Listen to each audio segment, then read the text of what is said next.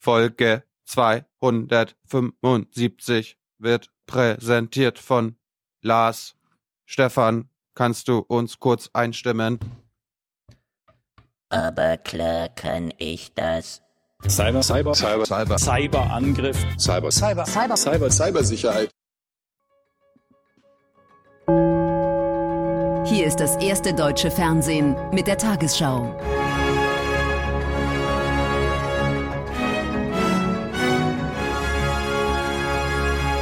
Heute im Studio Thorsten Schröder.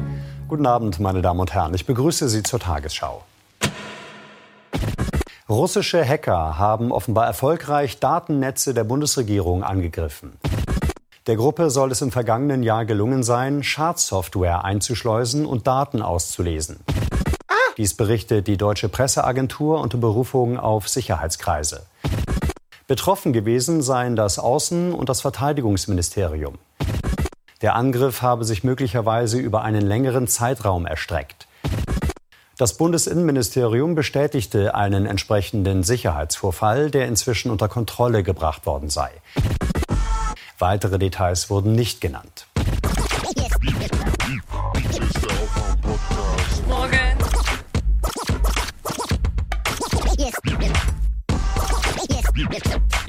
Hier ist der Aufwach-Podcast. Russische Hacker haben das deutsche Regierungsnetz angegriffen. Die Cyberspione hätten Schadsoftware eingeschleust und auch Daten erbeutet.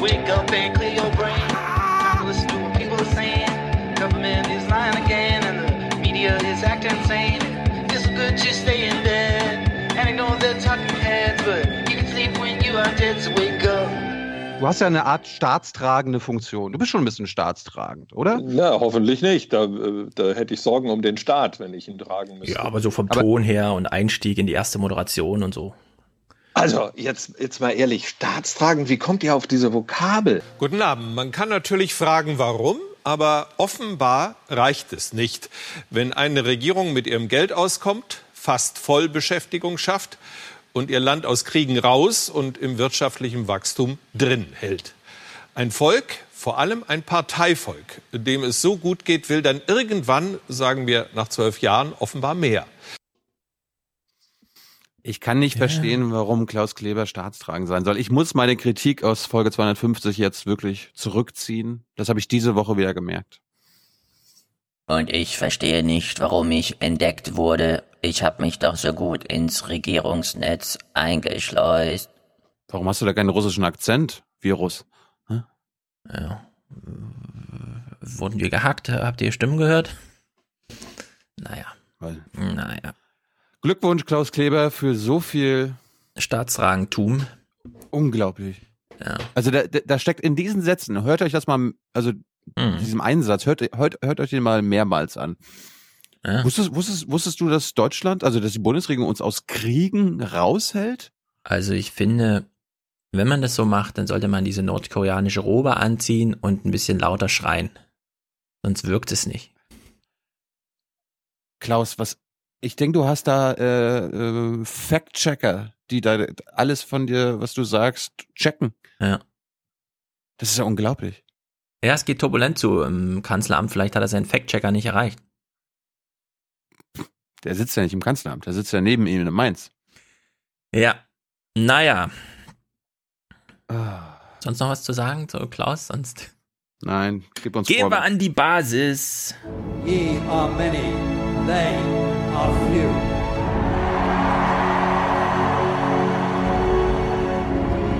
Willkommen im 1% Club.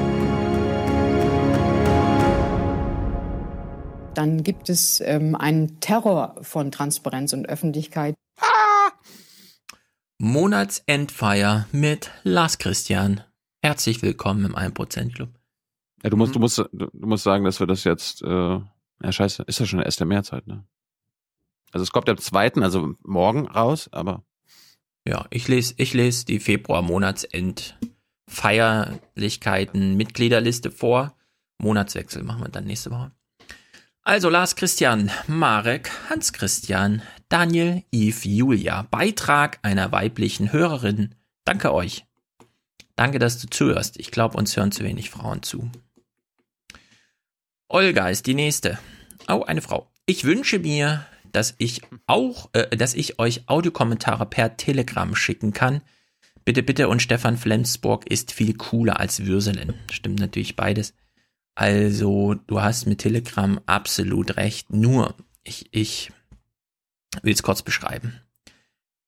Bei WhatsApp gibt es die tolle Möglichkeit, dass ich das Handy links liegen lasse, sondern die App auf meinem Computer aufmache, das alles einmal runterlade, in dem VLC-Player, mittlerweile geht das nämlich, alles in einem Rutsch durchkonvertiere, dann habe ich schöne WM äh, kann ich wunderbar abspielen. Telegram, wie bekomme ich die von meinem Handy runter? Es gibt leider keinen Weg, der das praktikabel macht. Deswegen. Vielleicht weiß das ja ein Hörer von uns.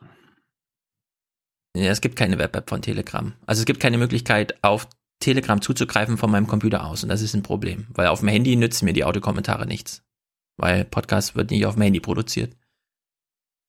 Aber WhatsApp ist nur die eine Möglichkeit, das zu machen. Einfach mit dem Handy-Diktiergerät und dann per Mail an uns. Ins Forum. Als Link in die Kommentare. Irgendwas, alle Wege sind offen.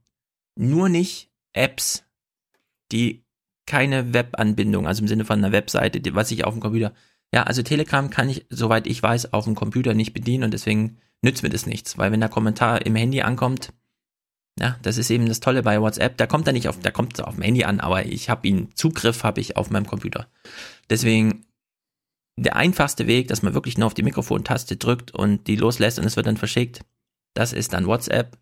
Allerdings alle anderen Wege, alle anderen Wege sind auch offen, außer die, die wirklich nur in einer App im Handy münden. Also per Mail, Kommentar, im Forum kann man hochladen, alles, alles möglich.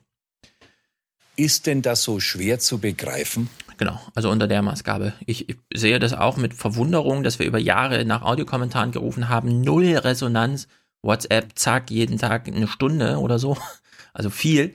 Und deswegen äh, bleibt WhatsApp natürlich äh, erstmal so, ja, wie, wie es ist. Aber es ist nicht der einzige Weg. Gut, Cordula, noch eine Frau. Sehr gut. Was ist denn hier los? Markus auch, keine Frau. Stefan, Rui, Carsten, Lars, 274 Euro. Allerdings einen halben Tag nach Dienstag kam es erst an. Dankeschön, bitteschön, schreibt er, ist natürlich hier trotzdem Präsentator. Weil wenn es nur ein Euro einzuzahlen gibt von unserer Seite, zahlen wir das gerne. Zack, 275. Präsentatorenschaft gesichert. Reinhold. Das ist gut für unser Land. Genau. Rein, so eine Haltung. Absolut.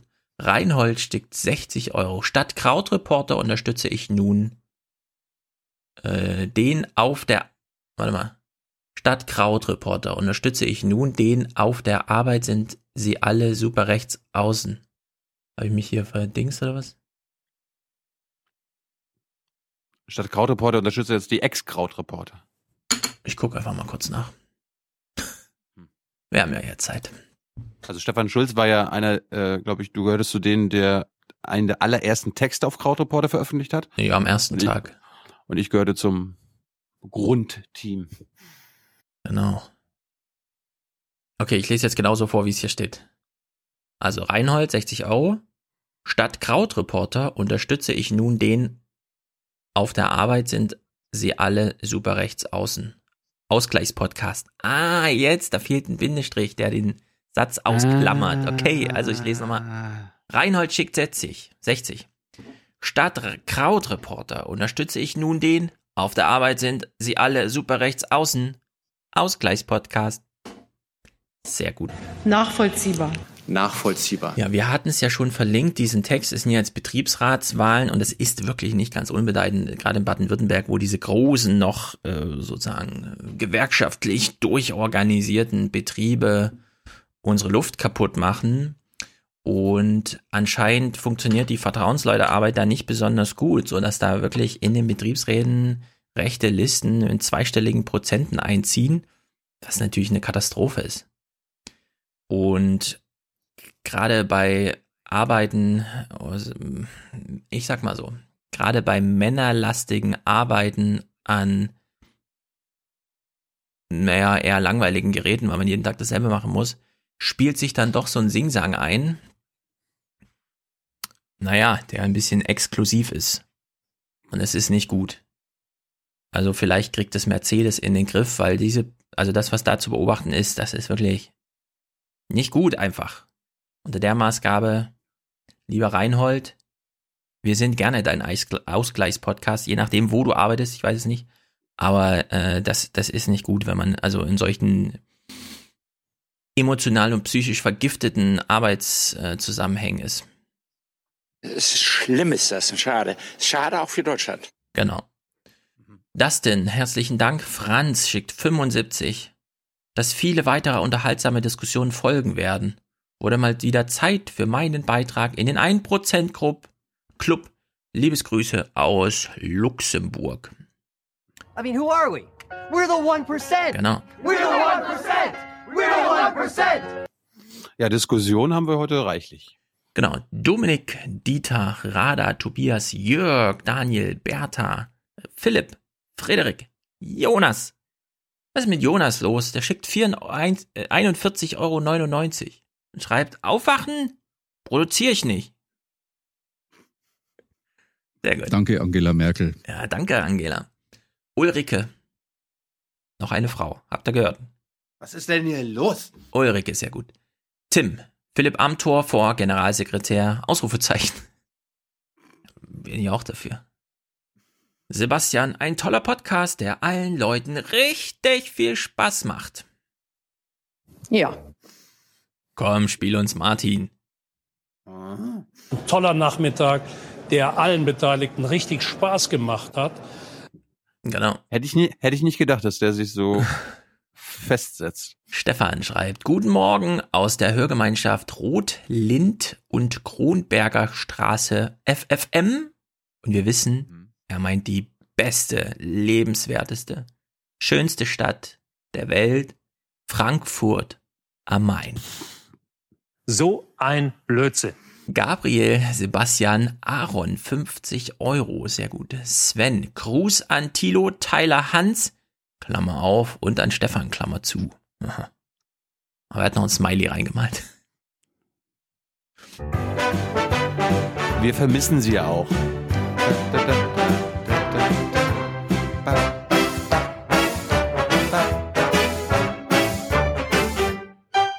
Aber weil, weil ihr ja alle so lechzt nach Tyler und Hans, darum habe ich doch das Regierungstagebuch erfunden.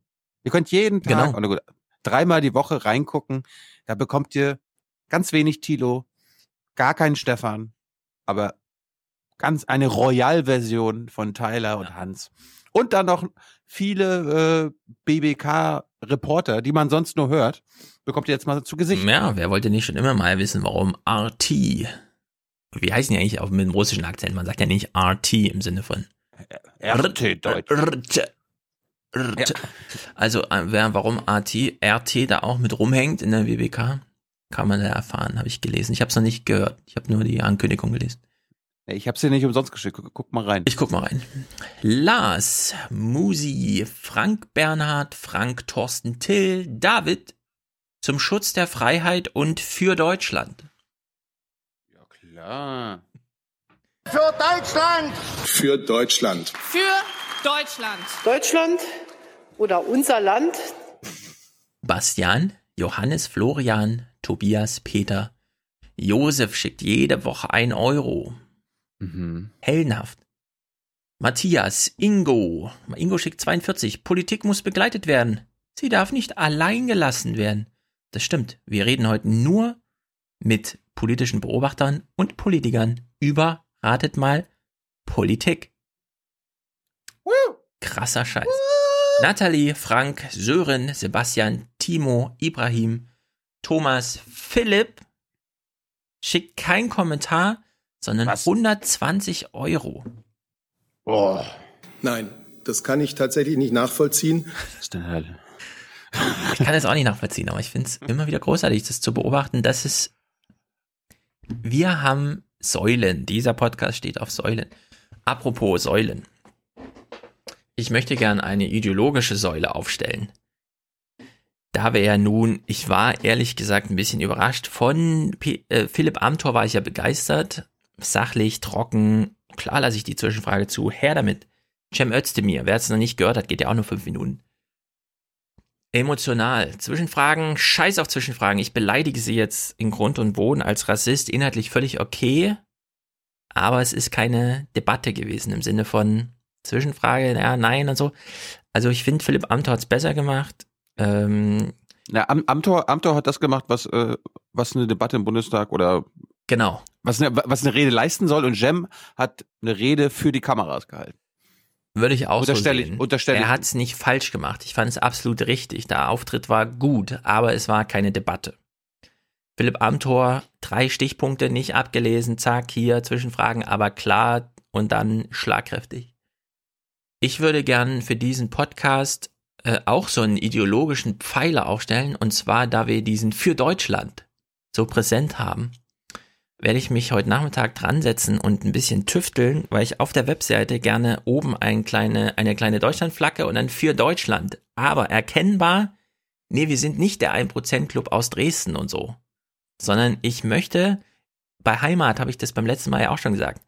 Ich will nicht, dass die Linken immer nur dastehen und den Heimatbegriff ablehnen, sondern ich finde, der muss zurückerobert werden. Und ich finde, dieses Bild, eine Deutschlandflagge für Deutschland, das muss auch zurückerobert werden. Und ich möchte, dass wir das auf der Webseite machen. Ich weiß allerdings noch nicht wie. Ich möchte nur allgemeine Vorbereitung im Geiste schon mal treffen, falls es dann auftaucht, dass Thilo nicht so überrascht ist und ihr Hörer auch nicht, sondern ich werde irgendwo eine Flagge einbauen und für Deutschland hinschreiben. Und dann noch irgendwie Fuck AfD oder so darunter, keine Ahnung. Hast du, hast ja, das habe ich schon gesehen, genau. Alt für unser Land. Thilo hat das Twitter-Bild schon ausgetauscht. Also wundert euch nicht, es wird eine Deutschlandflagge auf der Aufwachen-Podcast-Webseite auftauchen und der Schriftzug für Deutschland. Vielleicht haben wir ja irgendwelche Künstler. Wir haben doch, wir haben doch nicht jede Menge Künstler, die uns das irgendwie vielleicht sogar basteln können. Also ich werde auf jeden Fall schon Ja. mal für heute so und dann könnte Verbesserungsvorschläge geben. Ja, bitte, bitte. Es könnte sein, dass es nicht besonders gut wird, aber die Weltkarte Brauchen habe ich da- auch gut hingekriegt, oder? Auf der Ja, mobilen ba- Seite, die ist doch schön. Das, das stimmt. Aber wir brauchen da bestimmt grafische Kompromisse. Diese Kompromisse dienen Deutschland und sind gut für unser Land. Ja. So, wir haben heute intensives Programm. Ich würde sagen, äh, willst du noch irgendwelche Clips gucken? Ja, du musst uns das mal rausbringen, wieder Peppo äh, spielen. Ach ja, genau, wir sind ja immer noch im. For the many, for the many, not, not the few. The few.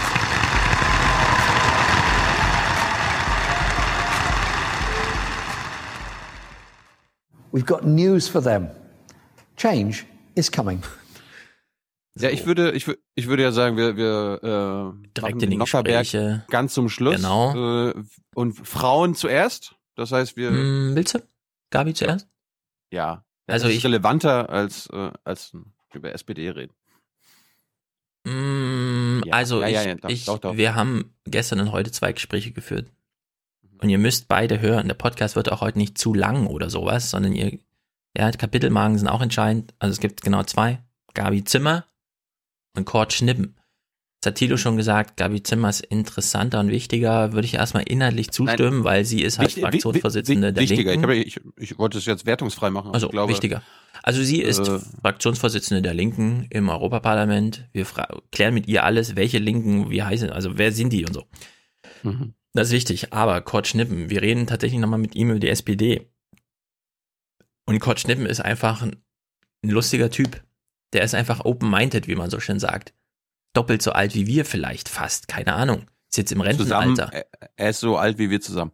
Er ist so alt wie wir zusammen. Und genau so führen wir auch dieses Gespräch. Wir lassen uns hier nicht den Schneid abkaufen, nur weil jemand im Spiegel schreibt, die Kevins der Sozialdemokratie und so. Sondern da langen wir dann ordentlich zu. Ihr müsst deswegen nicht Gabi Zimmer überspringen, aber ihr sollt euch beides anhören. Befehl. Und zum Abschluss dann gucken wir Nockerberg von gestern. Tilo hat mir geschrieben, du musst Maischberger gucken. Ich habe gesagt, hier, Vogel oder was? Ich gucke da nicht Maischberger. Jemand hat Ja, auf Twitter geschrieben, das fand ich ziemlich gut. Äh, irgendeiner von den Maischberger Gästen hätte ja mal Aufwachen-Podcast hören können. Und ehrlich gesagt, ich finde, der hat absolut recht. Und warum sollten wir jetzt Maischberger gucken? Die hören Aufwachen-Podcast nicht, wir gucken Maischberger nicht. Und das Ding ist gegessen. Ich, ich verstehe es auch nicht. Sandra, also wir, wir beide kennen uns. Wir gehen auch mal einen Kaffee trinken und so weiter. Und sie weiß, was ich für eine Sendungen mache. Ja, vor allem, was ist das für eine Konstellation? Man holt sich den WDR-Intendanten. Uh. So. Das war, das war eine Soundboard-Maschine. Vielleicht bringe ich was für Dienstag Ja. dazu. Und dann Thomas Vielleicht. Gottschalk. Der, der war, der war so im Grunde so ein bisschen, ein bisschen so die Aufwachen-Podcast-Version. Ja, aber ganz, es ganz ist trotzdem Thomas Gottschalk. Das Ja, ist genau. wieder, das ist, bei solchen Dingern muss man an der Nachkritik drüber schreiben, da sitzen Millionäre zusammen und reden über irgendwas, von dem sie keine Ahnung haben. Pina Atalay ist doch keine Millionärin. Die Ja, ist aber, eine Frau ist. Wenn sie ein Genau, Mann wäre, aber- wie Klaus Kleber, wäre sie auch Millionärin. Also äh, Pina Atalay hat im Grunde das gesagt hier. Diese Arbeit, die wir hier jeden Tag machen, die basiert nicht auf unserer Meinung, sondern auf Fakten. Darauf kann man gerade in Zeiten wie diesen nicht oft genug hinweisen. Ja, und dann äh, denkt sich die zwölfköpfige Maischberger-Redaktion oder wie groß sie auch immer ist, wir brauchen jetzt mal eine richtig gute Idee. Alle zwölf Köpfe rauchen, rauchen, rauchen drei Tage lang, zerbrechen sich den Kopf. Und worauf kommen sie?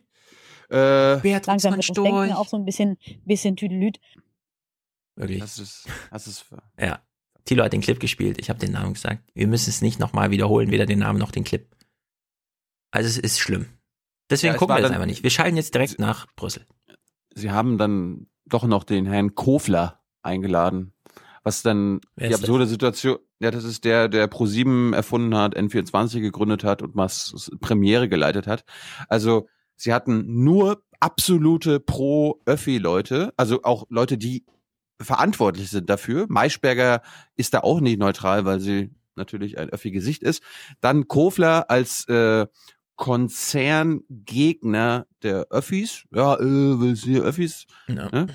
Und dann eine Extremistin in Sachen öffentlich-rechtlichen Rundfunk, äh, Beatrix von Storch. Da war ansonsten, Ja.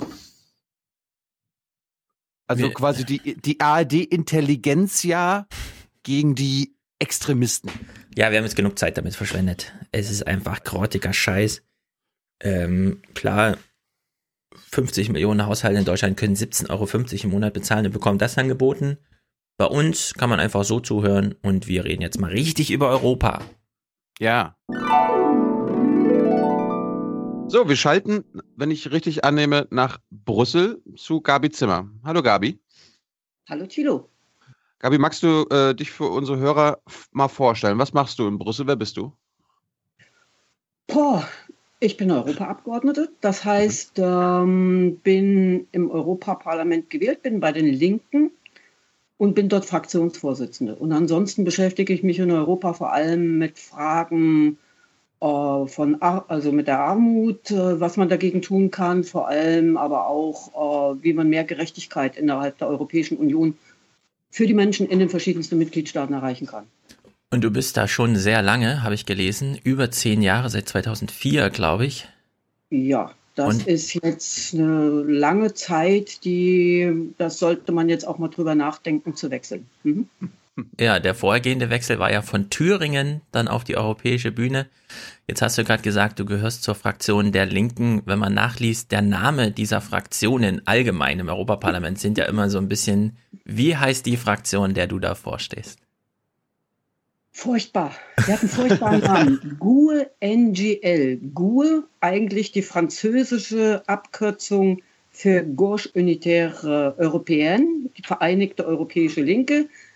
Querstrich NGL, also die englische Form von Nordisch-Grüne Linke. Das heißt, es sind eigentlich äh, zwei unterschiedliche Flügel, die sich in den 90er Jahren zusammengeschlossen haben und gesagt haben, wir sind unterschiedliche Linke, die einen mehr so demokratisch-sozialistische, kommunistische Linken und die anderen der nordisch-grüne Flügel, der auch äh, schon durchaus auch ganz anders ist, als wir es von unserer Geschichte her kannten. Und das ist eine spannende Mischung. Und Und, wir kriegen es leider nicht hin, uns einen Namen zu geben, damit jeder weiß, wer wir sind. leider haben wir es bisher noch nicht geschafft. Vielleicht beim nächsten Mal. und du bist und du bist die Fraktionsvorsitzende. Ja. Was heißt Seit- das seit- im seit Europaparlament? wann- Ja, genau. Was heißt das im Europaparlament? Oh, ja, das heißt zum einen in der Fraktion zu versuchen, dass wir uns auf eine gemeinsame Position verständigen können. Wir sind ja aus äh, 14, 15 verschiedenen Ländern in unserer Fraktion. Und die Leute haben natürlich auch alle unterschiedliche Vorstellungen. Ne? Also zum Beispiel auch zur Frage, ist die EU so, wie sie ist? Ähm, wie sehen wir die? Äh, wollen gibt es einige, die sagen, wir wollen aus der Eurozone raus, also wir wollen eine andere Währung wieder haben. Ähm, andere meinen, wir müssen die EU in ihrem Inneren verändern. Wir müssen sagen, die muss gerechter werden. Solidarität muss wieder eine Rolle spielen. Und da gibt es manchmal durchaus auch äh, Streitpunkte, die muss man klären. Und das ist etwas, was, äh, wofür ich mitverantwortlich bin. Also zu sagen, bloß lasst uns darüber streiten, aber lasst uns irgendwo auch zu einem Punkt kommen, damit wir dann im Parlament auch auch wissen, wofür wir eintreten können. Und dann ist der andere Punkt natürlich die Zusammenarbeit mit den anderen Fraktionen, mhm. sich zu verständigen, was wird auf die Tagesordnung des Plenums gesetzt, ähm, wie gehen wir jetzt bei Wahlen um mit den, also Präsident des Parlaments, Vizepräsidenten, was sind unsere Kandidaten, akzeptieren wir die anderen, unterstützen wir, welche unterstützen wir? Oder äh, praktisch all die, diese Dinge. Und dann bin ich natürlich auch dafür zuständig, die Kontakte der Fraktion in, ja, in den anderen Mitgliedsländern zu halten. Also auch zu anderen Parteien, zu Organisationen, wenn große Veranstaltungen sind, dort auch für die Fraktion mitsprechen zu können. Ähm, hast du dasselbe Bild von Europa, was ah, warte deine mal, Partei... Bevor, lass uns mal noch kurz ja? bei Frau Meier bleiben. Ihr seid okay. ja die fünftgrößte Fraktion. Gibt es noch andere linke Fraktionen, mit denen ihr so konkurriert oder wie ist, also wie groß sind die Linken, eure Fraktion und die Linken allgemein im Europaparlament? Naja, es gibt durchaus Linke auch in anderen Fraktionen, bei den Grünen, bei den Sozialdemokraten. Aber das ist natürlich eine ziemliche Spannbreite. Wir wissen ja alle, um, ähm, bei Sozialdemokraten, zu, zu denen gab es große Unterschiede, uh, zum Beispiel als es um die Freihandelsverträge ging. Ne, gab ja viele Diskussionen um TTIP, also dieses Freihandelsabkommen mit den USA, was ja jetzt erstmal noch auf Eis liegt, aber auch andere Freihandelsabkommen. Da hat man bei den Sozialdemokraten schon eine deutliche Spaltung gesehen. Da gab es einen Teil, mit dem konnten wir sehr gut zusammenarbeiten und andere haben da eine völlig andere Position gehabt. Bei den Grünen, glaube ich, können wir sehr, also nicht glaube ich, sondern da können wir sehr gut zusammenarbeiten in der Flüchtlingsfrage, zu Fragen des Datenschutzes, ähm, Menschenrechte, das sind so unsere Gemeinsamkeiten. Wir sind dann stärker auch noch auf der Frage der sozialen Rechte der, der Beschäftigten und auch derjenigen, die jetzt äh, nicht unbedingt einen Job haben, aus den unterschiedlichsten Gründen. Mhm. Wir sagen, die darf man nicht aus dem Auge verlieren. Und dann gibt es aber auch die Möglichkeit, zusammenzuarbeiten mit Leuten bei den Liberalen, ne, die im Unterschied äh, zu den sehr neoliberal orientierten Leuten in Deutschland bei der FDP gibt es äh, bei der liberalen Fraktion im Europaparlament durchaus Leute, die in Fragen Flüchtlingspolitik, Datenschutz und auch beispielsweise Nichtdiskriminierung von Menschen mit Behinderungen und ähnliches äh, oder auch äh, die Rechte von Homosexuellen, Transsexuellen oder so, ähm, da einfach sehr gut sind. Mhm. Da können wir zusammenarbeiten. Die haben dann natürlich wieder andere Positionen, wenn es um die Frage soziale Rechte geht. Da hm. ticken die wieder anders. Ja. Aber da fällt, weil du es eben so schon angestellt hast, da fällt die FDP tatsächlich so richtig raus im europäischen Kontext, oder? Schon wenn man nach Österreich guckt, hat man es mit anderen Liberalen zu tun, als mit dem, was ja. man in Deutschland so kennt, wenn man jetzt von der FDP als die liberale Kraft irgendwie spricht. Also das sagen Teile der liberalen Fraktion selber. Die wundern sich manchmal, dass die Liberalen, also die FDP in Deutschland, ja so, so ein, einseitig sich nur auf die Marktfreiheit eigentlich ja. konzentriert und sagt, alles andere ist ihnen wurscht. ne? Also man kann ja mit den deutschen Liberalen zum Teil ja noch nicht einmal über die Flüchtlingsfrage offen reden, weil, oder nicht offen, sondern äh, vernünftig reden, weil da einige durchaus, äh, ja, durchaus schon zu den Nationalliberalen hinschielen. Das ist lustig, weil äh, im Fernsehen, in den Öffis, kommt es mir immer so vor, wenn der Lambsdorff äh, im Fernsehen ist, dann spricht der für die europäischen Liberalen. Und jetzt höre ich bei dir raus, dass er das gar nicht tut. Ja, wobei man muss schon sagen, er bildet ja noch sowas wie eine Brücke zwischen den europäischen Liberalen und den in Deutschland. Das heißt, er ist noch nicht mal einer der der schärfsten deutschen Nationalliberalen oder so.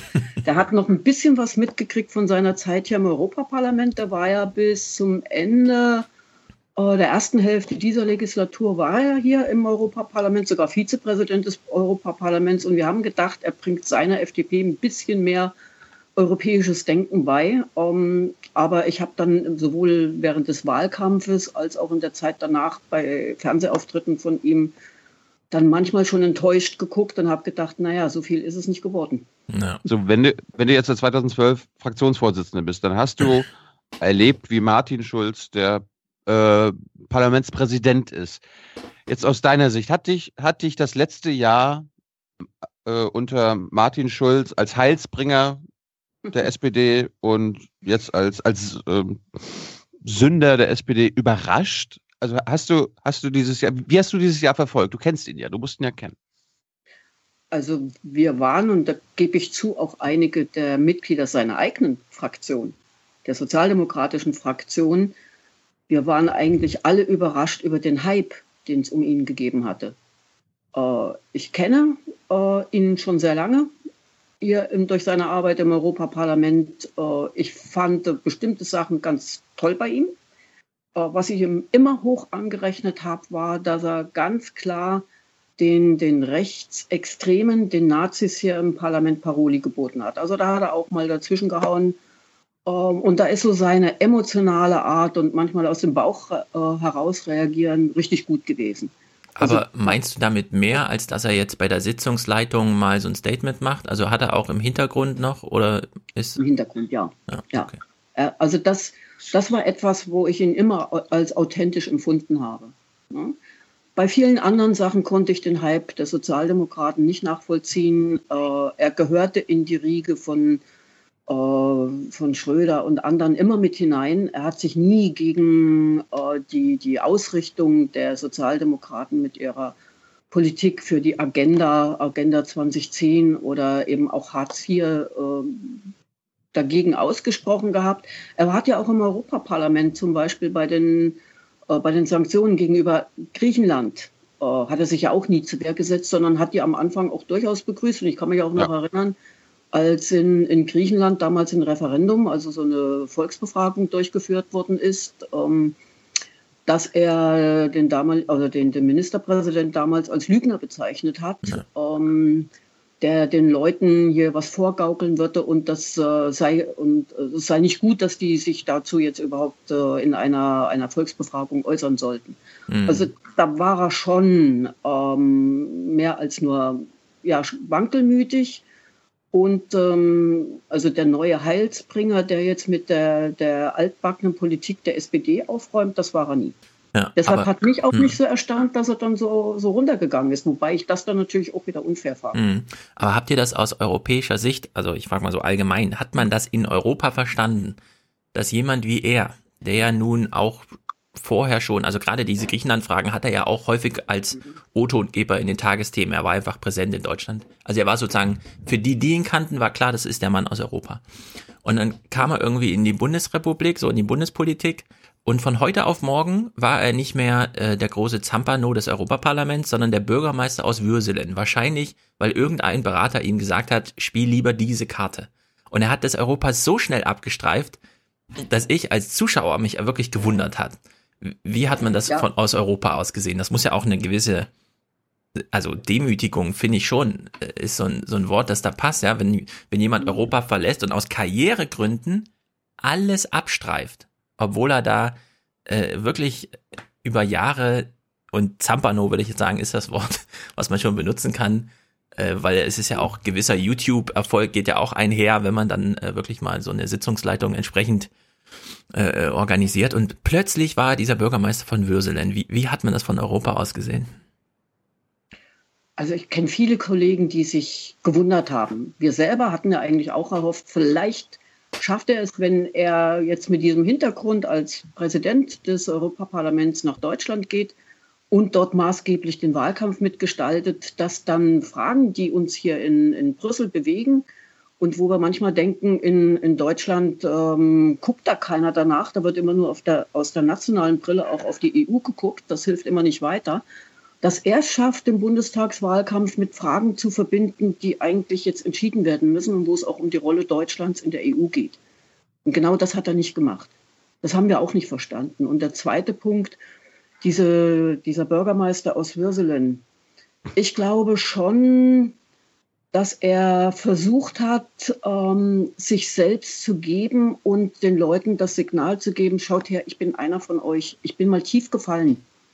Ich habe mich da wieder herausgearbeitet. Ich habe eine zweite Chance gehabt.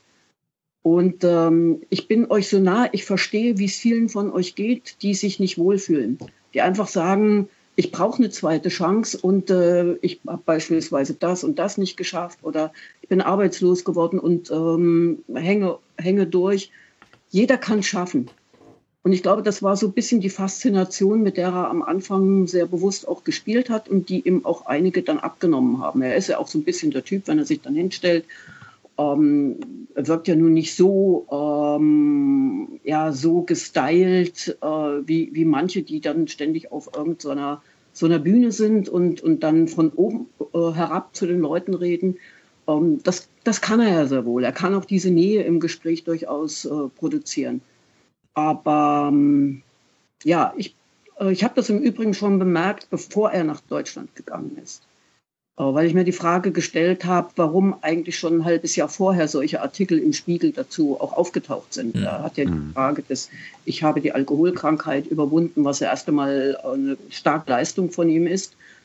Ähm, er hat die ja nicht ur, äh, urplötzlich aus dem Hut gezogen und gesagt, so, jetzt bin ich hier ein völlig anderer Mensch das hat er schon vorab gespielt. Deshalb hatte ich schon immer den Eindruck, äh, er versucht schon den Boden zu bereiten, hält sich aber offen, was nun wirklich wird. Dann hat sich erst äh, im November, Ende November dann entschieden, nicht mehr fürs Europaparlament als Präsident zu kandidieren. Hätte er ja gern gemacht. Er hätte ja gerne, wäre ja gerne der erste Präsident geworden, der drei Wahlperioden, also drei Amtszeiten als Präsident macht. Die gehen ja immer nur eine halbe Wahlperiode. Ne? Also zweimal hat er, hat ja. er schon gemacht gehabt und äh, die Entscheidung für ihn äh, oder er hat die Entscheidung ja dann so getroffen, als er gemerkt hat, er würde nicht mehr die Unterstützung kriegen. Er würde nicht mehr gewählt werden. Das ist ja etwas, was die deutschen Medien auch bewusst weggelassen haben, als sie ihn präsentiert haben. Es war ja auch ein medialer Faktor, haben die ja die Medien mitgemacht. Ne? Wir spielen den mhm. mal schön mit hoch. Und äh, das war etwas, äh, was sich dann so, so hoch gespielt hat. Das war auch so eine selbsterfüllende Prophezeiung. Und dann kam mhm. auch der Einbruch mit den Fehlern, die er selbst gemacht hat, aber das, das alte Umfeld, das es gab und das äh, praktisch die, die ganzen Zuschnitt des Wahlkampfes, der ja von vornherein eigentlich schon auf, auf Gabriel projiziert war, mhm. für den gedacht war. Ne? Und das hat man einfach eins zu eins auf ihn übertragen ja. und hat ihn praktisch dann auch absaufen lassen. Gabi, du kennst ihn ja. Ähm, habt ihr beide ähnliche Vorstellungen von, ich nenne es jetzt mal Europa? Oder wo, wo unterscheiden sich deine Vorstellungen von der EU von denen von Martin Schulz? Ja, die unterscheiden sich in einigen Punkten. Es gibt Gemeinsamkeiten, die wir haben, ne, dass wir sagen, ähm, beide sagen wir, die, wir, wir brauchen eine, eine Kooperation, ein Zusammengehen auf europäischer Ebene. Wenn jeder wieder in seinen Nationalstaat zurückgehen würde, so wie es äh, die Rechtsextremen und die Leute von Le Pen und anderen hier ständig projizieren oder sagen hier, okay, äh, innerhalb unserer Staaten können wir die, die Standards und die Rechte unserer Leute am besten verteidigen, Deutschland in Deutschland und ähnliches. Da sind wir beide, beide völlig überzeugt davon, dass es, ähm, dass es nur eine europäische Antwort geben kann, aber im Sinne von, dass wir die Mitgliedstaaten ähm, also dass, es, dass wir das nicht gegeneinander stellen, sondern dass wir sagen, das eine bedingt das andere. Äh, wo wir Unterschiede haben, das ist schon die Frage, ähm, äh, wie viel Gerechtigkeit, wie viel Solidarität, wie viel soziale äh, Gerechtigkeit braucht die Europäische Union? Welche Formen von demokratischer Gestaltung, mit, Mitgestaltung haben wir? Ähm, wie sollten die Bürger viel stärker eingebunden werden? Ähm, er stand ja auch dafür, dass er sagt, das Europäische Parlament muss mehr Rechte, mehr Einfluss haben. Da würde ich ihn auch unterstützen. Aber die Methode, die er angewandt hat, die habe ich für falsch gehalten. Weil er hat dann letztendlich gesagt, äh, Demokratie, mehr Demokratie fürs Europäische Parlament ist in erster Linie ein Machtfaktor in der Auseinandersetzung zwischen Rat, Kommission und dem Parlament. Und hat das mhm. darauf reduziert und darauf fokussiert. Und, und ich sage, Demokratische Mitwirkung fängt bei den Menschen in den Kommunen an. Ähm, wenn es beispielsweise Initiativen gibt, es gibt ja diese europäische Initiative, Bürgerinitiative, da müssen, da brauchen wir mehr als eine Million Menschen. Ähm, die müssen aus verschiedenen Mitgliedsländern kommen, um etwas wirklich in, in die Kommission reinzubringen, die aufzufordern, dass sie sich mit etwas befassen soll. Das muss viel stärker ausgebaut werden. Wir müssen schaffen, dass äh, die Kommission solche Initiativen nicht mehr einfach als wie eine Petition behandelt, wo sie selber entscheiden kann, okay, damit befassen wir uns mal oder wir geben denen mal irgendeine Blabla-Antwort, sondern dass die verpflichtet sind, darauf einzugehen. Mhm. Äh, und Änderungen vorzuschlagen. Da war mit ihm nicht so viel zu, äh, zu machen. Und ich denke aber gerade, dass die Demokrat Demokratiefrage, die so soziale Frage entscheidend sind. Und der größte Unterschied war natürlich, er hat die, das, was wir mit diesem Begriff Austeritätspolitik haben, also Sparpolitik, andere Mitgliedstaaten zwingen, weil sie zu hoch verschuldet sind. Sie zwingen beispielsweise sogenannte Strukturreformen durchzuführen, die auf eine Privatisierung öffentlicher Güter, öffentlicher Dienstleistungen setzen oder dann eben auch zu akzeptieren, dass Rechte von Beschäftigten ausgehöhlt werden. Das hat er eine ganze Zeit mitgetragen. Hm, zu den ersten beiden. Ja. Entscheidende, entscheidende Unterschiede hm. zwischen. Ja. Zu diesen ersten beiden Punkten. Also einerseits das äh, Geflecht, das Institutionengeflecht und dann das Europaparlament so ein bisschen mehr reinrücken, dass man nicht nur, wenn die Kommission mal eine Initiative hat, dann eben auch noch einen Berichterstatter losschickt, der dann irgendwie 10.000 Kilometer durch die Häuser rennt und versucht, einen Text zu formulieren. Und dein Gegenentwurf sozusagen, na, wir müssen aber sozusagen Europa erst, also das Europaparlament erstmal näher an die Bürger holen. Das sind ja zwei Probleme, die man beide lösen müsste. Es ist ja nicht so ein Entweder-Oder, der Martin will eigentlich das, aber ich will lieber das, und man müsste ja irgendwie beides machen. In diesem Podcast hier haben Thilo und ich immer so eine kleine Auseinandersetzung, weil es gibt ja so viele Autoren, Ulrike Gero oder so, die jetzt so mit so mhm. großen Europaentwürfen aus dieser linken Richtung, auch mit diesem Demokratie müsste irgendwie mehr. Und dann sag ich immer, weil ich hier verschiedene Professorenbücher zum Thema Europa der letzten 50 Jahre und ich sage dann, nee, Europa begann halt mit einem Parlament, da wurden Abgeordnete aus den nationalen Parlamenten hingeschickt. Irgendwann hat man die direkt gewählt. Es sind zwar immer noch nationale Listen, aber so langsam haben die sich auch Mitbestimmungsrechte erkämpft. Mittlerweile dürfen sie sogar eine Kommission absägen, wenn sie mit dem Personal nicht zufrieden sind am Anfang und so weiter. Und man robbt sich so langsam ran. Du bist ja jetzt nun auch schon lange in Europa. Brauchen, also ist es überhaupt realistisch, dass so eine Idee von Giro, damit meine ich nicht eine spezifische, sondern so, so allgemein, dass wir Europa nochmal neu machen. Also steht sowas überhaupt zur Disposition oder könnte man nicht tatsächlich, beziehungsweise aus deiner Sicht, wo sind so Argumente für meine Linie zu sagen, nee, das Europaparlament hat sich rangerobbt und wenn man jetzt nochmal zehn Jahre in die Zukunft denkt und besteht die große Chance, dass sowohl das Europaparlament mehr vielleicht sogar irgendwann mal wirklich mit eigenen Initiativrechten, dass so eine Fraktion wie eure einfach sagt, wir beauftragen jetzt die Kommission hierzu, was zu schreiben und dann verhalten sich mal alle dazu. Gleichzeitig haben wir jetzt durch den Brexit plötzlich so transnationale Listen, was ja auch wieder ein nächster kleiner Schritt ist. Wie, wie, wie ist denn so der Optimismusgrad gerade, was diese große Entwicklung des Europaparlaments angeht? Sowohl was die Anbindung an den Bürger als auch die Rolle im Institutionengeflecht angeht. Also ich sage auch ganz offen, man kann nicht sagen, das eine kann nur sein und das andere nicht. Also, dass man immer versucht, etwas gegeneinander zu stellen. Ich finde, wir müssen alle Möglichkeiten nutzen, die uns ähm, sowohl von der lokalen, regionalen, nationalen, europäischen Ebene gegeben sind, um wirklich den Spielraum zu erweitern. Es muss um darum gehen, Spielraum zu erweitern, weil weder wir als Linke noch andere, die sich dafür einsetzen, dass die Europäische Union ganz einfach einen anderen Charakter bekommen muss, dass sie tatsächlich diese Solidarität leben soll oder sozialer werden soll, demokratischer werden soll, ökologischer werden soll, nicht nur die Interessen jetzt der Industrie und der Wirtschaft in, den Vordergrund stellt oder des Banken- und Finanzwesens. Wir haben aber gar nicht genügend Möglichkeiten. Wir haben nicht die Mehrheiten. Jedenfalls nicht im Moment. Also muss ich doch versuchen, Schritt für Schritt Dinge durchzusetzen und sie zu verändern. Das heißt, äh, sowohl die Rechte des Parlaments ausbauen. Ich bin da optimistisch, dass wir das mit der Zeit schaffen. Das wird allerdings äh, auch bedeuten, dass die, die Vertretung der Regierenden, der Regierungschefs, die im Rat zusammen sind, dass die auch begreifen, dass sie an den Positionen des Europaparlaments nicht vorbei können. Es hat äh, in den letzten anderthalb Jahren vielleicht eine Entwicklung gegeben, die ich für, für sehr positiv halte. Ähm, Im Zusammenhang mit dem Austritt der Briten, äh, mit dem gewollten Austritt der Briten aus der EU, ist das Europaparlament äh, hinsichtlich oder bei der Begleitung dieser Verhandlungen, der Positionsbildung im Rat und in der Kommission in eine stärkere Rolle reingekommen.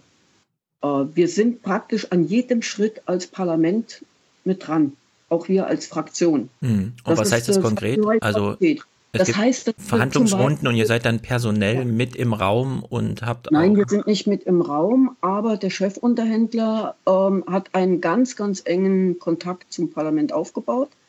Er ist bereit, in alle Fraktionen zu geben. Wir haben eine Arbeitsgruppe gebildet, in der äh, fünf Fraktionen hier auch zusammenarbeiten. Vor jeder Verhandlungsrunde kommt Barnier und erklärt uns, wie jeweils äh, mit welchen Positionen sie reingehen und wie sie bestimmte Dinge äh, auch bewerten seitens der, der Briten, was an Vorschlägen oder an Ablehnungen oder an äh, Verhandlungsstrategien gefahren wird.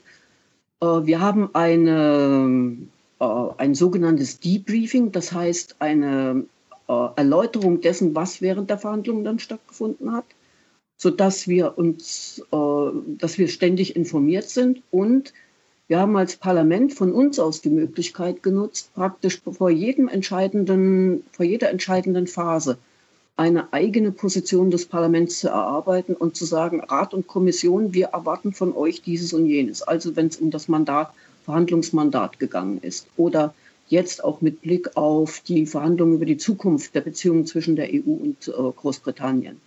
Das hat eine neue Qualität der Zusammenarbeit begonnen. Dies aber noch mhm. punktuell. Was wir hinkriegen müssen, ist, dass sowas prinzipiell bei allen wichtigen Entscheidungen möglich ist. Und äh, natürlich, dass der, das Parlament endlich auch das Initiativrecht bekommt.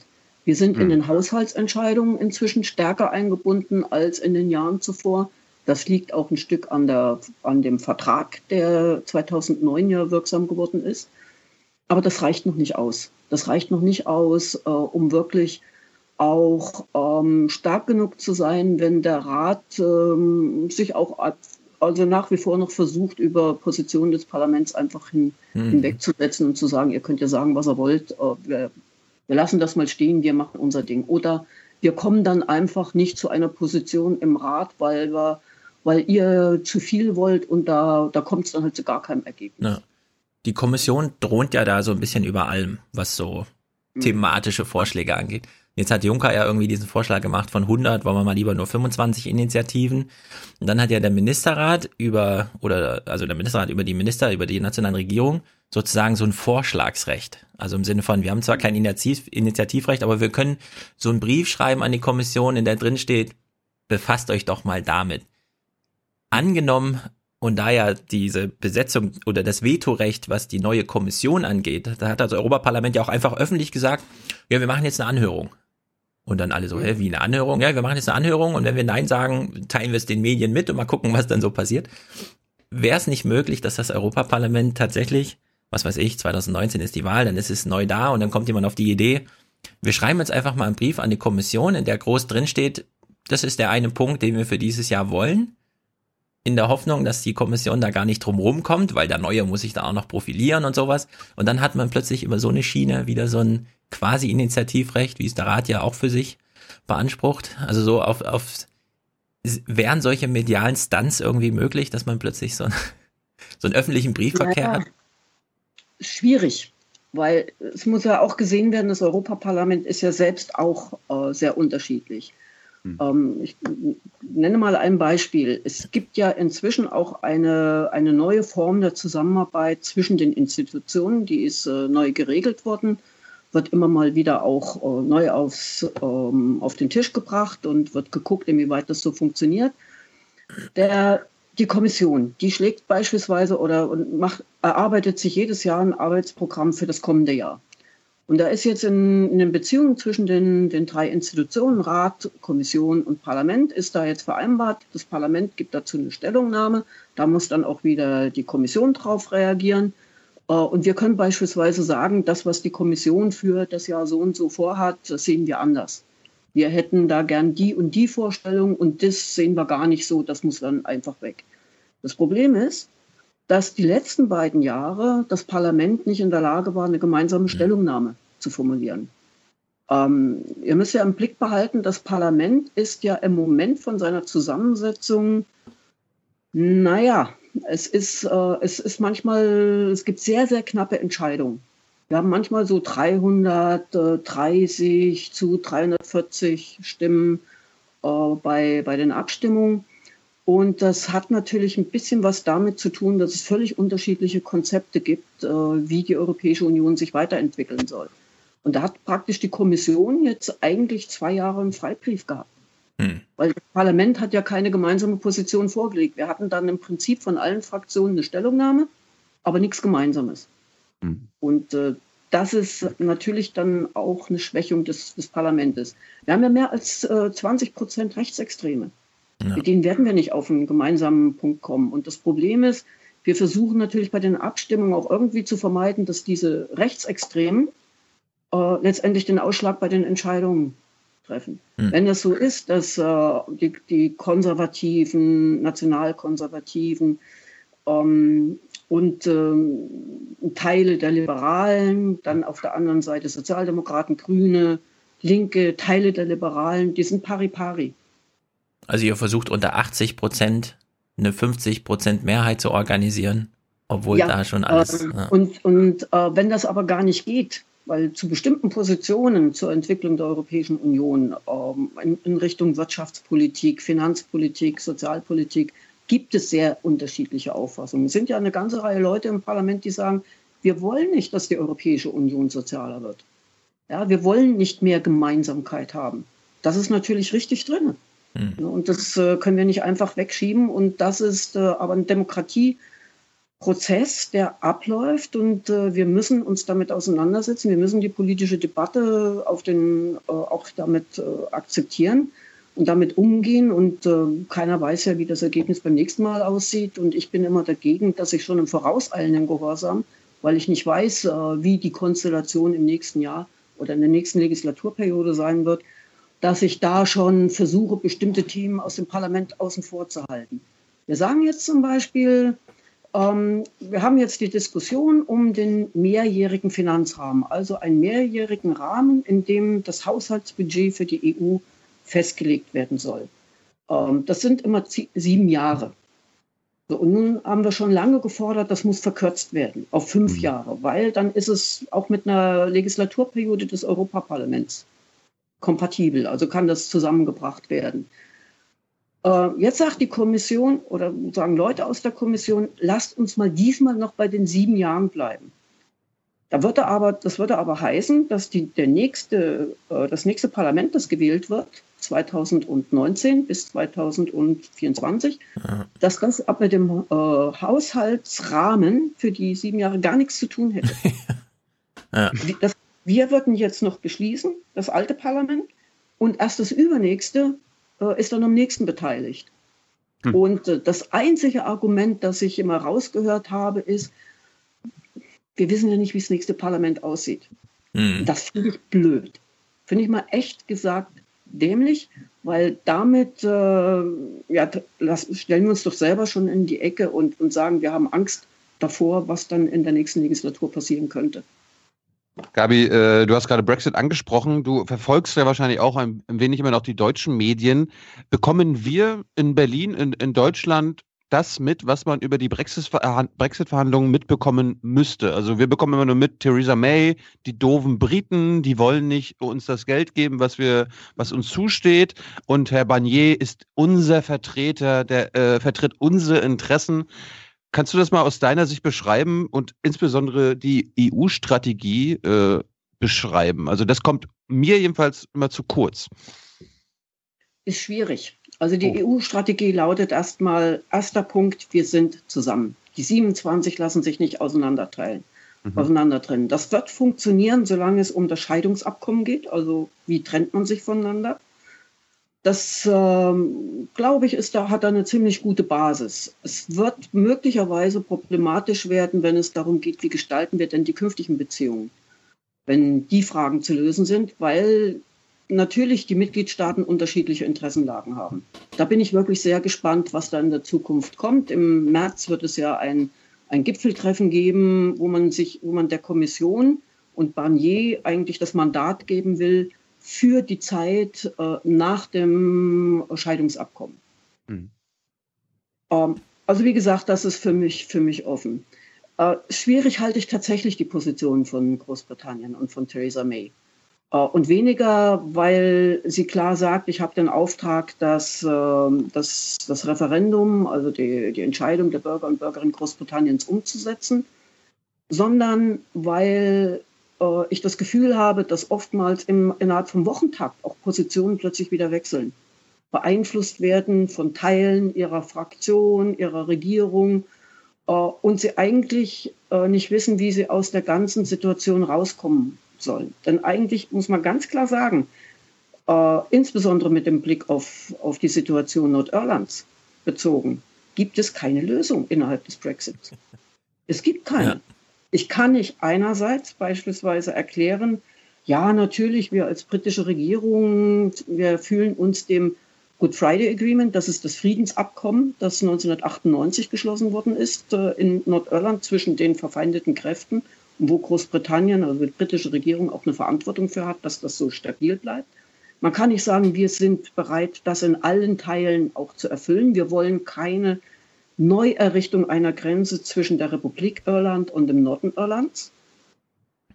Der Norden Irlands ist Teil Großbritanniens. Aber wir wollen auch nicht, dass wir in der Zollunion bleiben und im Binnenmarkt bleiben, weil, vor allem weil wir nicht die freie Mobilität der, der EU-Bürger und äh, Bürger garantieren wollen. Das mhm. geht nicht. Das heißt, wenn ich da raus will, kriege ich die harte, harte Grenze. Und dann ist es aber jetzt die Verantwortung der Briten zu sagen, ja, wie wollt ihr es denn lösen? Und es kommt nichts. Ja. Es kommt kein Vorschlag. Also der, der ja. Punkt. Hm? Barnier hat ja. Daran kann es knallen, ne? Daran kann auch äh, das Scheidungsabkommen wirklich richtig zerbrechen. Ja, es gab ja jetzt so diesen ersten Entwurf, wie so ein Scheidungspapier aussehen könnte. Und da hat ja May gesagt, ich unterschreibe das nicht und kein anderer Premierminister würde das auch jemals unterschreiben. Und da war noch nicht mal die Nordirland-Frage irgendwie drin behandelt, habe ich gelesen. Also es muss ja wirklich. Äh, kann es nicht sein, dass es tatsächlich einen Abpfiff des Brexit gibt? Weil so wie es jetzt aussieht und wie Europa das. Also mein Eindruck ist so, Europa hat es bisher eher unter der Maßgabe gemacht. Schaut mal her, liebe Europäer, so sähe sowas aus, wenn jemand auf die Idee kommt, Europa zu verlassen kann es nicht sein, dass äh, dieses Zeichen irgendwann ausreichend gesetzt ist und man dann sich wirklich mal hinsetzt und überlegt, hm, wollt ihr nicht nochmal eine neue Parlamentsabstimmung zumindest machen? Kann, also kann man diesen Brexit nicht nochmal zurückdrehen? Also wenn Sie die Leute von UKIP im, wenn ihr, mhm. ne? ja. die Leute von UKIP im, im Parlament erlebt, dann wisst ihr, bei denen gibt es kein Zurück. Ja, das aber 2019 ist ja eine Wahl und die ja. Partei gibt es ja nicht mehr. Naja, aber sie mischen schon noch, schon noch ja. genug auf. Und man darf auch nicht unterschätzen, dass es in den letzten Jahren, Jahrzehnten, dass ja eins in Großbritannien funktioniert hat, äh, dieser Abbau insbesondere auch von sozialen Rechten, Arbeitslosigkeit, die De oder ja, Deindustrialisierung ganzer Regionen in Großbritannien, die unter, ähm, unter der na, die ehemalige Präsident, äh, Regierungschefin von Großbritannien, jetzt komme ich doch nicht Thatcher. auf ihren Namen, Thatcher, ja, ja. Margaret. Mhm. Ähm, Margaret Thatcher ja eingeleitet, durchgesetzt worden ist, weitergeführt worden ist, wurde ja zu Großteilen auf die EU geschoben. Das ist ja dieses Spielchen, was über viele Jahre stattgefunden hat, im Übrigen auch in Deutschland. Was nicht funktionierte, wurde auf die EU geschoben. Äh, nicht an den Stellen, wo es wirklich berechtigt war, sondern an Stellen, wo man sich auch schön selber rauslavieren konnte. Und das ist bei vielen, bei vielen Briten außerhalb von London und von Großstädten durchaus drin. Das heißt, man kann nicht einfach jetzt sagen, Referendum zählt nicht mehr das Ergebnis. Ja, aber und, es gibt ja noch sozusagen ein Jahr Zeit, um nochmal richtig zu verdeutlichen, so sieht ein Brexit aus. Und ich glaube, so ein Jahr, selbst bei der britischen Presse und so, kann nochmal einen Unterschied machen ja, wir bedauern ja alle, dass die Briten raus wollen, weil ich finde, Europäische Union ohne die, die Briten, das ist ja. äh, als, als wäre einem ein Stück des Beines amputiert worden oder so. Das, das geht gleich gar nicht. Ne? Die, die Briten gehören dazu. Wir haben ja auch genügend Treffen mit, mit Initiativen, insbesondere da gibt es diese drei Millionen, drei Millionen Initiative. Das sind EU-Bürger, die in Großbritannien leben, die natürlich nicht wissen, wie es für sie weitergeht, oder auch eine ganze Reihe von Bürgern aus Großbritannien, die in der EU leben, wo es auch darum gehen muss, dass die EU ihnen auch ein Angebot machen muss, äh, dass sie sich frei innerhalb der EU zwischen den Mitgliedstaaten bewegen können, dass da auch ihre Rechte nicht einfach gekappt werden. Also da ist, steht vieles auf dem, dem Spiel und ich glaube nicht, ähm, dass man damit weiterkommt, äh, wenn man sagt, das ist vielleicht so ein bisschen sogar gespielt worden oder die treiben es bewusst irgendwie dazu, damit auch jeder begreift, man muss in der EU auf Teufel, auf, auf Gedeih und Verderben, Teufel komm raus bleiben. Äh, das, das Spiel wäre zu gefährlich, weil ich sehe durchaus, dass es eine ganze, ganze Reihe von Leuten gibt, die die mit der EU nichts zu tun haben wollen. Und das wäre wirklich dieses Betreiben des Spiels auch von, von bis hin zu Rechten und, und zu Nationalisten würde ich für verquer halten. Natürlich kann keiner einschätzen, was wirklich in dem Jahr noch passiert. Und ich sehe es durchaus ja auch als positiv an, dass der Labour-Chef Corbyn, dass der sich jetzt äh, hingestellt hat und gesagt hat, also er könnte sich vorstellen, ein Verbleiben in der äh, Zollunion wäre schon wichtig und, äh, in, in, und ansonsten akzeptieren von vielen Standards, Regeln, die es gäbe. Was ja dann bedeuten würde, Großbritannien müsste wieder akzeptieren, die freie Bewegung der, der EU-Bürger. Ja, was das Brexit-Argument ja auch war, ein bisschen. Ja. hätte, hätte Corbyn äh, allerdings auch vor einem Jahr schon mal so sagen können. Da hat er jetzt sehr lange gewartet, aus hat innenpolitischen Gründen. Gründen. gewartet, aber man muss ja auch wissen, dass Labour eine ganze Reihe von Leuten hat, die genau diese Position für den, für den Brexit unterstützt haben. Ja. Ja, und äh, dass er seine Stellung, er musste ja selbst erstmal äh, seine Stellung innerhalb der Partei festigen. Inwieweit er sich noch weiter bewegen wird, äh, ich hoffe es immer noch. Ja, ich hoffe immer noch auch bis, äh, äh bis zum letzten Tag März 2019, dass es nicht zu dem Brexit kommt. ähm, und ich hoffe nicht, dass es, ähm, allerdings hoffe ich nicht, dass es zu keinem, wenn es zum Brexit kommt, dass es dann keinen Vertrag gibt. Das ist dann absolut gefährlich. Also rauszugehen, ohne dass was vertraglich geregelt ist. Das wird eine Katastrophe, insbesondere, also klar, die Wirtschaft wird Probleme haben, die Finanzmärkte werden Probleme haben. Das ist aber nicht so das, was mich vordergründig interessiert. Mich interessiert, was passiert mit den Leuten. Kommen wir mal. Dramatische ja. Probleme dann. Mhm. Kommen wir mal im letzten Drittel auf die Linke äh, in Europa. Ach so, ja, warte, dann will ich eine Frage ja. noch, weil okay, eine noch. es gibt ja einen Brexit-Profiteur und das ist ja Macron, weil er hat jetzt mehr Stimmrecht anteilsweise und er hat auch richtige Ideen. Und du hast ja eben auch schon gesagt, in England geht es jetzt vor allem auch um die Menschen, weil klar, man könnte jetzt wie die Industrie sagen, es gibt ja eine WHO irgendwie, die regelt schon irgendwas, aber so Menschen wollen ja dann doch irgendwie mal durch den Tunnel fahren oder über die Fähre und was von Europa sehen. Jetzt hat ja Macron so ein paar Europavorschläge gemacht, von denen recht wenig, würde ich jetzt einfach mal sagen, mit konkreten Geld irgendwie zu tun haben, sondern das ist mehr so eine kulturelle Geschichte. Also er will so diesen Jugendaustausch, Mehrsprachigkeit, am besten ab der Grundschule und sowas. Könnt ihr Macron was Gutes abgewinnen? Macron ist auch so eine Figur, die in diesem Podcast hier sehr kontrovers diskutiert wird. Ich bin so ein bisschen Fan von diesen ganzen Vorschlägen. Thilo sieht es eher so kritisch und sieht schon wieder Hinterhälte und so.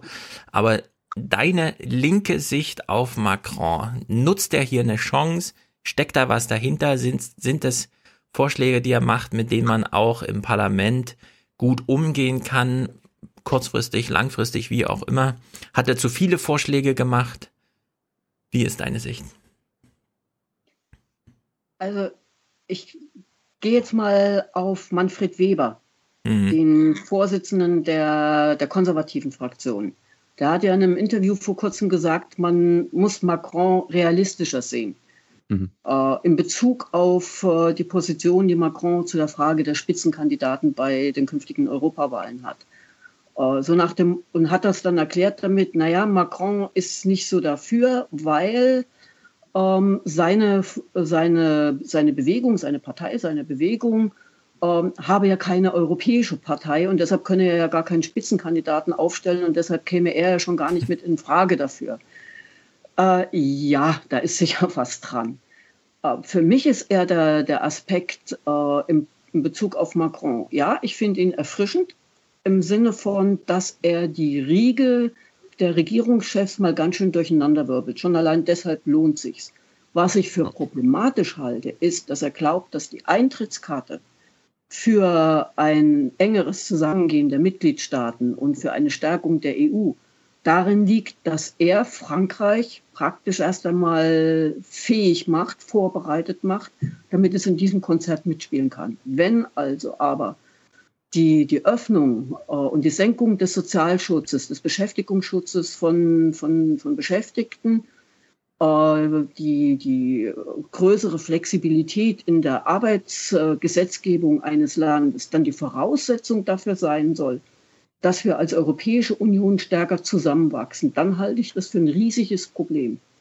Wenn die Bedingung ist, ähm, ihr verliert von euren Rechten, damit wir wettbewerbsfähiger sind und damit die EU insgesamt wettbewerbsfähiger gestalten. Und dafür brauchen wir dann einen gesonderten Haushalt für die, die Eurozone, einen, einen Finanzminister und ähnliches. Da habe ich schon meine Zweifel und Bedenken, ob das so wirklich richtig durch, durchdacht ist, weil ich denke, wir können nicht auf Kosten von Teilen der, der, der Bevölkerungsgruppen letztendlich eine EU aufbauen, die dann äh, den Weg weitergeht. Wir sind, wir, wir klingen dann zwar moderner, wir sind sympathischer, aber letztendlich an der Grundausrichtung, an dem Grundkonstrukt der Europäischen Union ändern wird dann, dann nichts, nämlich mehr in Richtung äh, Solidarität und dass wir eine gemeinsame Verantwortung dafür tragen, dass aus Lettland oder aus anderen Ländern nicht Millionen von Menschen weiterhin abwandern, um sich woanders Arbeit suchen zu müssen, oder wir beispielsweise nichts an einer Gesetzgebung in der EU ändern, die da sagt, wenn du keine Sozialversicherung hast, wenn du keine Krankenversicherung hast und nicht nachweisen kannst, dass du wirklich ein Jobangebot in einem anderen EU-Staat hast, dann gilt für dich die Freizügigkeit nicht. Und dann gilt beispielsweise auch, äh, dass die Mitgliedstaaten durchaus berechtigt sind, Obdachlose abzuweisen. Und dann schaut euch an, wie es in, in vielen Städten, auch in Deutschland inzwischen aussieht. Ähm, und da denke ich, da haben wir ganz andere Aufgaben zu lösen als die, die Macron gegenwärtig ansteuert. Und da denke ich, da, da hat er, da hat er eine, eine Vorstellung von der EU, dass es dann mehr so ein, äh, wie so eine Bühne. Eine Bühne, die ausstrahlen soll in die gesamte Welt und äh, dann sagen soll, unser europäischer Gedanke, das ist der und damit überzeugen wir euch ja alle. Wenn es aber unten drunter an der Basis nicht stimmt und wenn das Verhältnis nicht stimmt, wenn, wenn praktisch unten die Säulen wegbrechen, dann ist das auch äh, etwas, was, was gut klingt, aber was letztendlich dann nicht nachhaltig und nicht dauerhaft zukunftsfähig wird. Damit kann man viele der Menschen, die, die sagen, die Europäische Union, ich betrachte die eher als Gefahr für mich, ähm, damit kann man die nicht zurückgewinnen. Wir haben jetzt beispielsweise bei uns in der Fraktion Leute von Siemens aus Erfurt gehabt. Äh, und da ging es wirklich um die Frage, ja, schaffen wir es denn beispielsweise, ähm, solchen europäisch und global agierenden Konzernen wie Siemens wirklich etwas entgegenzusetzen, was die so unter Druck setzt, dass sie A, einerseits nicht äh, letztendlich Subventionen genießen können äh, und dann, wenn es ihnen passt, dass sie dann trotz riesiger Gewinne, dass sie dann Massenentlassung vornehmen. Ja. Können wir nicht auf europäischer Ebene hier auch was mit gegensteuern? Kann man nicht beispielsweise innerhalb der Europäischen Union beschließen, dass Massenentlassungen einfach nicht möglich sind. Mhm. Wenn du Gewinne machst, dann darfst du keine Massenentlassung vornehmen. Oder wenn du Geld gekriegt hast dafür, dann musst du eben äh, sanktioniert werden. Das, das ist doch eigentlich die Frage, die für viele steht. Ne? Und da erleben sie aber nur, äh, ja, die Konzerne kommen und gehen, die kriegen äh, die entsprechende Unterstützung für Standorte und dann suchen sie sich was anderes, wo es vielleicht für sie attraktiver ist, wo sie vielleicht nochmal Geld abschöpfen können. Und das sind doch aber die, die, die Themen, ähm, die die Leute bewegen und wo sie sagen, hey, das, wo sie dann sagen, das liegt am Konstrukt der EU. So sage ich natürlich nicht, es liegt am Konstrukt der EU alleine, sondern dieses Konstrukt ist ja gemacht worden. Mhm. Es ist ja von Regierungschefs auch bewusst so gewollt worden. Und ich finde, da müssen wir dagegen steuern. Gabi, jetzt kommen wir mal zu der, zu der deutschen Linken. Hat, äh, hat deine Partei ein dauerhaftes, nachhaltiges äh, Konzept von Europa? Äh, ich glaube, keine Partei hat das in Deutschland. Ich gehöre ja auch zu denen, die, ähm, sagen wir mal, Leuten in unserer Partei damit gehörig auf die Nerven gehen. Ähm, weil ich sage, es kann nicht sein, dass wir zum Beispiel einen Bundestagswahlkampf geführt haben, ohne wirklich klar zu machen, dass eine ganze Reihe von Fragestellungen, die uns in Deutschland bewegen, ob das die Flüchtlings-Migrationsfrage gewesen ist, ob das wirtschaftliche Entwicklung ist, soziale Fragen gewesen sind, die Fragen des Klimawandels, äh, die, die kann man doch nicht nur einfach aus einer nationalen Sicht heraus betrachten, ähm, sondern muss ja. man genau sagen, okay, äh, wir haben hier, äh, wir müssen das im europäischen und globalen Rahmen sehen. Und da kann ich Europapolitik nicht nur als Außenpolitik betrachten. Also das würde ich gerne mal strapazieren, weil die Linke hat von mir aus kein Bild für Europa, die CDU aber schon. Es ist nur kein gutes, sondern die CDU hat die letzten Jahre, die sie in der Regierungsverantwortung war, sehr genau gewusst, wie sie Zinserträge abschöpft, wie sie Sozialstandards so senkt, dass sie eben solche Wettbewerbsvorteile gegen Frankreich aufbaut, weshalb Macron gar keinen anderen Weg hat, als erstmal diesen Niveauunterschied zu Deutschland nach unten hin auszugleichen. Also die CDU geht ja sehr klug mit Europa um und hat auch wirkliche Konzepte, was Europa angeht. Nur die bestehen eben darin, und das hatte das Leibniz-Institut in Halle ausgerechnet, jedes Mal, wenn in einer deutschen Zeitung drinsteht, Griechenland ist pleite, sinken die Zinsen so krass auf deutsche Staatsanleihen, dass es im dreistelligen Milliardenbereich aufsummiert wird, was der deutsche Staat dadurch spart, dass alle glauben, nur noch Deutschland ist ein sicherer Investitionshafen. Also die CDU hat ein sehr detailliertes und für sie sehr gutes Bild von Europa. Es ist nicht so, dass keiner in Europa ein Europabild hat, sondern die CDU hat eins, aber mit dem falschen Vorzeichen. Und widerspreche. Sie hat einen, einen stringenten Ansatz, der ist aber nicht europäisch. Genau. Das ist nämlich ein national orientierter Ansatz. Und damit zerstöre ich die EU. Mhm. Genau damit, indem ich versuche, äh, als CDU, als Bundesregierung, ähm, in den, äh, innerhalb der EU meine ökonomische Macht zu nutzen, um die anderen in eine Abhängigkeit zu bringen und so viel wie möglich noch mit rauszuholen. Die Art und Weise, wie mit Griechenland umgegangen worden ist, ist das typische Beispiel, dass das eben kein tragfähiges EU-Konzept sein kann.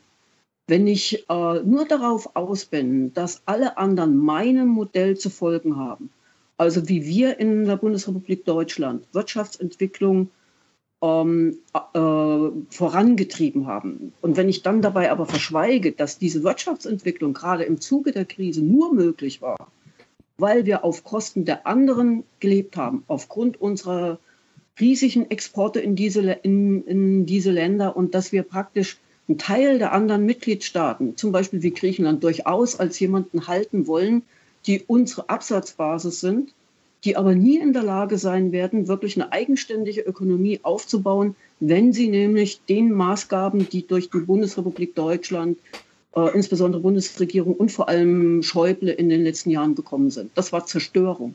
Was ist das für ein, das ist doch kein Europakonzept. Hm. Das ist doch ein national orientiertes Konzept, ein Konzept im Interesse von Konzernen, die global und europäisch verankert sind und äh, die, die letztendlich nicht weiterführen. Das kann ich nicht akzeptieren. Deshalb wollte ich ja und hatte ich ja gehofft, dass zum Beispiel mit Schulz oder meine eigene Partei, dass wir den Bundestagswahlkampf nutzen, um auch klar zu sagen, was muss denn die zukünftige Bundesregierung für eine Rolle in der, in der Europäischen Union spielen? Wie soll denn die aussehen? Dass wir eine Debatte darüber führen, dass nicht einfach erklärt werden kann, ja, für uns ist alles gut und das ist äh, unser Konzept neoliberal. Wir drängen darauf, dass in den anderen Ländern privatisiert wird, privatisiert wird, privatisiert wird, dass eingegriffen wird in Beschäftigungsrechte, dass Mindestlöhne gesenkt werden, Mindestrenten gesenkt werden. Da bringen wir doch die, die anderen Staaten, die Menschen in den anderen Ländern gegen uns auf. Und unser Konzept ist ja auch nachhaltig. Selbst für die Bundesrepublik Deutschland ist es nicht nachhaltig weil irgendwann geht diese Ressource für die deutsche Wirtschaft irgendwann mal zu Ende. Und dann haben wir, die, haben wir dieselben Probleme verzögert und zugespitzt, äh, dann auch in der Bundesrepublik Deutschland. Wir haben sie ja schon. Da brauchen wir uns ja nur ja. Die, die Armutsquoten angucken. Warum, warum hat die Linke das nicht gemacht? Und äh, liegt es vielleicht daran, dass die Linke keine, keine einheitliche Idee hat? Also kannst du mir erklären, was die Idee von Sarah Warnknecht und den Lafontaine-Dödels äh, ist und was die Katja Kippings und so weiter wollen? Gibt es da eine einheitliche Linie oder liegt es aber daran, dass die unterschiedliche Sachen wollen? Und zu welchem, zu welchem Flügel gehörst du eigentlich? Also ich gehöre, ja, gehöre, ich habe mich eigentlich nie auf Flügel bezogen. Das ist, ich mache das, was ich für richtig halte. Ähm, vor allem auch mit dem Blick darauf, dass ich dafür werbe, dass die Linke nur eine äh, regional und gleichzeitig ähm, europäisch und global agierende Linke sein kann. Wer immer sich zurückzieht und sagt, wir haben vielleicht innerhalb eines Mitgliedstaates mehr Möglichkeiten, mehr Einfluss, um unseren äh, um als Linke stärker aufzutreten oder die Rechte von Beschäftigten zu schützen oder gegen Armut vorzugehen, sage ich, das ist eine Riesenillusion. Das ist eine Riesenillusion. Wir werden es nicht schaffen, wenn die einen global und europäisch agieren und wir in unserem Klein-Klein irgendwo wo bleiben. Da sind wir nicht. Ähm, ich wünsche mir von der Gesamtpartei, ähm, dass, wir, dass wir uns auch wieder damit beschäftigen, zu fragen, wo sind denn die Wurzeln eines anderen Europas, eines sozialen äh, solidarischen Europas. Im Unterschied zu, zu Martin Schulz würde ich zum Beispiel niemals fordern, Vereinigte Staaten von Europa und dann davon ausgehen, hey, guckt euch die EU an. Wollen wir diese EU so in diesem Sinne einfach vorantreiben? Wenn ich eine Zukunft für die EU will, muss ich doch erstmal ein paar Grundlagen verändern. Ich mhm. gehe eher noch weiter zurück. Ich gehe auf Ventotene zurück. Äh, diese Gefangeneninsel in den, in den 40er Jahren, ne, als dort italienische Häftlinge waren, die ihr Manifesto von Europa geschrieben haben und die da gesagt haben, ein Europa muss ein sozialistisches Europa sein. Und was ist sozialistisch? Ist eigentlich, dass die Rechte der Menschen respektiert werden, dass alle unterschiedlich, äh, unabhängig von ihrer Ethnie, von ihrer nationalen Herkunft äh, tatsächlich auch sich frei entfalten können und, was weiß ich, dass wir keine Grenzen haben, dass keine, keine Industrien gegeneinander antreten, weil sie im Wettbewerb um mehr Einfluss kämpfen wollen oder Absatzmärkte haben wollen und den einen und den anderen äh, kaputt machen. Ähm, das ist doch eher der Ansatz. Und äh, ja, ich denke, das ist das, äh, die Diskussion will ich in der Partei vorantreiben. Weil ich denke, ja, natürlich äh, äh, ist es wichtig, dass wir uns äh, in der Bundesrepublik Deutschland den unterschiedlichsten Bevölkerungsgruppen zuwenden, dass wir unsere prin prinzipiellen Positionen sowohl für Jugendliche äh, passfähig machen, also dass, dass, wir sie, dass wir das so machen können, dass wir die Zielgruppen unterschiedlich ansprechen, aber bei den gleichen Prinzipien bleiben. Natürlich erwarten junge Leute, dass sie, dass andere Dinge in den Vordergrund gestellt werden. Ich erlebe ja auch, dass diese ganze anti-europäische Hysterie überhaupt nicht funktioniert. Es sind ja gerade junge Leute, die groß geworden sind in, ohne Grenzen. Und wer wie wir noch in der Generation oder wie ich in meiner Generation die Grenze erlebt hat, und ich habe nur ein paar Kilometer von der Grenze entfernt gewohnt in, in Thüringen, äh, der weiß genau, was, zu, was da auf der Kippe steht. Und der wird sich nie wieder darauf einlassen wollen, zu sagen, ja, jetzt müssen wir doch aber erstmal die einen gegen die anderen verteidigen. Und was wir hinkriegen müssen, ist, äh, und da bin ich eigentlich optimistisch, weil ich auch die, die anderen linken Parteien in, in der EU und in, in anderen europäischen Staaten sehr genau kenne, ist, dass wir es schaffen, deutlich zu machen, wir, diejenigen, die, die, die Menschen, ob sie jetzt Arbeiter sind, Beschäft äh, Angestellte sind, ob sie arbeitslos sind, ob sie zur unteren Einkommensgruppe gehören, ob sie arm sind oder nicht, wir haben alle ein Interesse. Wir wollen eine sichere, eine sichere Lebensgrundlage haben und wir wollen miteinander umgehen können und wir wollen nicht von anderen in unseren Lebensentwürfen einfach eingeschränkt werden. Und das ist das, was wir voranstellen müssen. Also ähm, ich habe immer keine, keine Lust, mich da auf eine personelle Auseinandersetzung zwischen Leuten ähm, festzumachen. Ich sage nur klar, was mir an den Positionen von einzelnen Leuten nicht gefällt. Mir gefällt zum Beispiel ganz klar nicht, äh, dass man Migranten, Flüchtlinge ausspielt gegen, gegen Bedürftige ob sie nun bedürftig sind, um, um an der Tafel Lebensmittel zu bekommen oder äh, ob sie Unterstützung brauchen, ob sie Hilfe brauchen, äh, damit sie jetzt in dieser, in dieser Zeit der Kälte nicht auf den Straßen in, in Deutschland erfrieren. Äh, und ist mir egal, ob sie einen Pass haben, in welchem Pass sie haben und ob sie eine Sozial- oder Krankenversicherung haben, die müssen gerettet werden. Das ist das, was ich fordere. Und da kann man nicht davon ausgehen, dass wir sagen, wir müssen Obergrenzen einziehen. Aber, das sage ich auch, es kann natürlich auch nicht einfach eine Diskussion stattfinden, dass wir sagen, ähm, wir haben immer aus gutem Grund gesagt, wir sind dafür, jedem Menschen in Not muss geholfen werden. Jedem. Mhm. Jeder hat das Recht, äh, ihm zu helfen, egal wo er herkommt. Und äh, da haben wir eine ganze, einen ziemlichen Diskussionsbedarf und Klärungsbedarf. Aber was ist, was ist denn in der Linken los? Ich meine, die Grünen haben jetzt nach der Wahl es geschafft, einen personellen Neustart zu schaffen. Äh, da kommt jetzt auch ein bisschen mehr Schwung hin. Die Leute projizieren wieder Visionen auf zum Beispiel den Habeck. Ob er die jetzt hat, ist eine andere Frage. Warum, warum schafft das die Linke nicht? Die Linke hat sofort gesagt, okay, es bleibt alles beim Alten. Kipping, Rixinger sind, äh, bleiben im Amt. Bartsch, Wagenknecht äh, fährt weiter. Äh, das Tandem. Warum gab es da keine Aufarbeitung? Ich meine, die Linke hat nicht von der großen Koalition pro, äh, profitiert. Die haben, glaube ich, ein paar äh, hunderttausend Stimmen mehr gehabt, aber im Grunde äh, die AfD ist riesengroß in den Bundestag eingezogen. Die Linke hätte Protestwähler auch abschöpfen können.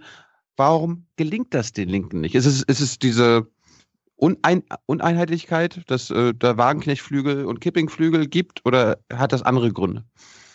Also mir hat sich die Diskussion in den letzten Monaten eigentlich zu sehr auf Personen fokussiert. Wir haben aus meiner Sicht äh, noch nicht den, den Punkt geschafft, dass wir wirklich auch mit Blick auf die Auseinandersetzung in der Bundesrepublik und auch in der EU wirklich die Fragestellung nach vorne gebracht haben, äh, bei der es uns gelingt, also wieder attraktiv zu werden, uns ein Sammlungspunkt zu werden. Ich halte überhaupt nichts davon zu diskutieren, dass wir zusätzlich zur Linken eine Sammlungsbewegung brauchen, die letztendlich als Partei sich formiert. Ist völliger Quatsch. Ich finde, es gibt genügend Initiativen, genügend Menschen vor, äh, auf lokaler Ebene in den Regionen, die Probleme vorne heranstellen und wir müssen dorthin. Wir müssen dort wieder, wieder lernen, auch äh, viel näher dran zu sein. Wir haben eine ganze Reihe äh, von Leuten, die, die sich selbst engagieren, in vielen Initiativen unterwegs sind. Aber wir haben es bisher nicht oder zu wenig geschafft. Wir konnten das schon mal besser, dass ähm, genau diese Initiativen, diese Erfahrungen auch von Leuten, die sich in den verschiedensten Initiativen, ob in der Flüchtlingsarbeit oder in, in Umweltschutzbewegungen äh, engagieren, dass wir die als ähm, diese Erfahrung in unsere Politik auch wirklich einfließen lassen. Äh, ich habe so den Eindruck, wir, wir gucken zu sehr danach, ähm, wie wir auf Bundesebene und auch mit Blick auf, auf den Bundestag, äh, wie hier Einfluss äh, generiert werden kann, ohne danach zu gucken, sind wir diejenigen, die wirklich von den Leuten als also betrachtet werden als ihre Adresse, nicht als diejenigen, die für sie alles erledigen, aber als Adresse, als ein Referenzpunkt, die, die, die an ihrer Seite stehen und denen es das Wichtigste ist, dass wir diese Themen auch aufgreifen. Wir haben manchmal an, auch ein bisschen an den Leuten an den Themen vorbeigeredet und an den Sorgen der Leuten vorbeigeredet. Und letzte Frage von mir, ich weiß nicht, ob Stefan noch eine hat. Eine äh, noch, ja. Die, die, die Idee einer Sammlungsbewegung kann es nicht sein, gerade weil Lafontaine und Wagenknecht an der französischen Grenze leben, dass sie gesehen haben, ah, Macron, der, der hat das ja ganz gut hinbekommen. Der Mélenchon hatte auch eine neue Bewegung gestartet. Äh, in Österreich funktioniert das auch ganz gut. Äh, der Grillo in Italien hat damit auch Erfolg, in anderen Ländern auch. Also äh, vielleicht kommt daher die Idee und die hat ja auch Erfolg. Die, die hat zum Teil Erfolg. Um, ich habe ja in der Fraktion, in unserer Fraktion ist ja zum Beispiel Podemos. Die sind ja aus einer Sammlungsbewegung entstanden. Und äh, ich kann nur sagen, uns als Fraktion, die vorwiegend, also bis zu diesem Zeitpunkt vorwiegend aus traditionellen Parteien bestanden hat, uns tut das unheimlich gut. Hm. diesen anderen Ansatz in die konkrete, selbst in die parlamentarische Arbeit hineinzubekommen und auch festzustellen, es geht, es geht, dass man sich viel mehr öffnen kann, dass man viel mehr darauf gucken kann, was die Leute bewegt und wie man das dann letztendlich auch in politische Aktionen, die, die nicht einfach nur sich so auf den parlamentarischen Alltag konzentrieren, sondern dass man das eine mit dem anderen verbindet. Also das kann man sehr gut zusammenbringen. Und das ist wirklich auch etwas, was uns ähm, sehr weiterhilft. Äh, und insofern äh, bin ich gar nicht dagegen und äh, würde das auch sehr, sehr, sehr befürworten, dass wir diesen, diese Öffnung hin zu einem Bewegungscharakter, Veränderung von Parteien, dass diese äh, und auch gerade die linke Partei, äh, dass diese viel, viel offener wird, transparenter wird, dass wir eine andere Form auch von politischer Kultur, Kultur der Kooperation mit anderen dass wir uns da ändern. Also das heißt, dass, dass, dass wir lernen auch aus den Aktionen heraus, aus den äh, Diskussionen, Das setzt äh, also mit, mit, mit Wissenschaftlern, mit, äh, mit Ökonomen, mit Politwissenschaftlern, aber vor allem eben mit, äh, mit Aktivisten, die in den verschiedensten Organisationen, Initiativen ähm, tätig sind. Aber das setzt eins voraus. Wir müssen lernen, auch wieder Fragen zu stellen und äh, uns einen gemeinsamen Suchprozess zu finden. Solange wir als Linke immer davon ausgehen, wir wissen alles. Wir wissen, wie die Welt funktioniert und wir wissen, wo es hingehen muss. Ähm, solange wir nur sagen, unsere Fragen sind wichtig und unsere Antwort ist richtig, solange wir nicht in der Lage sind, wirklich diesen Diskussionsprozess mit Leuten, die Veränderungen wollen, ja, und die auch bestimmte Grundprinzipien, nämlich Respekt vor den, der, der Würde des Menschen als, als äh, vor Menschen, Menschenrechten ähm, praktisch als eine Grundprämisse zu setzen und auf der Basis dann Fragen gemeinsam zu stellen und diesen Diskussionsprozess zu führen und sich als ein Teil derjenigen zu betrachten, die da mit drin sind. Ähm, wenn wir da nicht rauskommen, und da haben wir, sagen wir, in der europäischen Linken noch manche, die, die so den, den Drang haben, wir sind die einzigen realen Vertreter der Arbeiterklasse.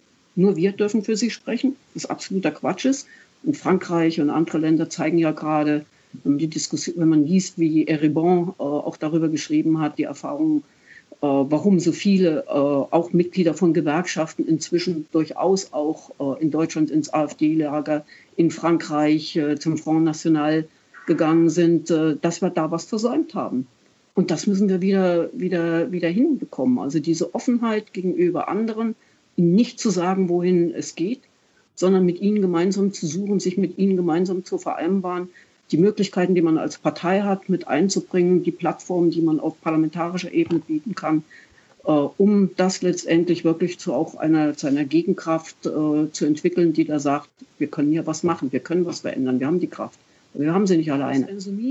So und ein bisschen unter diesem Aspekt, ähm, ja, bin sehr dafür, aber ich habe so ein bisschen den Eindruck, dass da was Exklusives dabei ist, was Ausgrenzendes. Äh, bitte tut das nicht. Grenzt nicht andere aus, weil euch zum Beispiel Syriza mit der Regierungspolitik nicht gefällt denke ich, ist es ein Unding, dann einen Antrag zu stellen an die Europäische Linkspartei, Syriza soll ausgeschlossen werden. Was ist das? Also nicht teilen, sondern versuchen, Basis zu finden für mehr Kooperation, nicht für eine Einheitslinke. Die werden wir niemals sein. Das hat unsere Geschichte gezeigt. Äh, und wir, wir werden uns nicht irgendwo gleichschalten können und alle im Gleichschritt marschieren in eine Richtung. Quatsch, lehne ich auch völlig ab.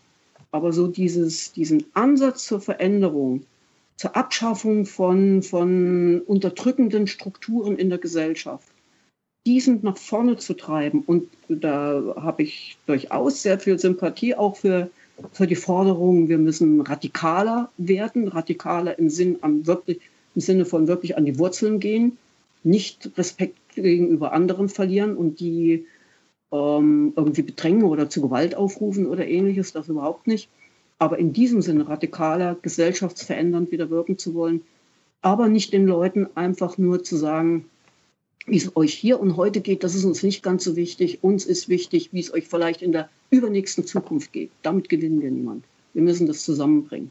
Hm. Meine letzte Frage zielt auf genau das Gegenteil von diesem Spektrum, also ganz weit weg vom sammlungsbereiten Bürger, der irgendwann mal auch mitentscheiden darf. Äh, Martin Seelmeier wird jetzt Generalsekretär der EU-Kommission und mit Olaf Scholz tritt der nächste schwarze Null, deutsche Finanzminister, in die Eurogruppe ein. Und Olaf Schäuble, hallo. Olaf, Olaf Schäuble. Und Jens Weidmann möchte gern EZB-Präsident werden. Wird Europa jetzt, also wird das ziemlich deutsche Europa jetzt nochmal deutscher? Oder äh, gibt's da was anderes zu vermelden? Wie ist da die Sicht? Das ist genau das, was ich äh, auch gemeint habe. Ich hätte mich sehr gefreut, wenn mit der Diskussion um eine Kroko äh, nicht einfach ein, ein, ein Bild beschrieben worden wäre, die Vereinigten Staaten von Europa, sondern wirklich genau, knallhart an diesen Punkten gesagt worden wäre. Äh, wir, wir lernen es auch wieder, die anderen nicht zu erschrecken, nicht vor, es vor uns grausen zu lassen. Und genau dieses Stimmungsbild merke ich durchaus. Äh, dass andere sehr genau gucken, die Deutschen, wo greifen sie wieder zu, wo sind sie präsent. Und dann muss man sich natürlich auch angucken. Äh, mich wundert sehr, dass Herr Selmayr in diese, in, in diese Funktion gekommen ist. Äh, ich kann mich daran erinnern, dass wir vor anderthalb Jahren, als ähm, Herr Juncker bei uns in der Fraktion waren, dass, dass ich ihn gefragt habe, ob er schon seinen, seinen Chef hier entlassen habe, weil der nach den Gesprächen mit Frau äh, mit Frau May ja äh, Internas ausgeplaudert hat ja. und, seinen, und, und Juncker in eine unmögliche Situation gebracht hat. Ja. Äh, und wie ich jemanden, der andererseits auch Journalisten gegenüber, also der Journalisten auch bedroht, weil sie einen kritischen Artikel verfasst haben, ähm, wie ich jemand, so jemanden äh, dann in eine solche Funktion mit reinbringen kann, äh, da sind doch mehr, nicht nur wenige Zugeständnisse schon jetzt an die Bundesregierung wieder gemacht worden. Ja sehr problematisch. Ja. Das ist nicht der Geist, den wir brauchen. Gabi, Dankeschön für deine Zeit. Oh ja. Hm. Du musst jetzt wir, zur Abstimmung. Müssen, ja. wir, müssen, wir müssen aufhören. Äh, ich verspreche dir, wenn wir das nächste Mal in Brüssel sind, werden wir dich besuchen. Also solltest du da sein und Zeit haben, dann komme ich mal vorbei ja. mit, mein, mit meinem Team. Und äh, vielen Dank für deine Zeit. Dann beeilt euch, denn irgendwann geht die Legislatur zu Ende. Das war, ich weiß, ich weiß. 2018 ist noch. Vor der Wahl. Vor der Wahl auf jeden Fall. Alles klar. Grüße nach Brüssel. Hat Spaß gemacht mit euch. Gut, danke. Dankeschön. Tschüss. Ciao. Tschüss. Das war Gabi Zimmer. Ja. Warum ist die, warum äh, sehe ich, die, hab ich, haben wir die schon in unseren drei Jahren im Aufwachen-Podcast jemals in den Tagesthemen oder im Heute-Journal gesehen im Hintergrund? Also ausschnittsweise. Meinst du? Wurde sie mal vor vielen, vielen Jahren, weil sie, man spricht ja immer vom Tisch im Europaparlament, auch was zu Griechenland gesagt hat. Das Richtige, wie wir sagen. Nicht das, was Martin Schulz zu Griechenland gesagt hat, sondern das Richtige. Trotzdem, wir hatten ja im Gespräch äh, auch nochmal kurz über die deutsche Link und so gesprochen. Ich will nochmal, weil es ist ja wirklich diese Frage, die klären wir auch gleich mit Kotschnim. Wieso haben die Linken da keine Traktion? woran mangelt's? Ja? Es gibt ja, ich will ihn noch mal spielen, weil er parat liegt, Dietmar Bartsch, der ja in einem Gespräch bei Phoenix, also im Reste, auf der Resterampe werden sie noch zugelassen, die Linken, hat er mit Hans-Werner Sinn mal diskutiert und nach einer halben Stunde irgendwas zum Thema Blabla hat ja Dietmar Bartsch das gesagt, was ich immer noch gut finde. Es gibt noch einen rationalen Weg und das ist der linke Weg. Europa ist in der größten Krise, die es je gegeben hat. Brexit, Rechtsextremismus, Jugendarbeitslosigkeit sind Symptome. Und wenn wir so weitermachen, noch vier Jahre mit dem Diktat von Merkel und Schäuble, wird Europa scheitern. Ja, ein Jahr von den vier ist schon abgelaufen. Hört noch mal genau hin, ich spiele nur noch mal den Anfang. Ihr hört am Anfang so einen Schnaufen, ja? Das erkläre ich gleich noch mal. Es gibt noch einen rationalen Weg und das ist der linke Weg. Europa ist in der größten Krise, die. Das war Hans-Werner Sinn, der so da sitzt. Der linke Weg. ist mein Mikro noch offen? So, ja. Also es ist einfach, das ist der Zustand, das ist der mediale Zustand. Jetzt kommen wir zu Kottschnippen. Kottschnippen war viele Jahrzehnte, mehr als drei, beim Spiegel und galt da immer als Edelfeder. Und mehr weiß ich auch nicht. In den letzten Jahren hat er zum Beispiel Spiegel Daily erfunden beim Spiegel. Ja, das war noch so sein kleines Baby. Dann hat er den Spiegel altersbedingt dann verlassen, Rentenalter und so. Und hat Auch. in irgendeine Reporterfabrik noch gegründet, wo man so ein bisschen Nachwuchs und sowas macht. Ja, er will jungen Leuten jetzt beibringen, wie man Journalismus machen kann. Genau. Ja, also quasi so eine Art Masterclass für deutsche junge Menschen. Genau, wir stolpern jetzt sehr rein in dieses Gespräch und äh, der Anlass dafür war, Kurt Schnippen hat einen Text geschrieben in der FAZ, einen offenen Brief an seine Genossen, weil er ist nämlich jetzt auch Genosse geworden. Er ist in die SPD eingetreten. Warum? Und weil, und weil wir uns ja, alle kennen, weil wir uns alle kennen, habe ich gesagt, Kurt, komm doch mal in den Podcast. Ja. Und er hat gesagt, ja. äh, Jawohl, Sigmar, das machen wir. Ja. Genau, also viel Spaß mit Kurt Schnippen, hört's euch an. So, ihr beiden Edelfedern. Ich weiß nicht, ob ihr uh, euch kennt. Wir sind uns schon mal begegnet. Ja. Ah, Kort kam mal in, das, in die Feuilleton-Morgens-Konferenz reingeschneit und Schirmerer hat ihn angekündigt, mal, dieser Mann hat hier heute vogelfrei. und daraufhin, 2013 oder so, als Ja, ja, diese ja, Debatte stimmt. tobte. Ja. Der arme Kerl, ja. Ja. Äh, wollen, wir eine, wollen wir eine Stunde machen? Das hatten wir uns jetzt so gedacht. Jo. Falls es, falls es äh, länger geht, falls hier die Fetzen fliegen, was ich mir nicht vorstellen kann, äh, dann, dann halt noch ein paar Minuten länger. Und falls uns ganz schnell das Thema ausgeht, äh, oder Sachen, also SPD, dann würden wir noch Dann mal reden wir über Medien, ja, ja. Genau. Aber ich nehme an, wir haben genug über die SPD zu reden. Ja. Ich habe mich gestern ja nochmal auftanken lassen da bei dieser Veranstaltung mit Kevin, dem Heiland und äh, dem Fraktionsvorsitzenden der SPD. Das, das ging ungefähr 7 zu 1 aus für Kevin. 7 zu 1? Ja. Also, äh, dann steigen wir doch mal hier ein. Als ich deinen Text gelesen habe, hatte ich die Befürchtung, Ahnung, das Leseerlebnis Kevin, und ich meine jetzt richtig, das Wort Kevin wird bei dir nicht so ganz ernst genommen, sondern das ist eher so eine semantische Benutzung einer Type, die Kevins der Sozialdemokraten. Äh, nein, ich kann nichts dafür, dass der Kevin heißt. Also wenn der jetzt Thilo heißen würde oder was weiß ich, Karl-Heinz, äh, dann würde man das, glaube ich, anders. Das, das Wort Kevin ist leider, leider so belastet. Immer Weihnachten sehe ich dann äh, Kevin allein äh, zu Hause und Kevin in New York. Das kriegt man nicht raus und ich glaube, das, das bestimmt auch dein Leseerlebnis, dass man immer diesen kleinen Jungen sieht, der Angst hat vor den Einbrechern und zu blöde ist, mit seinen Eltern zu verreisen. Und, und das, das ist, glaube ich, das Problem. Ja, aber hättest du dich nicht als Autor dafür entscheiden können, okay, der junge Mann heißt Kevin. Okay, ich weiß, das ist genau der Name, der so häufig in den Brennpunkten und so. Aber es ist, du, du hast doch auch Leser halb so alt wie du, die du Ja, auch hoffe, ansprechen möchtest. Und wenn du mit denen so eine Type, die, die Kevins der Sozialdemokratie, also da fühlt man sich ja, ich habe mich nicht ernst genommen gefühlt. Ich bin jetzt kein Kevin der Sozialdemokratie, also ich bin weder in der Sozialdemokratie, noch bin ich, Kevin ist ja nochmal, äh, also 25, das ist ja nochmal fast zehn Jahre jünger als ich. Nö. Aber, was? 28, 28 glaube ich. 28? Ja gut, er ist jedenfalls nochmal, ja, also als ich Ja. aus der Schule rausging, kam er gerade aus der Grundschule rein sozusagen.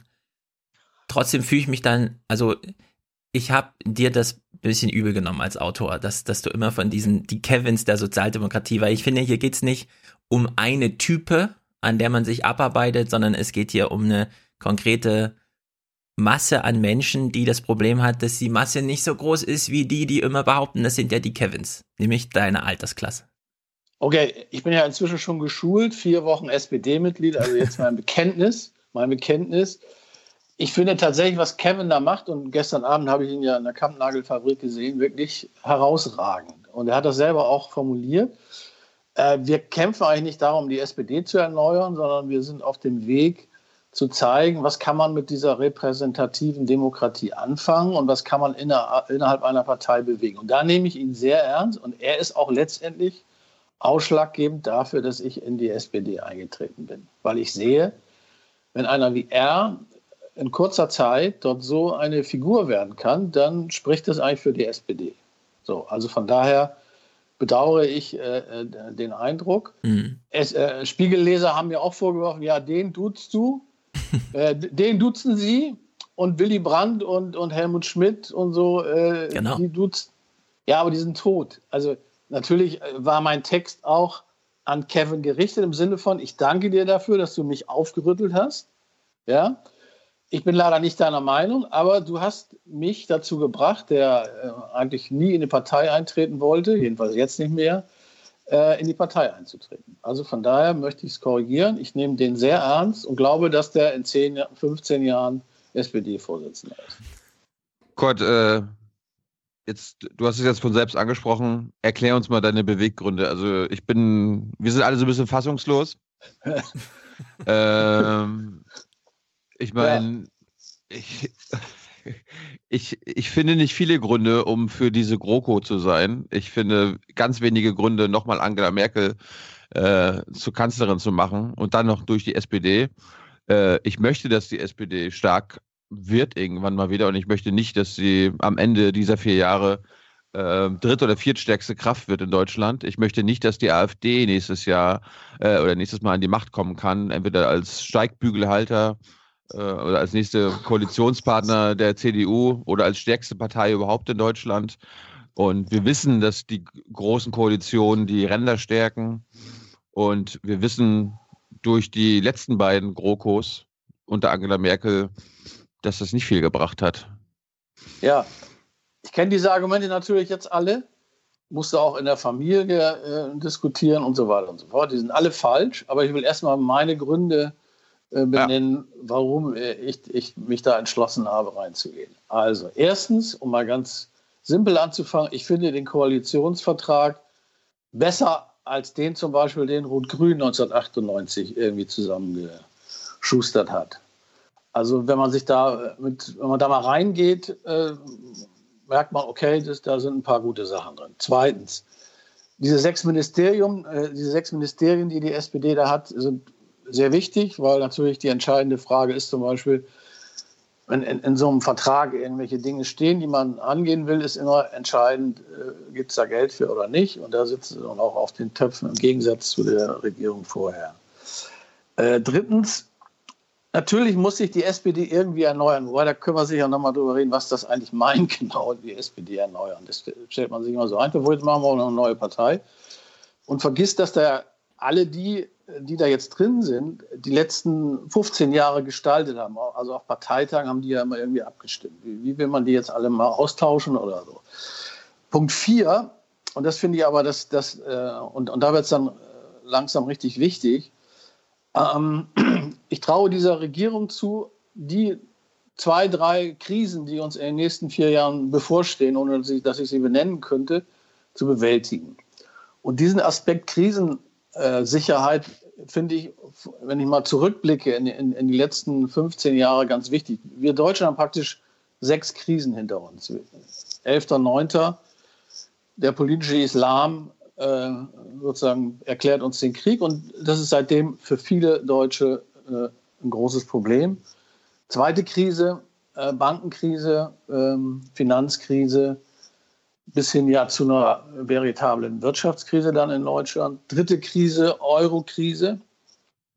Vierte Krise, äh, Migrations-, Flüchtlingskrise. Fünfte Krise, Autokrise. Sechste Krise, und das ist jetzt die schlimmste für die Deutschen, glaube ich. Martin Regierung, Regierungs, Regierungsbildungskrise. Mhm. So, wenn ich mich jetzt reinversetze in einen Menschen, der eigentlich nur in Ruhe hier leben möchte, hoffentlich eine Arbeit hat und sagt, die Regierung ist eigentlich dazu da, dass die mir diese Sicherheit irgendwie gewährleisten, dann ist der jetzt zu Recht in einem nervösen Alarmzustand, weil wenn das, was die AfD Systemkrise nennt oder Systemparteien, er auch noch dadurch bestätigt bekommt, dass sie nun über Monate nicht in der Lage sind, eine Regierung zu bilden, dann muss man da irgendwie einfach jetzt mal Scheiße in der Regierung bilden. Weil sonst glaube ich, passiert Folgendes. Und darum ist mal wieder die Große Koalition äh, das kleinste Übel. Ähm, wenn es nicht zu einer äh, großen Koalition kommt, die ja auch gar, gar keine große Koalition mehr ist, sondern irgendeine Koalition, haben wir eine Minderheitsregierung und möglicherweise dann Neuwahlen. Wenn du dir mal die Mehrheitsverhältnisse im Bundestag anguckst, ist das quasi ein, ein rechter Block, eine, eine rechte Mehrheit, die dort sich bilden könnte. Und im Wesentlichen äh, die Meinungsherrschaft und auch die Entscheidungsmehrheit da hat. Also es geht für mich von AfD über FDP, CSU bis zu bestimmten Teilen der CDU. Wenn die also unter den Bedingungen einer Minderheitsregierung sich immer wieder zusammenfinden, äh, haben wir in Deutschland ganz schnell ein Klima, wo alles das, was mal irgendwie links gedacht war, und das ist ja immer, immer die Hoffnung äh, von Kevin und den, und den Jungsozialisten und anderen, wahrscheinlich auch euch, es könnte da irgendwie dann äh, zu einer linken Mehrheit kommen, die, die dies und jenes durchsetzt, halte ich für vollkommen illusorisch. Und von daher glaube ich, dass man jetzt irgendwie in diese, in diese große Koalition muss, um dann zu sehen, wie man aus dieser äh, Position der Stärke heraus die äh, SPD erneuern kann. Das ist sozusagen mein Regierungsauftrag. Okay. Hm, Tilo? Ich, wollen wir das von vorne aufrollen oder von Ja, hinten aufrollen? Also von hinten ist immer besser. Äh, ich weiß gar nicht, ob es so schlimm wäre, wenn jetzt unter ein, also in einer Minderheitsregierung äh, die CDU mit der AfD dann ab und zu mal abstimmt, weil dann, dann sind die Fronten geklärt, dann, seh, dann sieht die Öffentlichkeit, äh, wer da mit wem zusammenarbeitet. Das kann den linken Parteien, so nenne ich sie mal, ähm, vielleicht auch nicht schaden. Das, das sehe ich jetzt, ich jetzt gar nicht so als schlimm an. Also bei, bei Minderheitsregierung stört mich eigentlich am meisten, dass äh, wir dann nur CDU und CSU-Minister hätten. Also das, das hält, Naja. das, das würde ich dann für viel gefährlicher halten. Also ist, Ähm. ist, so, ist so ein bisschen die Sonthofen-Strategie von Franz Josef Strauß. Lass das Land mal in die Scheiße rennen und dann äh, werden die Leute schon sehen, wie toll unsere Lösungen sind. Also das ist so, das ist so ein bisschen ja, der alte Konflikt Reform oder Revolution. Äh, die, die Leute, die jetzt für die GroKo sind in der SP, die sagen, nee, pass mal auf, wir sind eigentlich, das ist auch das große Missverständnis der SPD, wir sind eigentlich wie eine Gewerkschaft. Das heißt, wir gehen in eine Regierung, um dies und jenes durchzusetzen. Und Kevin und die Linken in der SPD sagen, ja, das ist, ist, ist ganz gut, äh, da auch Dinge durchzusetzen, aber in Wahrheit müssen wir ja das, die grundsätzliche Erneuerung, wir müssen den großen Entwurf, wir müssen die Zukunftspartei werden, die, das, die dieses Land grundsätzlich verändert. Und da bin ich im Moment äh, bei den Reformern und hoffe, dass durch vernünftige Reformen man dann irgendwann an einen Punkt kommt, wo man wieder linke Mehrheiten hat und dann möglicherweise auch grundsätzliche Dinge ändern kann. Du- Jetzt du ich sag- aber mal ruhig, ja. Du sagst ja, du du sagst ja hier, Krisensicherheit ist dir auch wichtig. Man könnte ja auch argumentieren, dass diese GroKo und Angela Merkel für einige Krisen auch in Europa gesorgt hat oder mitverantwortlich ist. Mhm. Äh, darüber, darüber könnten wir reden und jetzt ist mir mein Argument. Äh, Okay, dann springe ich mal rein. Ähm, also äh, die, ich bin völlig einverstanden mit den Krisen, die du aufgezählt hast. 11. September haben wir immer noch nicht verarbeitet. Ich finde alles, was, wenn du jetzt sagst, Migration ist auch eine Krise. Warum haben wir so viel Angst vor Migration? Naja, ich finde, das, da kann man einen großen Bogen schlagen bis zum 11. September, weil die Stimmung vorher war eine andere, auch im Umgang mit äh, Leuten wo, von woanders, auch wenn sie plötzlich da sind. Bankenkrise, nächstes riesiges Problem. Ich würde da immer noch das, die Erfindung des iPhones, die ja ins gleiche Jahr sozusagen, also die Eroberung durch der Welt durch das iPhone, ist ja im selben Jahr. Wir haben beides unaufgearbeitet, ja. Wir haben eine Digitalisierung, die wir überhaupt nicht verstehen. Gleichzeitig so eine Nullzins-Minuszinspolitik, bei der wir uns auch fragen, was bedeutet das eigentlich, während das alles umkrempelt. Beim Auto würde ich jetzt sagen, okay, das äh, ist wahrscheinlich altersbedingt. Meine Generation ist das scheißegal mit den Autos. Das nehme ich einfach mal raus. Aber ich würde noch ergänzen, wir haben neben den sechs Krisen, also dass du da noch die Regierungsbildung gerade einbaust, würde ich sagen, das ist nun eine sehr fast romantische Form von Krisendefinition, weil nur weil es bisher immer gut geklappt hat, weil wir in Deutschland verwöhnt waren mit nur drei oder vier Parteien und jetzt ist es halt mal ein bisschen komplizierter, wenn wir nach Italien gucken mit diesen immer nur ein halbes Jahr haltenden Riesenkoalitionen und so weiter. Ja? Also da sind wir in Deutschland einfach, einfach verwöhnt gewesen, jetzt wurden wir halt eingeholt von der Realität. Aber wir haben in Deutschland noch eine siebte Krise und das ist die Demografiekrise. Wir sind hier wirklich in einer Gerontokratie und es bedeutet irgendwas, dass die Hälfte der Wähler über 50 Jahre alt ist. Und Kevins, diese Kevins, ich greife es jetzt mal auf, wie du das genannt hast. Wenn man diese Type Kevin jetzt mal ernst nimmt, dann heißt das ja, mehr als die Hälfte davon befristet beschäftigt. Mehr als die Hälfte davon traut sich erst zehn Jahre später Kinder zu als die romantische Zeit der Willy Brandt, ja, die du da beschreibst, als du jung warst und in deinem Alter und so weiter. So, es ist wirklich eine Herrschaft der Alten, die in viel zu großen Wohnungen, die ihnen selbst gehören, sitzen, während die Alten ihre Bildungskredite, und in Deutschland ist man noch verwöhnt, man muss nur sozusagen die Nebenkosten der Bildung bezahlen, nicht noch Studiengebühren oder sowas, ja. Aber die Jungen häufen Kredite an, bekommen sie nicht abgezahlt und die Alten sitzen in ihren Immobilien und kümmern sich quasi um nichts und wir gehen dann einfach los und wählen Merkel, weil das Argument im Raum steht. Wir brauchen doch Stabilität. Und die Jungen sitzen da und sagen, nee, wir brauchen keine Stabilität, wir brauchen jetzt mal so einen Wirbelwind, der einmal durch die Gesellschaft fegt. Und ich bin mittlerweile sogar der Meinung, nicht mal Kevin Kühnert steht noch für diesen Wirbelwind. Und selbst Kühnert ist dir jetzt äh, sozusagen zu aufgeregt, ja, bringt diese sechste Krise, Regierungskrise nochmal äh, sozusagen schon an den Rand von dessen, was du erträgst, wo ich sage, nee, wir brauchen viel mehr Durcheinander. Und sei es mal, dass die AfD ein paar, ja, da würde ich sagen, das ist so klein-klein der Tagespolitik, dass die AfD dann auch irgendwann mal Minderheitsvorschläge der CDU mitträgt oder so.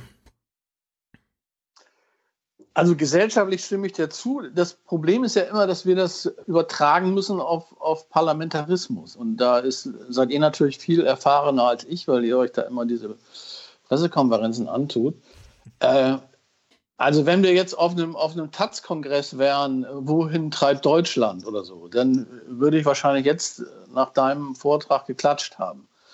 Und sagen, ja, recht hat er, Wirbel brauchen wir und so. Nur, wir stehen ja jetzt vor der Frage, hier, äh, das, den Brief schicke ich gleich ab.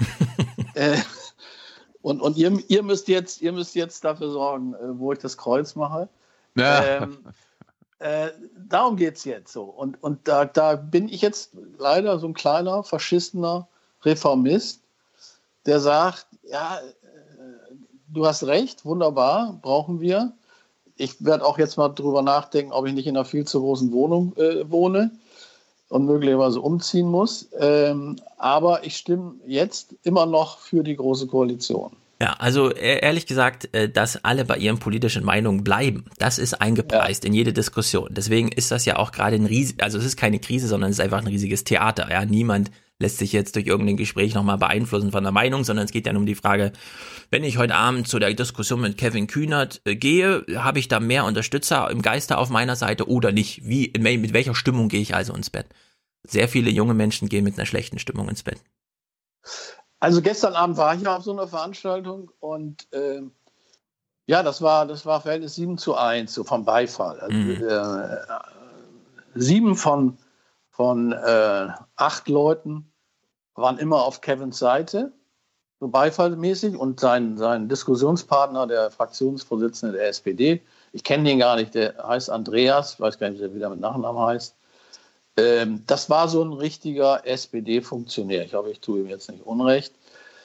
Der so alles das gebracht hat, was das, äh, was das äh, Funktionärschor so einer Partei dann an Argumenten anführt. Zum Teil habe ich sie jetzt auch äh, wiederholt. Das äh, gehört dann halt offenbar dazu, wenn man in so einer Partei ist und dann, dann sich entscheiden muss. So, also stimmungsmäßig war, war das ein klares, äh, klarer Auswärtssieg für Kevin. Ich glaube nur, auch nach, nach den Gesprächen, die ich danach geführt habe, dass mindestens die Hälfte der Leute für die Große Koalition stimmen werden. Also die, die erkennen auch in sich diese Sehnsucht, wir wollen eigentlich eine linke Partei sein und müssen da irgendwie hinkommen. Nur, das heißt jetzt nicht zu sagen, wir verweigern uns der Koalition, sondern weil sie all diese Ängste haben, die ich da aufgezählt habe. Übrigens, das sind natürlich zum großen Teil nicht meine Ängste. Ich kann schon mit den meisten Krisen ganz gut umgehen, äh, sondern da habe ich sozusagen äh, rollenprosamäßig mich versetzt in den äh, Durchschnittswähler, der dann möglicherweise zum Ergebnis kommt. Und weil es all, weil es all diese Unsicherheit gibt und weil es halt die äh, große Koalition oder die Systemparteien nicht hinkriegt, darum wähle ich dann jetzt bei den Neuwahlen äh, AfD und die landet dann was, was weiß ich vor der vor der SPD und ist dann, das ist ja auch eines, eines der Argumente von, von äh, Kevin gewesen, ja, wir dürfen, wir müssen verhindern, dass die AfD äh, die größte Oppositionspartei wird. Und äh, so oder so wird sie das. Also ob die SPD nun in die, in die Koalition geht oder sich der Koalition verweigert, wird die, SP, äh, wird die AfD dann äh, die größte Oppositionspartei. Weil du den Automatismus Neuwahlen siehst, wenn es mit der GroKo nicht klappt.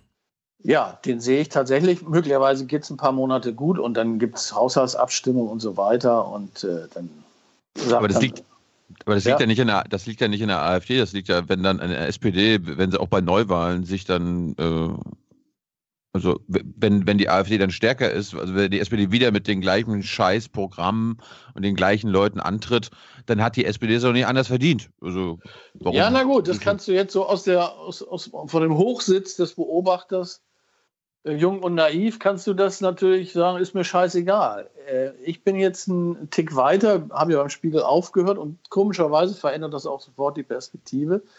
Also, also, also nicht mehr da so sitzen mit verschränkten Armen und mal sehen, wie die SPD sich in die Scheiße reitet, sondern tatsächlich sofort, ja, sondern tatsächlich sofort so ein Reflex. Es wird jetzt irgendwie ernst hier bei uns. Also man, äh, es glaube ich, es reicht auch nicht mehr nur zu demonstrieren und äh, zu verhindern, dass jetzt mal wegen in Hamburg sich eine Pegida formiert, sondern du musst jetzt auch mal in so eine Partei gehen äh, und mal erstens schauen, was, was, was, was passiert da wirklich und zweitens mit deiner kleinen, winzigen Stimme möglicherweise dann dich da, dich da einschalten. Ja, aber du, du gehst in die Partei, um, um zu sagen, weiter so. Um zu nee, sagen, nee, okay. Nee, nee, nee, nee, nee. Nein, also jetzt, jetzt kommt mein Masterplan. Ja?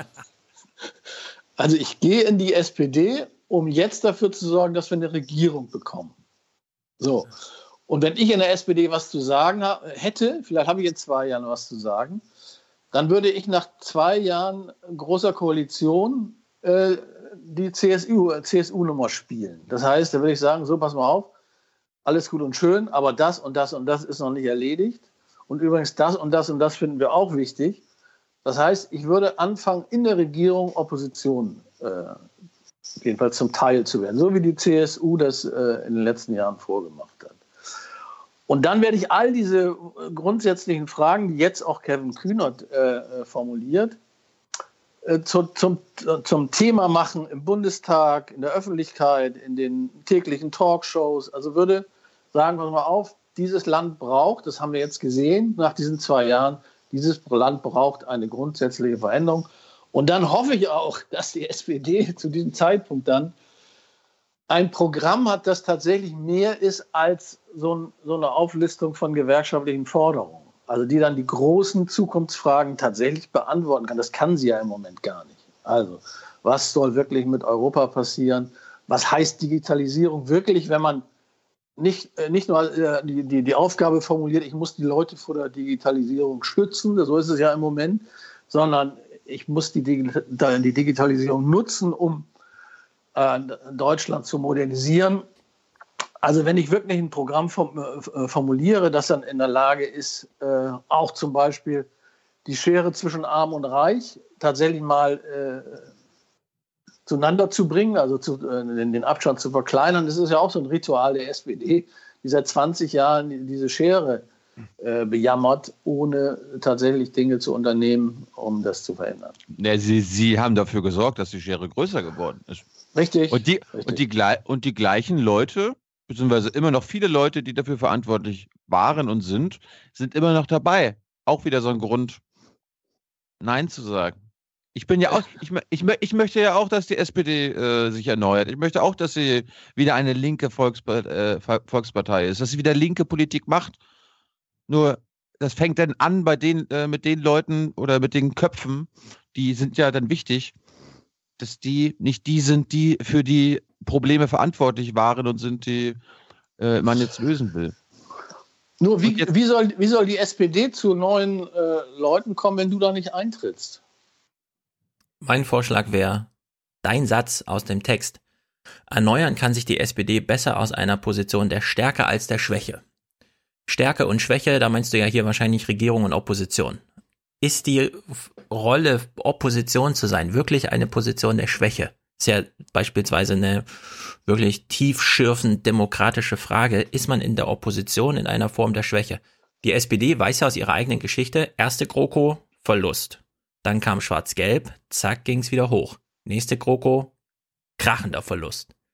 So, jetzt nochmal GroKo, hieße noch mehr Verlust, also Schwäche jetzt Opposition, nicht nur gegen die CDU, Minderheits, irgendwas, wie auch immer, Merkel sich, hat ja nicht ausgeschlossen, sondern auch Opposition gegen die eigenen Nachbaroppositionellen von der AfD, ist ja, würde ich wieder sagen, eine Position der Stärke eigentlich.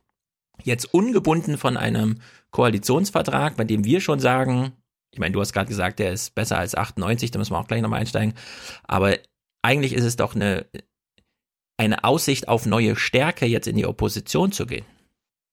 Ja, das Problem ist ja nur, du hast, äh, also nehmen wir an, gehen wir mal von Minderheitsregierung aus. So. Dann hast du ja sechs Oppositionsparteien, wenn ich richtig zähle. Links von der SPD sind, sind die Linken, also die werden in der sozialen Frage eine deutlichere äh, Opposition sein als die SPD. Und dann hast du die AfD, die in all diesen Fragen, wo es um die Sorgen die berühmten Sorgen der Bürger geht, Migration und so weiter, äh, auch stärker sein. So, und dann hast du die FDP, die wird immer, wenn es um äh, Demokratie und was Digitalisierung geht, wird sie möglicherweise eine, äh, wird sie lauter sein als, als die SPD. Das heißt, sie ist eingekeilt dann. Thema Klima, Grün viel kompetenter, viel glaubwürdiger als die SPD. Ja, aber darf ich kurz einhaken? Ja. Müsste man nicht überhaupt, wenn man davon spricht, es wird ja immer gesagt Minderheitsregierung. Ich würde sagen, es gibt dann keine Minderheitsregierung, sondern es gibt eben eine größte Fraktion. Die ist zwar übergroß im Vergleich der anderen, aber ich würde dann gar nicht von hier ist eine Regierung und der steht in Opposition gegenüber, weil die Minderheits Regierung, die nimmt ja die Opposition gleichsam in die Pflicht, auch immer mal wieder Teil der Regierung zu sein, also wirklich Verantwortung zu übernehmen und nicht einfach nur immer zu sagen, nee, machen wir nicht mit, weil ihr seid ja die anderen, die Bösen und eine Mehrheit habt ihr eh nicht, also ärgern wir euch auch noch, ja. Sowas, so eine Strategie würde ja nicht aufgehen. Ja, nur, nochmal, die Mehrheit im Bundestag ist im Moment rechts. Das heißt, in ganz vielen Fragen, also wenn ich nur mal Europa nehme, äh, Zukunft Europa, so, da hast du doch in Wahrheit inzwischen einen antieuropäischen Block. Der fängt bei der AfD an, geht über die FDP, geht tendenziell auch über die CSU bis zu mhm. bestimmten Leuten in der CDU, die sich antieuropäisch äh, profilieren. Äh, ich wüsste gar nicht, wie, welche Rolle Merkel da in Europa noch spielen könnte, wenn sie bestimmte, was wir ich nehme an, Griechenland fängt wieder an zu wackeln oder Portugal. Sie würde, sie würde keinerlei Chancen haben, die Rolle, die Deutschland eigentlich in Europa spielen müsste, äh, zu spielen. Das heißt, du hast von Deutschland ausgehend eine äh, totale Verunsicherung Europas und dann hast du da noch den wackeren Macron und das war's dann. Ja, aber wenn die also Mehrheitsverhältnisse im Bundestag so sind, man kann ja nicht die ganze Zeit nur, weil man sich was Besseres wünscht, aber das sind nun mal die Mehrheitsverhältnisse, zumindest für die nächsten vier Jahre, die ganze Zeit sagen, na, dann müssen wir halt so notnagelmäßig die GroKo noch und die SPD muss sich dann opfern ja, doch, und so weiter. Doch, notnagelmäßig. Ein, ein Notnagel für Europa. Ja. ja, aber wir sehen doch gerade in Amerika, vier Jahre Trump wird man sehr gut überstehen und danach wird es auch wieder gut gehen. So, und das, das, Moment, Moment, das fragt mal jetzt die Leute, die aus der Krankenversicherung rausfliegen, wie die das sehen. Naja. Naja. Also äh, wenn du jetzt meinst, Obamacare war eh schon immer toll und es ist total sinnlos gewesen, dass es da eine Opposition dagegen gab und der Trump, ja, der, ich meine, Trump hat es nicht mal hingekriegt, die äh, tatsächlich äh, ja. klein zu kriegen mit allen Mehrheiten.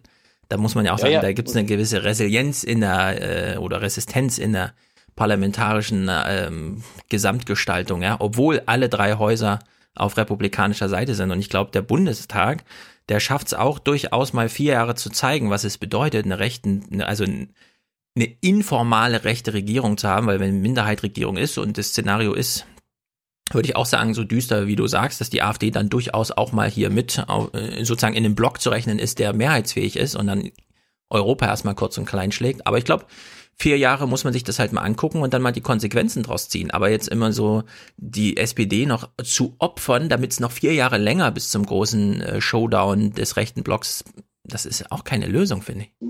Nur nochmal, dahinter steckt ja bei euch oder bei dir die Hoffnung oder die Strategie, okay, dann geht das Land eben jetzt mal nach rechts und dann passieren eben bestimmte Dinge, die schlecht sind für die Leute. Und dann lernen die daraus, dass sie dann beim nächsten Mal SPD wählen müssen und dann kommen wir irgendwie zu einer linken Mehrheit. Also das ist, das ist die, die Sonthofen-Strategie von Strauß. Äh, und ich glaube nicht, dass sie funktioniert. Ich glaube, dass du dann eine solche Verschiebung bekommst, dass SPD, Linke und Grüne äh, tatsächlich bei den Wahlen in vier Jahren nicht wesentlich mehr Stimmen haben als heute oder, oder, oder sogar weniger. Weil natürlich die Debattenhoheit die so eine rechte Mehrheit hat, dazu führt, dass äh, die tendenziell linken Parteien sich immer zu Fragen äußern müssen, die möglicherweise gar nicht die tatsächlichen entscheidenden Fragen sind. Ja, also äh, Digitalisierung zum Beispiel zu, zu einem großen Thema zu machen, wird mit einer rechten Mehrheit nicht funktionieren. Also es gibt ja nicht nur das Parlament, was gesellschaftlich gestaltet. Und ich komme nochmal auf mhm. Amerika zurück, dass wir so Debatten wie MeToo haben. Das klar, funktioniert natürlich nur, solange alle wissen, das Präsidentenamt hilft euch gerade nicht. Und das Repräsentantenhaus erst recht nicht. Und der Senat, der hat auch noch eine Mehrheit von, ja. Also da muss man sozusagen wenn man ein Anliegen bei MeToo hat, muss man jetzt auf die Straße gehen. Die Schüler gehen jetzt auf die Straße, weil sie wissen, wir müssen jetzt richtig gegen den amerikanischen Präsidenten, gegen unseren Präsidenten anarbeiten, sonst kriegen wir dieses Waffenrecht nie hingebogen. Mit einem Demokraten im Amt wäre das nie so auf der Straße möglich gewesen.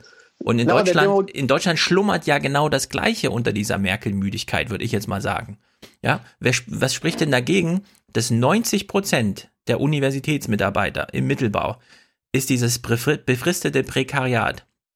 Schaffen die sich zu organisieren? Na klar, schaffen die das. Nur der Anlass ist halt noch nicht gegeben, weil immer ist noch die Hoffnung da, ach, der Martin Schulz hat uns da was versprochen, ah, er hat uns doch enttäuscht, ja. Warum nicht einfach mal wirklich sagen, der Bundestag hilft euch jetzt nicht mehr? Naja, äh, also bleiben wir ruhig mal bei der, bei der MeToo-Bewegung, finde ich ein gutes Beispiel. Natürlich ist das letztendlich viel wichtiger als Parlamentsmehrheiten. So. Aber wenn aus MeToo tatsächlich eine Veränderung werden soll der Situation von Frauen, dann muss das irgendwann mal in Gesetze gefasst werden. Also dass sozusagen äh, nicht nur Vergewaltigung, sondern auch sexuelle Belästigung ein Straftatbestand ist, äh, gegen den sich Frauen zur Wehr setzen können, weil sie solche Leute anzeigen können und weil das dann auch tatsächlich äh, verfolgt wird. Also zum Beispiel Vergewaltigung in der Ehe. Äh, gab es lange Zeit eine, eine, eine äh, Bewegung ähm, gegen, diese, diesen, äh, gegen dieses Vergehen.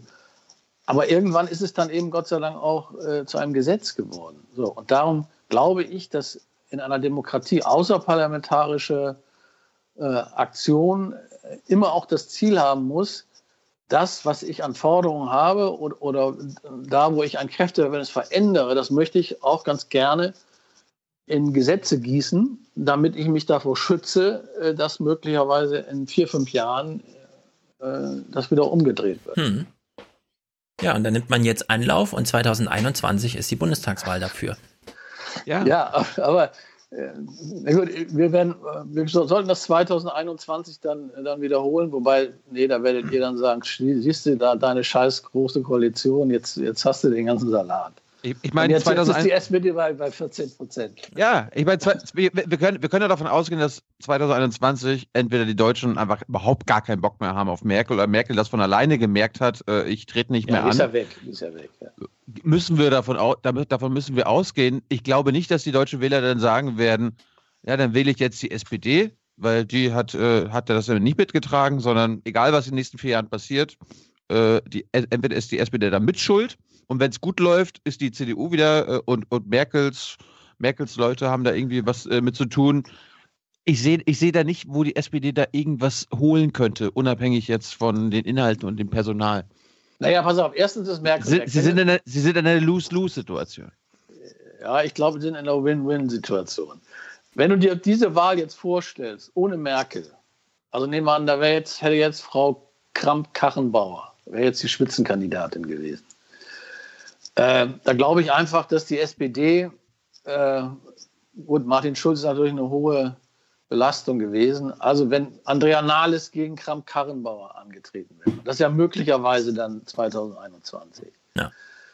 Ähm, da glaube ich, hat die SPD schon mal aus dem Stand heraus mindestens 8 Prozent mehr. Weil die Leute, also mhm. sie haben ja immer, sie haben ja immer Merkel gewählt, weil sie, weil sie irgendwie gedacht haben, naja, die mit, in, mit ihrem ganzen Pragmatismus, die, die, die hält uns diese Krisen vom Leib, was ja auch bei den ersten drei Krisen funktioniert hat. Bei Migration, Auto, hat es nicht funktioniert. So, und darum sind die ja auch schön nach unten gegangen, weil die, weil die Leute äh, Zweifel daran haben, dass sie wirklich diese tolle äh, Krisenmanagerin ist. So, also von daher glaube ich, dass ähm, äh, diese, diese, dieser Automatismus, wenn die SPD in einer großen Koalition ist, dann verliert sie. Äh, das hängt auch ein bisschen davon ab, äh, wie, wie benehme ich mich da in so einer großen Koalition? Was mache ich da? Mache ich da so Dienst nach Vorschrift und spule das ab?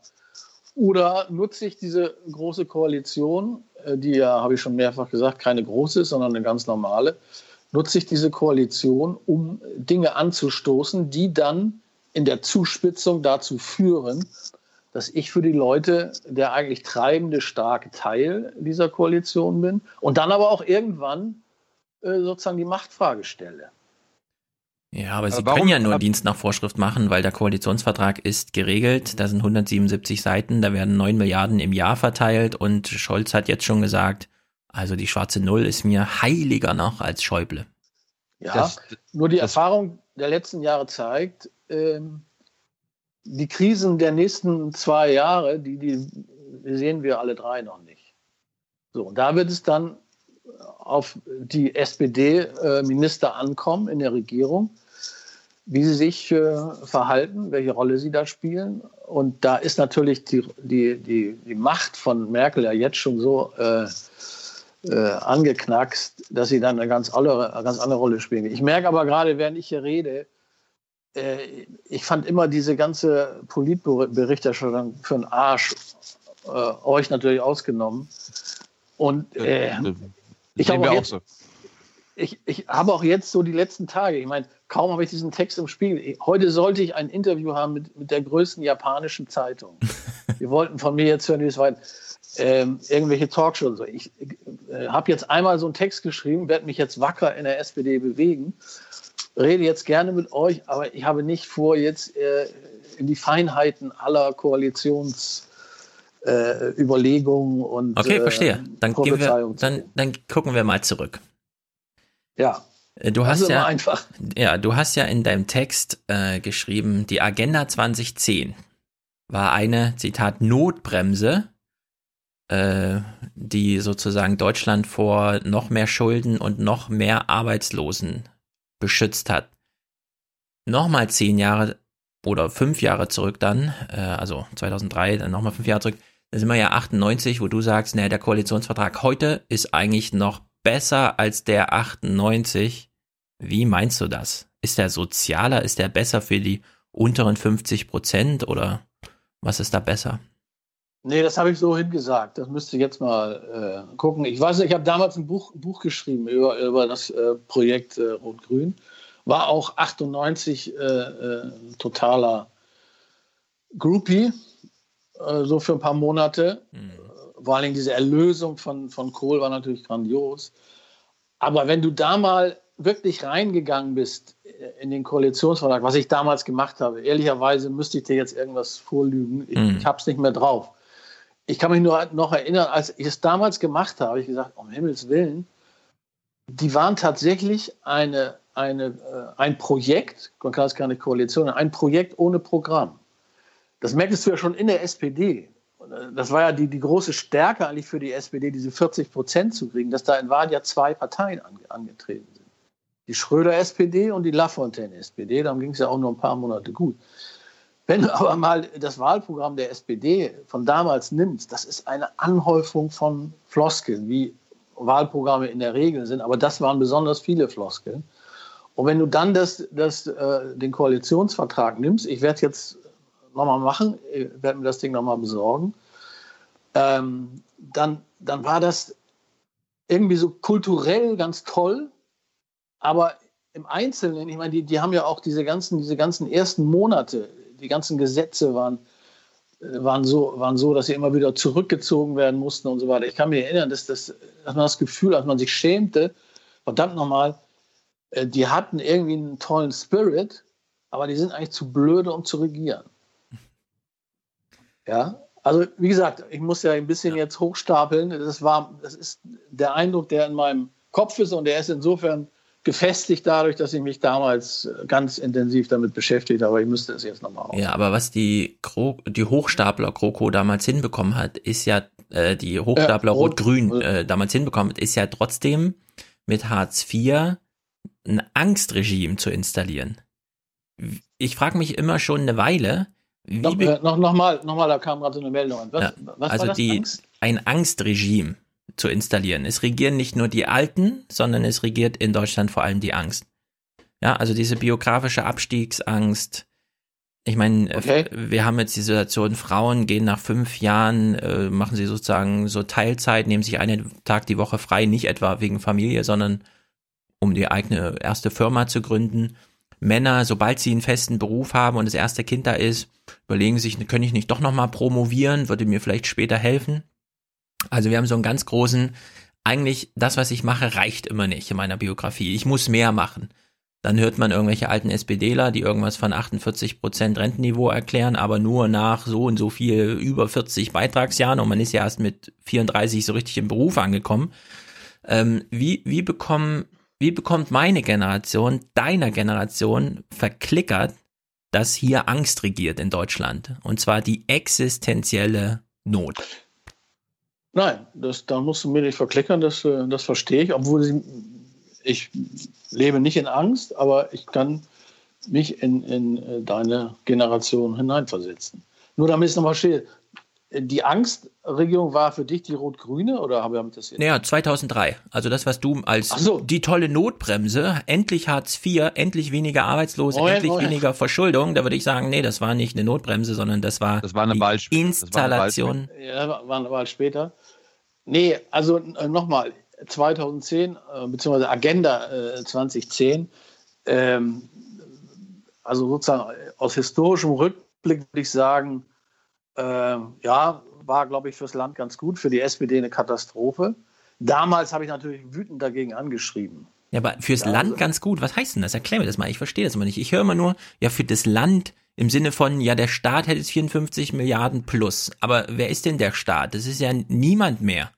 Wer profitiert denn davon, außer die Haushalte der Ministerien, die jetzt alle doppelt so ein hohes Budget haben, um irgendwie Reisen zu machen und noch befristeter anzustellen? Ja, gebe ich zu, das Land ist äh, eine Phrase. Die Gut, aber wir hatten, wir hatten damals fünf Millionen Arbeitslose, jetzt haben wir äh, knapp über zwei. Jetzt wirst du sagen, ja, das sind aber alles keine und so weiter und so weiter. Ja, ja ist, alles, ist alles richtig. Ähm, dennoch habe ich irgendwie das Gefühl, dass äh, wenn man die große Masse der Deutschen, bevor dann Dinge passiert sind, die das äh, wiederum in Frage gestellt haben, ähm, eigentlich im Großen und Ganzen äh, sich in diesen Jahren äh, rund um die Agenda 2010 äh, als Deutsche gefühlt haben, die sagen, wow, jetzt, jetzt läuft der Laden hier wieder. Immer unterstellt, und da hast du vollkommen recht, dass natürlich äh, jemand, der einen schlecht bezahlten Job hat und dann, wenn er abends fertig ist um sechs, noch einen Minijob äh, daneben machen muss, ja. Das, nur, ähm, das ist auch möglicherweise jetzt dann so eine, so eine intellektuelle Resignation. Ich habe in, in, in 60 Jahren gelernt, ja, verdammt nochmal, so ist das im Kapitalismus. Also wenn man in so einem System lebt, dann zahlen immer die Leute unten den Preis dafür, dass es anderen gut geht. Ja, aber das war 50 Jahre nicht so. Also 50 Jahre lang musste man nicht mehr als 30 Prozent für seine Wohnung bezahlen und konnte sogar noch Optionen so, wir kaufen einfach mal. Jetzt in Frankfurt, ja. München, Hamburg, ja, wenn du da zwei Kinder hast, brauchst du eine Wohnung, die kostet 2000 Euro. Und du hast aber nur 2400 Euro Gehalt. Was machst du denn dann? Also, äh, ja, das ist ja. einfach neu okay. seit zehn Jahren. Das gab es die ersten 50 Jahre im Kapitalismus nicht. Ich glaube ja auch, dass in Wahrheit das, was, was äh, die Linken in der SPD und auch Kevin mit Erneuerung meinen, eigentlich ein Rollback ist. Also erstmal dafür sorgen, dass die Agenda 2010 abgeräumt wird. Und alles, was die SPD in den vergangenen äh, zehn Jahren gemacht hat, war ja auch in Wahrheit das. Also immer äh, dafür zu sorgen, dass das und das eingebremst wird, was sie selber mal beschlossen hatten. So. Und darum, äh, also wenn, wenn die Diskussion in der SPD noch ehrlicher wäre, Gestern Abend zum Beispiel waren dann zwei, drei, die sagten, ja, Leute, wir müssten doch uns mal eingestehen, dass wir die ganze Scheiße mit verbockt haben. Und wir müssten doch, weil dann auch der, der, der Fraktionschef der SPD äh, sagte, ja, der, der böse Neoliberalismus, ja. Da war ich dann kurz davor aufzuspringen, aber ich bin ja Neumitglied und halte mich zurück und sage, naja, Freunde, äh, die Agenda 2010 war natürlich nichts anderes als äh, Neoliberalismus. Ja? Also dafür, dafür zu sorgen, dass hier die Löhne schön nach unten gehen, äh, die Position der Arbeitgeber gestärkt wird und der Staat tendenziell enteiert wird. Das war doch Agenda 2010. Und sich jetzt wortradikal vom Neoliberalismus zu distanzieren, kann man machen, aber dann muss man sagen, und wir haben das hier in Deutschland umgesetzt. Ja, aber hast du da deinem eigenen Text widersprochen? In deinem Text steht drin, der dritte Weg von Tony Blair und Gerhard Schröder war die sozialdemokratische Antwort auf den Neoliberalismus. Und als ich es lese, gelesen habe, habe ich gedacht, nee, das war der Neoliberalismus. Das war nicht die Antwort auf, ja. sondern das war der Neoliberalismus. Okay, schlecht formuliert war sozusagen die sozialdemokratische Anwendung des Neoliberalismus. Okay, ah. ja, genau. Anwendung, nicht Schade, Antwort. schade, dass du nicht äh, CVD äh, beim Spiegel bist. Dann hättest du mir Ich hätte es da reinregistriert, genau. Ich meine, Kurt, Kurt, wir leben, wir leben in einem perversen Land. Ich meine, wir hatten gestern oder vor, vorgestern die Meldung, äh, Rekordüberschuss für den Bund. Gleichzeitig gehen so viele Menschen wie nie zur Tafel. Wir haben einen riesengroßen großen Niedriglohnsektor. Uns droht Altersarmut. Also das Ganze, was, was äh, Deutschland angeblich, ich, ich war ja da nicht am Leben, bis in die 90er äh, ausgemacht hat, dass wir echt einen guten Sozialstaat hatten. Das ist alles, es geht alles den Bach runter. Und die Leute sehen natürlich, dass die SPD da nicht nur mitgemacht hat, sondern das alles angestoßen hat. Die, die CDU und FDP haben sich doch damals die Hände gerieben. Ja, ja, die, ja. die, die, CDU und FDP hätten das damals gar nicht machen können. Und da brauchen wir, wir brauchen jetzt ja nicht nochmal über die Agenda diskutieren. Das ist im Großen. Doch, doch, doch weil, weil das ist der Kern, das ist der Kern der Erneuerungsfantasien in der SPD. Aber du hast eben, du hast eben noch eine Meldung vergessen, die fand ich viel schlimmer dass Deutschland mit Abstand das Land ist, wo die, das, das Armutsrisiko am größten ist, wenn du arbeitslos wirst. Das finde ich. Das wir haben vier ich. Millionen Kinder. Wir haben vier Millionen Kinder, die in Armut leben. Andrea Nahles, sie war bei Jung und Naiv. Sie konnte da nichts sagen. Sie, ja. da, da, da, wird nichts gesagt. Und äh, unsere Reichen werden immer reicher. Die werden noch nicht mal angefasst. Ja, okay warum, ich versuche das ja immer wieder in diesen scheiß Parlamentarismus dann zu drehen, weil das ist ja immer, im Moment ja die, die, die Frage, warum profitieren die Linken nicht davon? Weil die Linken im inneren Mainstream nicht vorkommen. Ich meine, wir gucken ins Tagesthemen heute schnell ausführlich. All diese Meldungen, auch die, die vom DIW gestern, die du jetzt äh, mit, ja, während die Arbeitslosigkeit kommt, ist vor allem in Deutschland äh, von Armut bedroht. Das ist eine Kurzmeldung, die macht Gundula Gause mit ihrer eigenen Redaktion bereitet sie 20 Sekunden Text vor. Das kriegt Klaus Kleber nie zu sehen. Da kommt er nie auf die Idee, in der Moderation und einen Bericht dazu zu machen. Ne? Das ist, wird einfach morgens um 10 wird es aussortiert. Ah, Gundula Gause, Kurzmeldung, das ist was für dich. Und dann ist es nie wieder Thema in der heute Journalredaktion. In Tagesthemen läuft es wahrscheinlich genauso. Unsere, Journalistisch, äh, unsere Journalistenkollegen leben in dieser Welt nicht. Sie sind selber Teil der finanziellen ja. äh, Zumindest die Eltern. Die Upper ja, aber, aber Tilo, das war immer so, das war immer so. Also als ich Journalist wurde bei der Zeit, meinst du, da waren viele Proletarier in der Zeitredaktion? Oder als ich dann zum Spiegel gewechselt bin, das war immer das äh, gehobene Kleinbürgertum, was da äh, sozusagen saß und was auch die, die, die Agenda bestimmt. Genau, weil es das erst, gab. Und erst, und erst, und erst, wenn du einen Druck bekommst, wie jetzt MeToo oder eine Zeit lang dann eben auch Proteste gegen Hartz IV, dann sickert das in diese Redaktion. Also da hat sich in Wahrheit nichts verändert in der Redaktion. Doch, es hat sich ein bisschen was verändert und das zeigt, wie blind die Redaktionen sind. Volontäre, auch beim Spiegel, bekommen jetzt quasi nur noch ein Hungergehalt. Das war auch früher anders. Volontäre gibt es beim Spiegel gar nicht. Naja, also oder sind, was weiß ich, ja, wie ihr die da nennt. Nee, nee, Moment, Moment, Moment, also schon konkret bleiben. Die sind auf der, auf der Nannenschule und da kriegen die immer noch dasselbe Geld, äh, was ich damals bekommen habe. Ich meine, äh, der, der, Spiegel ist doch auch ein schönes Beispiel. Ne? Also äh, Spiegel, alles, ja, Spiegelredakteure und der Rest der, der Spiegel-Online-Mannschaft und so weiter. Also da, da sind ja auch Verteilungskämpfe, die vielleicht ein bisschen, ein bisschen sinnbildlich sind für unsere Gesellschaft.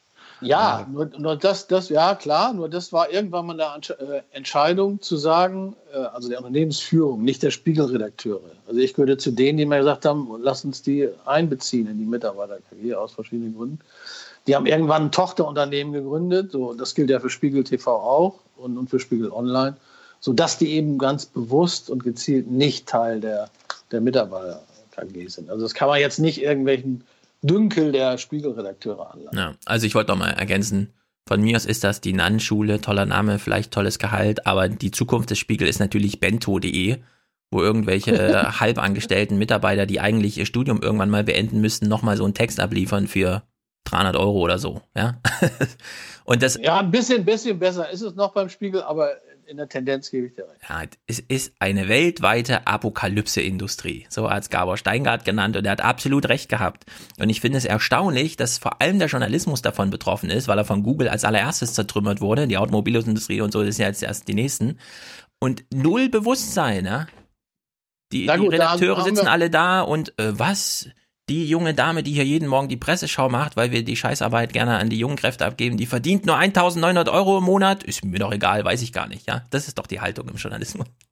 Da haben wir beide uns ja verkämpft, da unsere Kollegen aufzurütteln äh, an verschiedenen Fronten. Aber nee, ist richtig. Die meisten, die meisten denken ja auch ganz, ganz, äh, sag mal, altersstrategisch. Wie viele Jahre habe ich noch und, und Ja. reicht es dafür noch? Genau. Aber, aber wir, waren, wir waren ja bei der Frage, du hast ja die Frage gestellt, warum die Linke davon nicht profitiert. Ja. Da, Medial. Das ist ein, ein Antwort? ganz ach so, medialer. ach so, ja, da, da fand ich jetzt deine Antwort, sonst argumentierst du sehr klug, da fand ich die ziemlich schwach. Also zu glauben, die Linke ähm, hat nicht mehr Prozente bei Wahlen, weil, weil sie von den Medien äh, boykottiert wird. Also Also es gibt Sarah- die Studie, die das auszählt. Selbst die Grünen als gleich große Opposition bekommen doppelt so viel Sendezeit wie die Linken, was O-Töne angeht.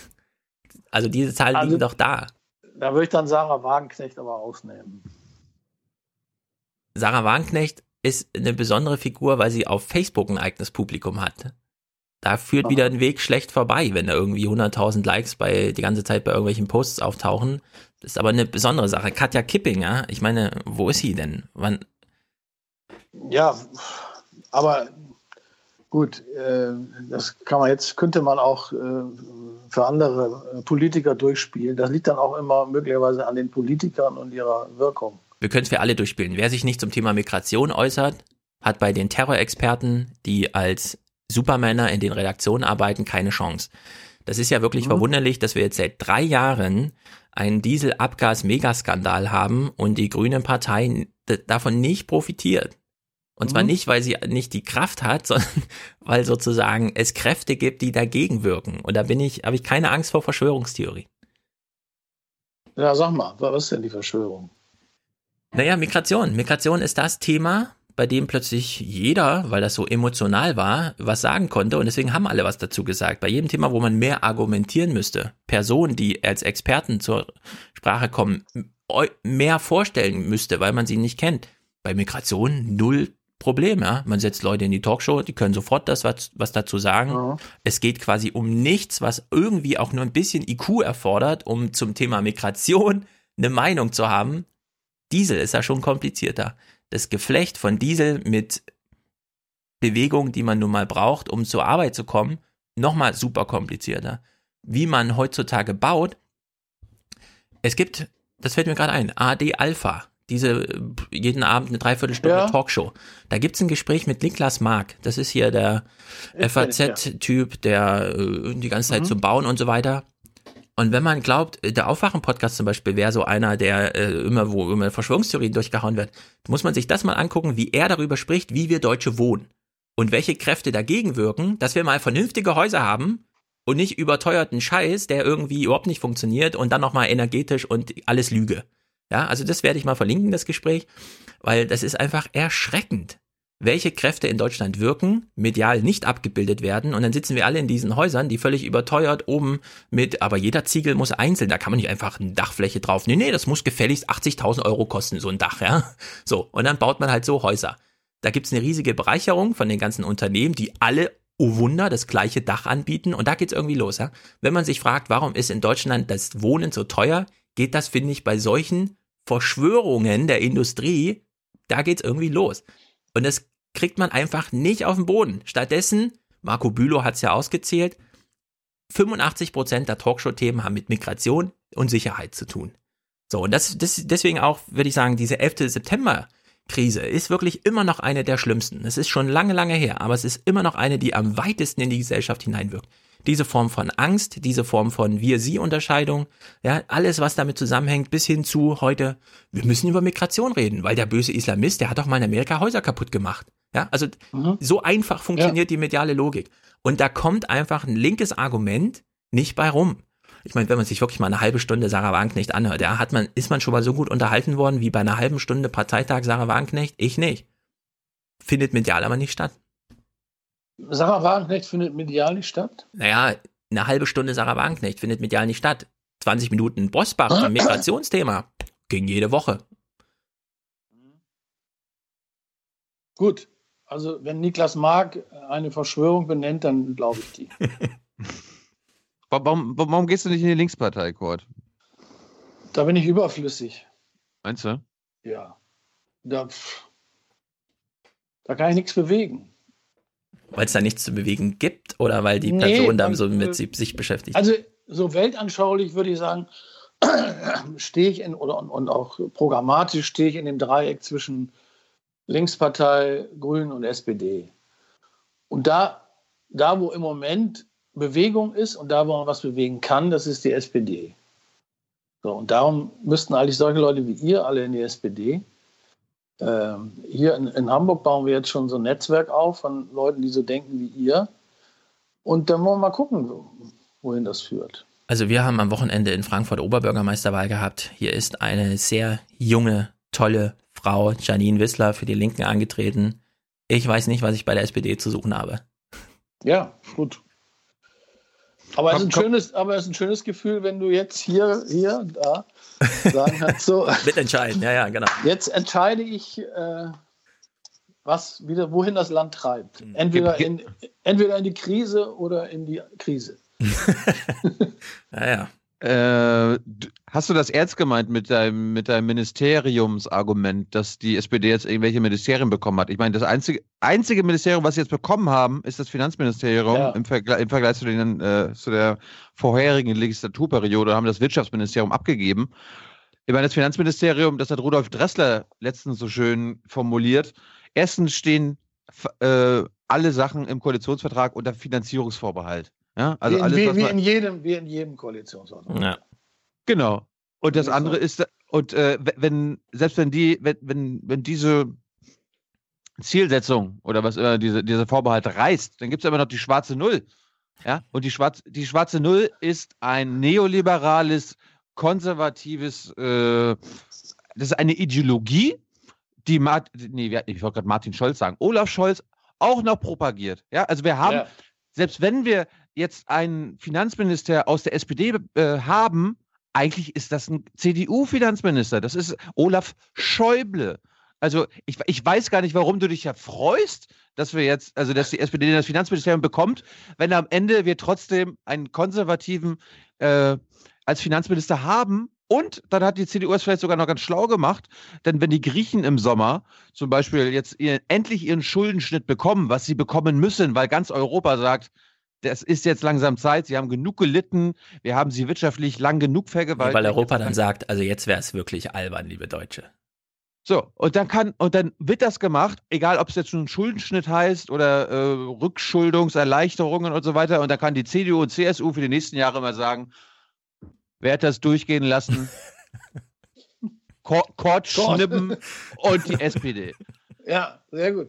Ja, ich freue mich schon. Also, wenn es um Ministerium geht, bist du mir so weit überlegen, du, da, da unterwerfe ich mich sofort all deinen Ja, Argumenten. Aber äh, da bin ich überrascht, dass du das auch bringst, weil das ist dieses, das Ja. ist dieses mediale Argument, dass- da jetzt irgendwas äh, für die SPD gewonnen worden wäre. Es wurde alles verloren, deswegen. Es wurde alles verloren. In vier Jahren haben wir die Diskussion, dass jeder noch so unbedeutende unter 40-jährige SPD-Anhänger weiß, dem habe ich es zu verdanken. Olaf Schäuble. Die schwarze Null wird dann mit der SPD verbunden. Ich meine, die mit Schäuble zu verbinden, okay. Aber sie mit Olaf Scholz zu verbinden, das wird einfach der Sargnagel sein. Ja, da hilft nur eins. Lass uns eine Wette abschließen. Machen wir ein Spiel auf. draus. Die Gamification der Politik. Ja, natürlich, natürlich. Also, ich glaube, dass, äh, dass, die, SPD, äh, da- dass die große Koalition kommt. Wie, wie, wie seht ihr das? Ich habe gewettet GroKo ohne Merkel, aber es ist leider nicht so gekommen. Ja. So, dann wird es, also erste, erste Wette, aber sind wir auf derselben Seite. Mhm. Zweite Wette, nach zwei Jahren wird es eine veritable Regierungskrise geben, Okay. die dazu führt, dass die Koalition zerbricht. Ja oder nein? Nein. Nee. Okay. Wir halten durch. Sage, ich Warum, sage warum, ja. warum, warum sollte das passieren? Gib uns, gib uns das mal, äh, werd mal konkret. Also, Ja, weil ich dann inzwischen so viel Einfluss habe in der SPD, dass ich dafür sorgen will. Ach, du machst die Krise. Na gut, das verschiebt du- natürlich die. Du, du, du willst in Olaf Scholz Hamburger SPD. Ich meine, wir kennen die Hamburger SPD. Du bist, du bist unter Moment, den da, Hamburg- da, da, kennt, du da bist- kennst du die aber besser als ich. Ich kenne die Hamburger SPD. Du bist unter den Hamburger Sozialdemokraten ein junges Ding. Was? Du bist, du bist ein junger Hüpfer. Oh ja, oh, das stimmt. Wir haben Nee, nee, letztens. falsch, falsch, falsch. falsch. Oh. Falsch, pass auf, ich, ich muss ja wissen, jetzt, jetzt komme ich mit dem Argument. Ich bin ja SPD-Mitglied. Ja.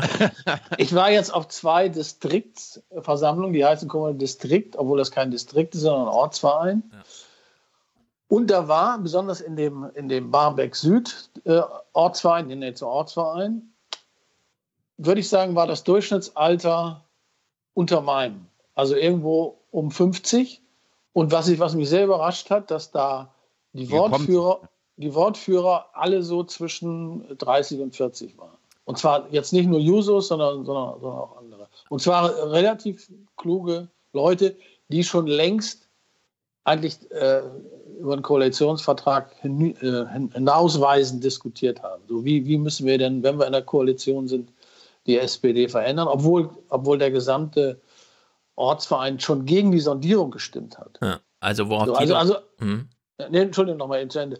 Und in dem zweiten Ortsverein war es ein bisschen älter, aber äh, Wortführer sind da Leute zwischen 40 und 50. Also das Bild, was ihr habt von so Ü60, klar gibt es die Mitglieder, aber die spielen äh, in der mittleren äh, Funktionärsebene und, und in diesen Ortsvereinen keine große Rolle. Also worauf Tilo anspielt, Tilo hat mal irgendwelche Nord-dritten Programme geguckt und hat Bilder mitgebracht vom Neujahrsempfang der SPD, die natürlich eingeleitet vom Oberbürgermeister Olaf Scholz, ein paar Worte und es könnte natürlich sein, dass irgendwelche Ehrenhonorarien oder so in der ersten Reihe saßen, aber dieses Bild aus diesem, also dieses Rathaus ist ja nicht aus Holz, sondern Marmor und alles, ja.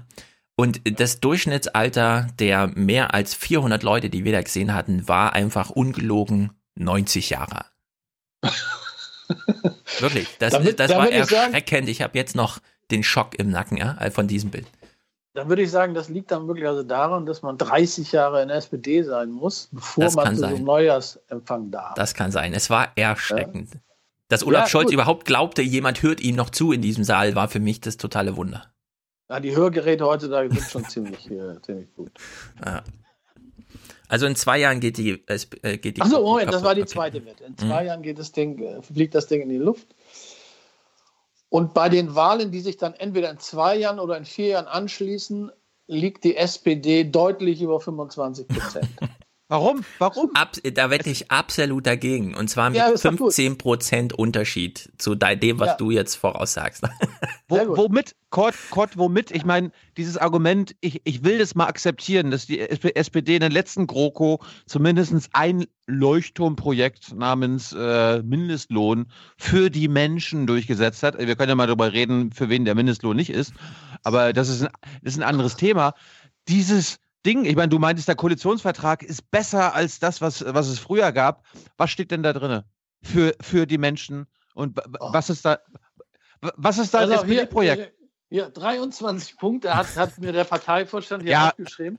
Was Nein, nein, das sind keine, das sind keine Punkte. Guck mal genau, das sind kleine Haken. Das ist quasi schon Haken, abgehakt. Schon erledigt. Ja. Also das könnte ich dir jetzt alles vorlesen, aber unsere Unterhaltung war bisher so äh, intelligent, das möchte ich jetzt nicht machen. Nö, also wenn du sagst plus 25 Prozent, dann ich notiere das gerne Gut. hier. Wir gucken Wett, uns Wetteinsatz, Wetteinsatz. Ja, aber womit? Wetteinsatz. Wenn du gewinnst, gehen, bezahle ich für dich einen Ausflug zum FC Barcelona. Du hast ja so ein schönes Ding hinter dir. Wow. Und wenn ich gewinne, Moment, Moment, was, was heißt, du bezahlst? Also Ryanair Flug oder meinst du auch die Eintrittskarte? also Ryanair, Eintrittskarte, Stehplatz, hinterste Reihe, Hauptsache Barcelona. Gibt noch Sitzplätze, ja. Sitzplätze hinterste Reihe, so dass wir alles sehen vom Stadion. Und, äh, Perfekt. Ja. Und, und äh, Kiss, Kiss Meeting mit ähm, Lionel Messi. Ja, da, da bin, bin ich leider nicht in der Lage. ja. Trinkt ihr Wein? Ja, also nach dem, was du uns Gut, jetzt Kind- wahrscheinlich vorschlägst, schon. Kiste Rotwein. also muss aus Frankreich kommen und Mhm.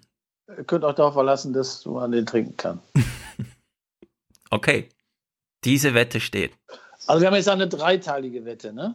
Nach zwei Jahren geht's kaputt und mit 25 plus Nehmen wir Prozent. er- erstmal, also die GroKo ist klar. äh, Ja. Ja. Nach zwei Jahren geht's, geht's kaputt und bei den Wahlen und, und falls nicht, ja, Mhm. ist ja, die, ist ja die zweite Wette dann das Wahlergebnis. Ja. Also wenn es vier Jahre hält, haben wir ja quasi eine Ersatzwette. Okay. Zwei Jahre und wenn es vier Jahre hält, 25 Prozent plus für die SPD. Oh, das wird eine harte Arbeit für dich die nächsten vier Jahre. Vielleicht zum Schluss, Kurt, was muss da passieren, dass du wieder aus der SPD austrittst? Uh. Ja, also zum Beispiel, wenn es nicht zur GroKo kommt. Dann trittst du wieder aus. Ja, nein. Ja, die Dann, sind dann, trockene brauchen, dann Nein, brauchen sie dich doch echt, dann brauchen Ja. sie dich doch erst recht. Die sind trockene Tüchern. Ich, ich habe noch nicht drüber nach, ich habe keinen Plan B. Ja. Äh, aber ich werde mal drüber nachdenken, Mhm. wa- wann der Punkt erreicht ist. Gut. Dann Also wenn, wenn. Martin Schulz doch mal wieder SPD-Parteivorsitzender wird, dann trete ich aus. Was macht denn der Spiegel, was macht denn der Spiegel, wenn wir jetzt schon bei äh, alternden Institutionen sind, denen es nicht mehr so gut geht? Du bist ja, du bist ja jetzt nicht mehr dabei, du kannst jetzt davon äh, rückblickend ein bisschen erzählen. Ja, Freunde, erstens müsst ihr jetzt was trinken, möglichst wo Rotwein. Alkohol drin ist. Äh, Ja. oder, oder an Gedenk Rudolf Augstein ein schönes Pilz. Ja. Ist das jetzt ernsthaft, wenn wir jetzt äh, sozusagen äh, ein zweites Thema aufmachen? nö. Oder? Nee. Das ist eine weltweite Apokalypse-Industrie, das Thema ist durch. Diese, dieser Begriff, der ist wirklich von Steingart. Gabor Steingart. Der hat gesagt, die Nachwuchskräfte im Journalismus sind Mitarbeiter einer weltweiten Apokalypse-Industrie. Meint das im Sinne von, dass sie die Apokalypse beschreiben oder dass sie selbst Teil der Apokalypse sind? Er meint die Apokalypse-Industrie. Sie sind Teil einer Industrie, die nur noch auf Apokalypse zusteuert und damit meint er das Mediensystem. Und warum wollte er dann Millionen in dieses System investieren da beim Handelsblatt? Keine Ahnung. Aber es hat ihn ja selber schon in die Apokalypse geführt, in der Ja, ich meine, da kann man ja dem, dem Verleger dann nur recht geben. Er sagt, Moment, wenn wir hier in der Apokalypse sind, dann möchte ich doch Naja, also er, er meinte vor allem junge Mitarbeiter, die sozusagen noch eine echte 30 plus Jahre Perspektive in dieser Industrie suchen. Für die ist es eine weltweite Apokalypse-Industrie. Aber trotzdem, aber trotzdem, kennst du ein erfolgreiches Medienprodukt, das auf Text setzt? Und ich meine nicht Worte oder Sätze, die man nochmal in ein Video einbaut, damit man es auch ohne Ton in der Straßenbahn hören kann, sondern wirklich Text im Sinne von Seite 1, Feuilleton, Spiegel-Aufmachergeschichte. Es gibt nichts. Die letzten Äh, zehn Jahre ist Welt- nichts Welt- entstanden. Ja, na, letzten, letzten 20 sogar nicht. 20, ja. Ähm, das letzte ist, glaube ich, Sonntagszeitung. Krautreporter. naja gut, da kann man ja, ne, Moment, er, er meint ja Text, die machen ja auch, auch Video. Ja, ich meine wirklich so richtig Text, ja. Text im Sinne von Text halt. Es wird irgendwas geben, was wir nicht kennen, aber das sagt ja alles. Äh, Sehr gutes Schlusswort. Cord? Ja. Thilo will noch was sagen? In der Schweiz gibt es jetzt ein Projekt, da war Kort ja auch mit dabei. Ja, Republik Ja, CH, aber- aber, das ist gut, noch das- neu, da müssen wir mal abwarten. Ja, aber die, die, die leiden darunter, dass sie nicht multimedial sind. Also die werden jetzt auch. Ja, die werden auch vom Text weggehen, ja. Ja, ja. Gut. Wobei da das, Hm. da das Entscheidende ja gar nicht die Textbasiertheit und die Textrevolution ist, weil die Texte sind natürlich erwartungsgemäß nicht viel anders als im Tagimak oder in der Zeit, ähm, sondern das wirklich, aber das ist ein ganz anderes neues Thema. Äh, die kriegen das wirklich hin, zum Leser ein neues, also zum Abonnenten ein neues äh, Verhältnis zu kreieren. Hm. Das schaffen die. Und das ist auch die einzige Chance, die, die, äh, die, die sie vor dem Schicksal von Krautreporter bewahren kann. Gut, wir sind ja, wir haben ja mittlerweile auch irgendwie, wir haben mal gestern geguckt, un, unser Audio-Feed für MPEG-4-Dateien hat auch schon über 50.000 äh, Abonnenten. Äh, das ist, ist ja auch schon eine mittlere Ja. Tageszeitung jetzt. Ja? Äh, Aber es ist halt keine Ja. Zeitung. Es ist halt ist Radio. halt keine. Nee. Nee, nee. Ja. Tilo, irgendwann machen wir noch dieses Ding, über das wir mal gesprochen haben. Ne? Deine, Ja. deine Tutorials, wie man Journalist wird, Oh Gott. ja, ja, ohne Journalist zu sein. Thilo Jung, Masterclass. Ja, Sehr gut. Wa warum nicht? ja, Ja, nee, warum nee, nicht? nicht wa- warum nicht, sondern das könnte ja auch sagen, warum nicht in die SPD eintreten, sondern warum wir das machen. Ja. Ja. Warum man, warum man nicht auf eine Journalistenschule gehen sollte. Na, das, warum es auch andere Wege gibt, Journalist zu werden, irgend sowas. Ja. Le letzte Frage, ich, mein, ich war noch nicht am Leben. Was, will, was würde Willy Brandt heute sagen? Würde er, wie du, In äh, die SPD sein, eintreten? nein, sein Kreuzchen, nee, er würde wahrscheinlich austreten vielleicht, aber würde er sein Kreuzchen bei Ja machen heute? Oder würde er sich im Grab umdrehen und sagen, fickt euch? Ja, so würde er reden, aber nicht. Äh, also, äh, ich glaube, ähm, er, er wäre jemanden, der Kevin alle Kevins, jetzt kommen wir zum Anfang zurück, Mhm. davon überzeugen würde, äh, für die Große Koalition zu stimmen.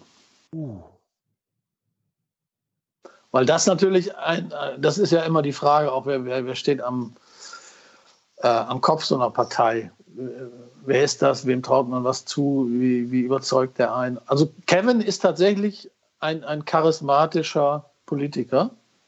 Mhm. Äh, und leider hat er in diesem Fall die falsche Position. Okay, mein letzter Gedanke ist, stellt euch mal vor, ein Streitgespräch. Helmut Schmidt pro Kroko, Willy Brandt dagegen. Das wäre ein Spektakel. Das würde sogar die ARD 2015 senden. Wobei, das wäre dann, dann würde es, würde, würde es auch garantiert keine große Koalition geben. Nein, Touché. Weil, weil Schmidt war Willy Brandt, oder ja, war Willy Brandt nicht gewagt. Ach, sind alles warme Duscher. Ja, ja. Gut. Ja. Kurt, danke für Ja. deine Zeit. Ja, Bitte. danke. Bis Ja. dann. Gut. Ja, das waren, das war doch tolle Gespräche, die allen Beteiligten. Richtig Spaß. Ja, das mit gemacht. Kotschnim hat mir wirklich sehr viel Spaß gemacht. Mit Gabi Zimmer auch. Ist allerdings innerlich getragen, da muss man die ganze Zeit mitdenken. Bei Kotschnim konnte man so ein bisschen, Schlimm. ja, rechts und links Schlimm ist denken. das.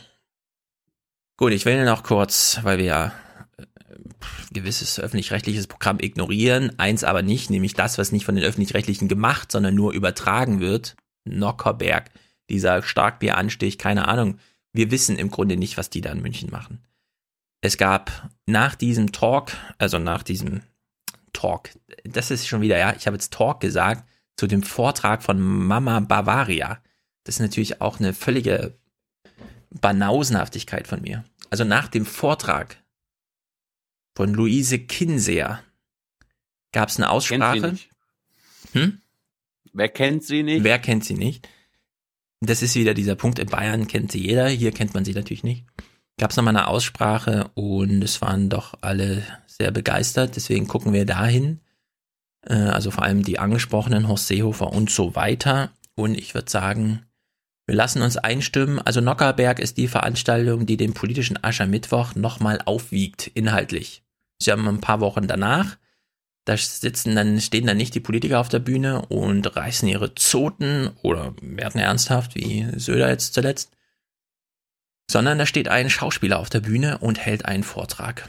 Und je nach Menschenkenntnis, die dieser Schauspieler hat, und je nach Vertraulichkeit, die das Erarbeiten dieses Vortrags hat, entspinnt sich gewisse Lustigkeit.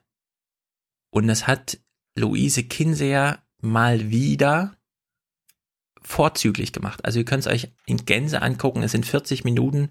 Es ist nämlich auch ein bisschen so, man kann jetzt nicht wirklich Einzeldinge rausholen und sagen, guck mal, wie lustig das ist. Sie sind natürlich trotzdem lustig, sondern es ist so eine besondere Situation in der Halle, die man auch medial mitmachen muss im Sinne von die Schnittbilder und so weiter muss man dann schon sehen. Deswegen empfehle ich es sehr, die 40 Minuten sich einfach anzugucken. Es ist viel kürzer als eine Maischberger Sendung und es kommt viel mehr bei rum. Man wird vor allem viel besser unterhalten. Und äh, was gibt's noch zu sagen? Es ist halt genau das gleiche Setting, so ein bisschen wie ähm, in der Vierländerhalle da, äh, Dreiländerhalle in Passau. Also viele Bierbänke. Alle sitzen da, alle in Tracht. Es ist voll, es ist laut, bis dann halt dieser Vortrag kommt, auf den sich dann alle freuen. Das heißt, hier muss auch jemand richtig liefern. Also ich empfehle sehr, sich diese 40 Minuten am Stück anzugucken. Wenn man dann Lust hat, kann man sich noch zwei Stunden irgendein Singspiel, also so quasi Faschingsklamauk auf der Bühne angucken. Habe ich jetzt nicht gemacht. Kann ich deswegen nicht bewerten. Aber wir hören mal rein. Ähm, Mama Bavaria macht sich lustig darüber, dass der Horst jetzt Heimatminister wird. Das wird schon alles gut gehen und ich bin mir sicher, man hat sich in ganz Deutschland nichts sehnlicher gewünscht als Horst Seehofer als Heimatminister. Also ich denke mir halt auch, weißt, also wie fühlt sich da jetzt so ein Oberlausitzer?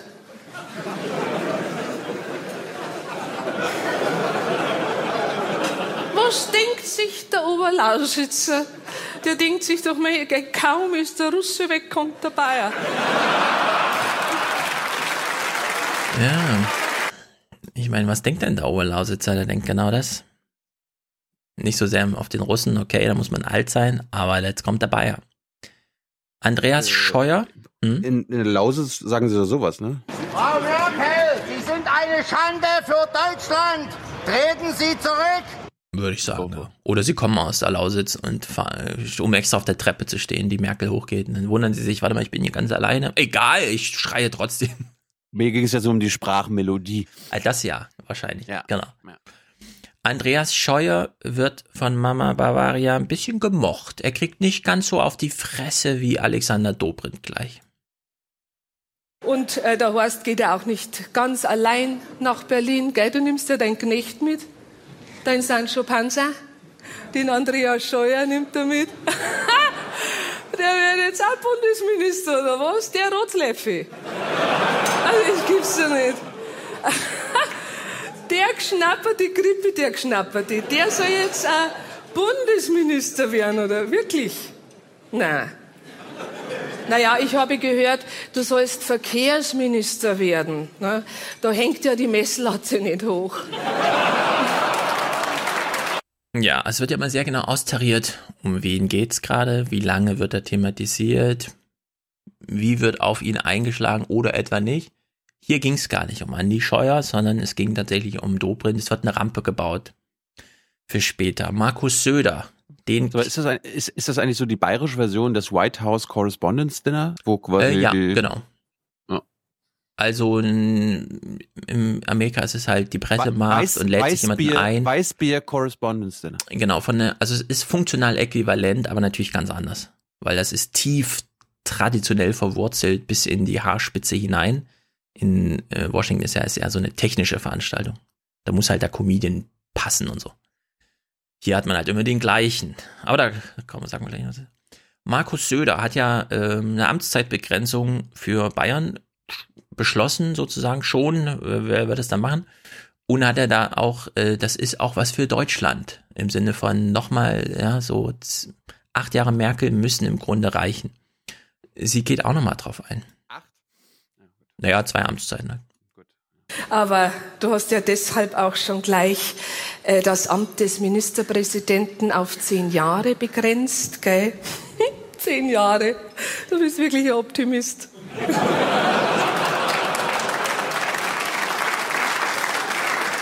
sitzt ja Dietmar Barth. Es ist ja so, als würde sich eine Eintagsfliege für die Vier-Tage-Woche einsetzen. Und der, der nächste Außenminister ist auch da. Es sind alle da, weil es gibt eine, das ist, scheint sehr krass zu sein. Die Einladungspolitik ist wirklich krass. Also wer da eine Einladung bekommt, alle nehmen die an und sitzen dann da. Und wer keine bekommt, sitzt zu Hause und leidet und hofft, dass keiner merkt, dass man nicht da ist. Das scheint eine, so in der Maske. wurde offenbar nicht eingeladen. Nee. Das ist da eine krasse, das ist da krass einfach. So. Probleme in Bayern Sie kennt sich aus, wir natürlich nicht, aber äh, gibt's nicht, gibt's nicht. Sie, sie kitzelt hier entsprechend. Markus Söder. Und bei all unsere Probleme, die wir jetzt in Bayern haben, also wir haben so viele Probleme, Migration, Integration, Altersarmut, äh, Pflegermangel, äh, Wohnungsnot, dann nur massenweise überall diese Funklöcher. Also man kann ja fast mal gemessen an unseren Problemen, äh, die CSU war in den letzten 60 Jahren in der Opposition. Dabei, dabei war ja bloß der Markus in der Opposition. Und deshalb wird er jetzt alles besser machen. Er hat ja schon angekündigt, wir bekommen jetzt in Bayern ein eigenes bayerisches BAMF, eine eigene bayerische Wohnungsbaugesellschaft, eine eigene bayerische Grenzpolizei. Wir bekommen jetzt auch noch ein eigenes bayerisches Bayern und natürlich ein eigenes bayerisches Baukindergeld. Lieber Markus, ich gebe dir einen guten Tipp bei deiner Amtsübernahme, wann die auch immer sein mag. kündigst du am besten gleich noch ein flächendeckendes, voll digitalisiertes, christlich-bayerisches Kinderaltenpflegewohngeld an. Das klingt noch besser. Früher da hätte man halt gesagt, ja mei, mit ungelegte Eier machst du noch keinen Kaiserschmarrn. Und da gibt es ja auch viele Leute, die sagen, also der Markus Söder, glaubt's doch diesem Markus Söder nix. Der hat ja damals auch einfach so für ein paar Milliarden die GBW-Wohnungen einfach so verscherbelt. Und jetzt soll er vielleicht auch noch in so dubiose Schwarzgeldgeschäfte mit den Russen verwickelt sein. Vielleicht. ich bin deine Mama. Ich trau's dir zu. Ja. Stoiber ist auch da. Die Kriege! Brust! Das finde ich ja gut, die saufen sich da echt weg. Alexander Dobrindt wird geschlachtet. Alexander, ich hab dich immer verteidigt. Ich hab immer gesagt, mein, der Bur, der kann halt nichts dafür. Das kommt vom Diesel. Ja, der Alexander Dobrindt hat jahrelang an jedem Auspuff gerochen und geschnüffelt. Und felsenfest behauptet, da kommt nichts raus. Es ist doch alles rausgekommen. Ne? Und da gibt es jetzt Leute, die behaupten ja tatsächlich, also die größte historische Leistung von Alexander Dobrindt werde einmal als Verkehrsminister gewesen sein, dass er sein Brillengestell gewechselt hat. Und ich sag, das stimmt, da haben wir in Bayern Honigbienen mit einer größeren Lebensleistung. Also in dem Saal, das ist einfach, ich finde das großartig. Sehr gut. So, jetzt die SPD. Äh, Nochmal der Hinweis für alle, also das, wir kennen uns da nicht aus, aber bei dieser Veranstaltung wird so minüt, sekündlich ausgezählt, wie beim Fußball, wie viel Ballbesitz, auf welcher Seite, wie scharf geht's zu und so weiter. Kriegt die SPD ihr Fett weg. Ich habe jetzt mal eine Idee. Wählt's doch mal bei der Landtagswahl dann im Oktober nicht die AfD, äh, sondern aus Protest mal die SPD. Das wäre richtig revolutionär. Damit rechnet nämlich keiner. Am wenigsten die SPD. Ja, es gibt auch eine SPD in Bayern, die gibt es. Und die hat mittlerweile Vorbildcharakter. Jawohl, das bundesdeutsche Umfrageergebnis der SPD hat sich mittlerweile dem in Bayern angeglichen. Meine lieben Genossen GroKo-Gegner, wenn's ihr mal sehen wollt, wie sich ein Zwerg in der Opposition zum Riesen entwickelt, dann schaut's hoffnungsfroh nach Bayern. Meine Lieben, unsere SPD. Wir haben ja so SPDler auch, also die kennt man normalerweise nicht. Äh, wir haben da die Natascha Kohnen. Natascha, du bist dran, aufpassen. Ist schon wieder vorbei.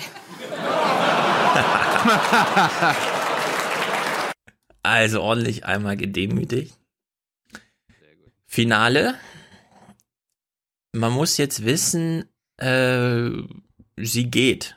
Also sie hat das jetzt acht Jahre gemacht und sie verkündet dann einfach zum Ende, das war meine letzte Rede, der Saal liegt in Tränen. Mhm. Und äh, warum geht sie? Aber Horst Seehofer halt auch geht, ja. Und das ist halt ihr finaler Spruch, bevor sie dem Saal offenbart, dass sie auch geht. Alles soll so bleiben, wie es ist. Und das ist auch das, was mit Sicherheit der Markus Söder von dir übernehmen wird, die eigentlichen Probleme unter der Erde zu verbuddeln. Darum da ich sagen, trinken wir jetzt nochmal alle miteinander auf den Horst Seehofer. Hoch die Krüge, du auch, Markus. auf den Horst! Was Besseres kommt nicht nach. Tja, was Besseres kommt nicht nach, sind ihre letzten Worte, was das angeht. Naja, also Fast schon. Ja, ich habe mich wieder bestens unterhalten, weil man sitzt so da und man spürt so ein bisschen, ja, diese Stille, die das auch so entscheidend ist, wenn sie redet. Also sehr, sehr gut. Ich bin sehr gespannt nächstes Jahr. es wird halt Nachfolger geben, keiner weiß warum. Der Moderator meint dann schon, ah, jetzt haben wir endlich die CSU-Nachfolge geregelt und jetzt kommt dieser Brocken auf uns zu. Also unter der Maßgabe. Ich bin für Max Jakob Ost. Ja. Der, der kann das. Wer, wer, den, Ra- wer den Rasenfunk machen kann, kann auch den Nockerberg. Also sie haben in Bayern viele Talente. Aber, es ist halt immer nur einen Max, knifflig. nur, aber nur einen Max. Nur einen Max. Aber es ist knifflig, sowas dann auch beim ersten Mal über die Bühne zu kriegen. Mit einem neuen Ministerpräsidenten und einem neuen Nockerberg-Aufzug. Naja. Nun ja. Gut, das war Folge 275 mit Gabi Zimmer, mit Kurt Schnippen, mit Stefan Schulz und mir. Äh, für Folge 276 brauchen wir noch Unterstützer, Produzenten und Präsentatoren. Und ja, am ah, passt ja. Am Sonntag gibt's dann sehr, sehr, sehr, sehr, sehr wahrscheinlich auch eine CSU-Folge mit einer CSUlerin, der, der jüngsten im Bundestag. Die allerdings auch Emmy- schon 30 ist, ne? Ja, aber sie ist mit 26 vor vier Jahren Ah ja. schon reingekommen. Ah, so. sie, sie, ist die Na sie, sie ist die Nachfolgerin von Karl Theodor zu, ich weiß nicht mehr, wie der heißt. Ähm, Ja. Emmy. Zollner. Emmy Zollner. Ja. Sehr lustig, sehr lustig. Äh, es war ein toller Nachmittag, der mir Spaß gemacht hat. Wie lang? Äh, ich glaube eine Stunde, Stunde zehn. Naja, sind wir mal gespannt, wie die Rekrutierung in der CSU funktioniert. Ja, du wirst, du wirst überrascht sein. Gut. Kann, kannst du dazu Dienstag Überrascht mal. im Sinne von, ich habe Erwartungen oder was? Ey, ich, weiß- ich, I don't know. Ich, I bin, know. ich bin gespannt. Und mal gucken, ob ich dann überrascht bin. Musik, Musik haben wir wieder von Matthias. Haben wir auch Audiokommentare? Audiokommentare aber, haben wir auch, da wir allerdings jetzt gerade schon Donnerstag haben beim Aufzeichnen, habe ich es jetzt noch nicht bereit liegen, weil Post-Production habe ich jetzt ein bisschen mehr Zeit als nur 10 Minuten und hört ihr dann jetzt gleich. Gut. Gut, dann war's das von uns, oder? Ja. Herzlichen Dank und Ihnen und Ihren Zuschauerinnen und Zuschauern einen schönen Abend. Herzlichen Dank und äh, Deutschland alles Gute. Deutschland oder unser Land. So viel heute von uns. Ihnen noch einen schönen Abend bei uns im Ersten. Selbstverständlich werden Sie die Tagesschau und die Tagesthemen auf dem Laufenden halten. Machen Sie es gut. Good night and good luck. Wir kümmern uns. Wir sind die Guten. Ja. Das Fernsehen an sich, ähm, dem wir beide ja so lose angehören, Sehr lose, ja. sehr lose, ähm, hat dich auch offensichtlich oft geärgert, obwohl du hier doch sehr nette Arbeitsmöglichkeiten hattest. Gerade in Bremen, muss man doch sagen, oder? Ich liebe Bremen sehr und habe hier sehr gern gearbeitet. Äh, Und würde auch immer wieder gern hier arbeiten. Ja. Das, was mich am Fernsehen stört,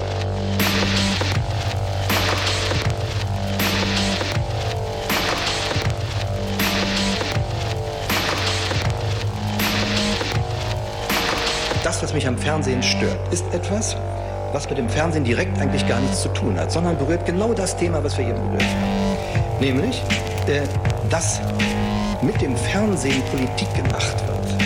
Und das, in, äh, dass es leider nötig ist, dass es tatsächlich, ich gebe es zu, nötig ist, dass sich politische Funktionäre ums Programm kümmern, weil sehr viele Fernsehleute es nicht lassen können, ihre eigene, völlig unmaßgebliche politische Meinung über den Bildschirm verbreiten zu müssen. Ja, Moment. Ja, Moment mal. Es ist wahr. Es ist Es ist so. Ja, aber du kannst doch die politische Meinung von einem Menschen nicht abstrahieren. Du kannst doch nicht verlangen, dass er plötzlich seine politische Überzeugung in dem, was er macht und denkt, plötzlich beiseite lässt, oder? Einmal würde ich sagen, doch.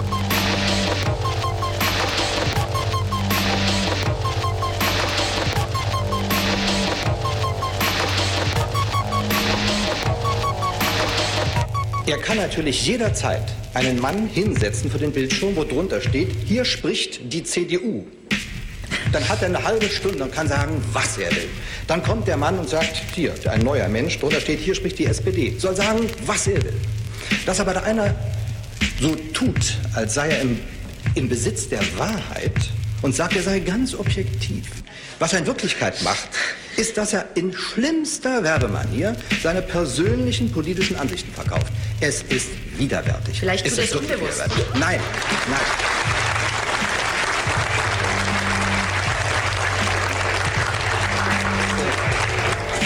Solange dies nicht geändert wird, haben die Parteien und ihre, ihre fürchterlichen Funktionäre das Recht und die Pflicht, in das Fernsehen hineinzureden. Erst wenn sich Fernsehleute dazu bereit finden, dass sie aus ihrer politischen Ansicht ein Rätsel machen, wie wir es wirklich gesagt haben. Das heißt, ja, gut. Das heißt, wenn man einem Fernsehmann einfach nicht ansieht, welcher Richtung er angehört, das kann er ja persönlich äußern, aber um Gottes Willen auch nicht auf dieser verdammten Mattscheibe. Also du verlangst Nein. nicht Unmögliches. Entschuldige mal.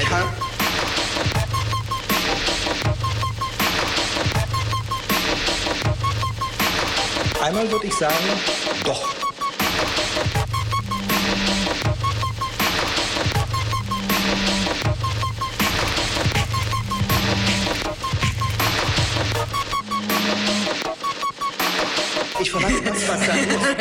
Wenn einer im Fernsehen nicht das Unmögliche leisten kann, dann soll er es lassen. Dann ist er nämlich dort nicht am richtigen Platz. Aber ich meine, das ist eine Apotheose der Ausgewogenheit, wie ich sie noch nie gesehen habe. Und zwar die Ausgewogenheit, die Ausgewogenheit hat bei jedem Einzelnen persönlich stattzufinden. Insgesamt aber ist der richtige Platz eines verantwortlichen Fernsehmachers zwischen allen Stühlen.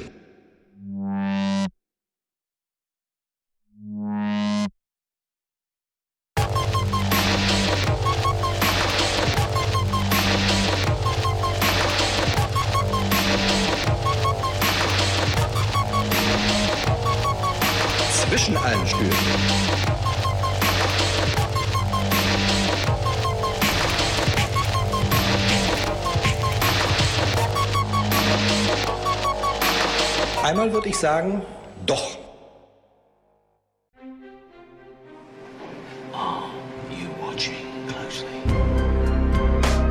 Die aufwachen Hörerkommentare. Stage is yours. Hallo Thilo, hallo Stefan. Hier ist Marc mit einem kurzen Kommentar zum Thema China. Und zwar genauer gesagt zu einer Nachricht, die es am Sonntag gab. Am Sonntag wurde bekannt, dass die chinesische äh, kommunistische Partei Änderungen an der Verfassung in China empfohlen hat.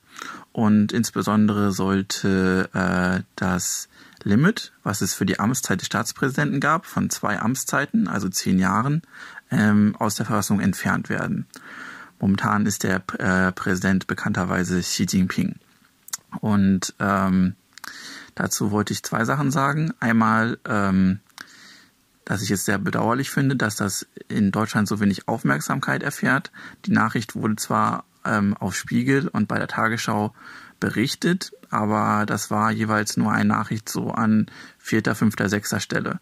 Und wenn man sich überlegt, dass ähm, wa- was wäre, wenn Trump zum Beispiel noch eine weitere Amtszeit ausfüllen würde oder wenn Trump das äh, Limit für seine Amtszeiten ändern würde, dann wäre das sicherlich auf Platz eins bei dem zweitmächtigsten Land der Welt. In mancher Hinsicht vielleicht auch der mächtigsten, ähm, wird das nur relativ weit hinten berichtet und am nächsten Tag spricht auch schon fast keiner mehr drüber. Das ist eigentlich schon bedauerlich, das wäre das Erste. Und zweitens wollte ich mal kurz eine Beschreibung geben, wie das ähm, in China mit der äh, Zensur, zum Beispiel zu so einer Nachricht läuft.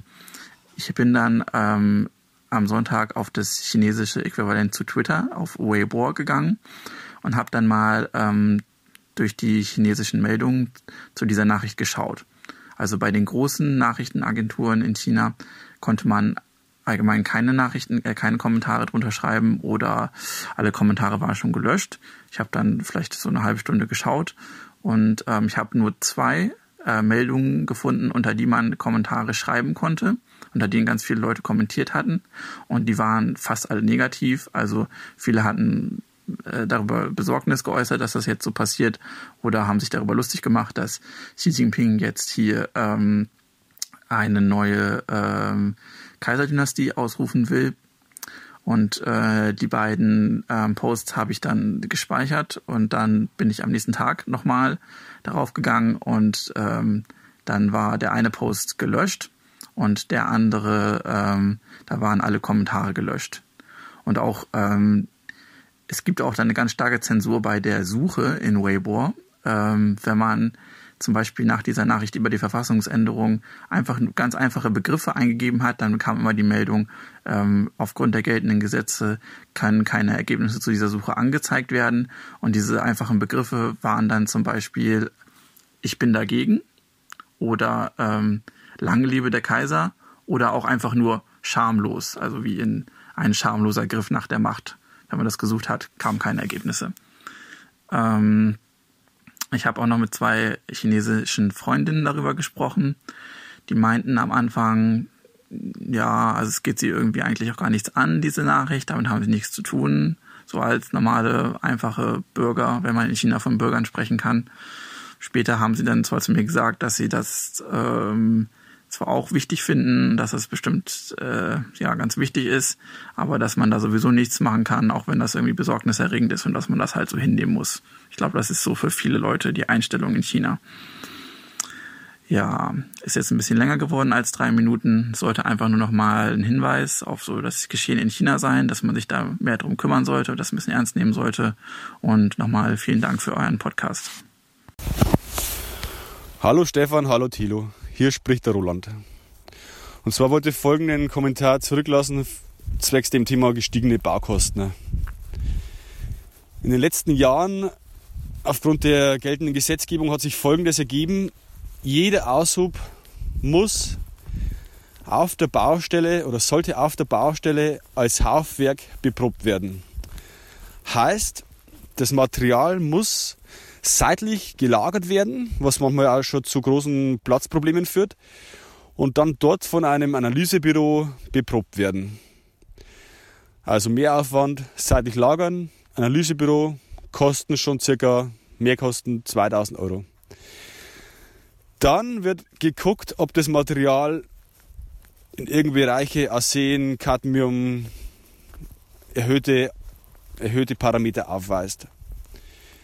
Kann aber auch ganz geogene, äh, ganz eine geogene Ursache haben, da, dieser, da diese Stoffe ja in allen unseren Böden drinstecken. Also das kann ein ganz natürlicher Hintergrund sein, was ja eigentlich dann nicht die große Rolle spielen sollte, wenn dort Häuser gebaut werden oder einfach dieses Material oder der Boden ja schon seit, seit, seit Jahrtausenden dort, dort vorhanden ist. Stellt sich dann folgendes raus, dass der Boden belastet ist.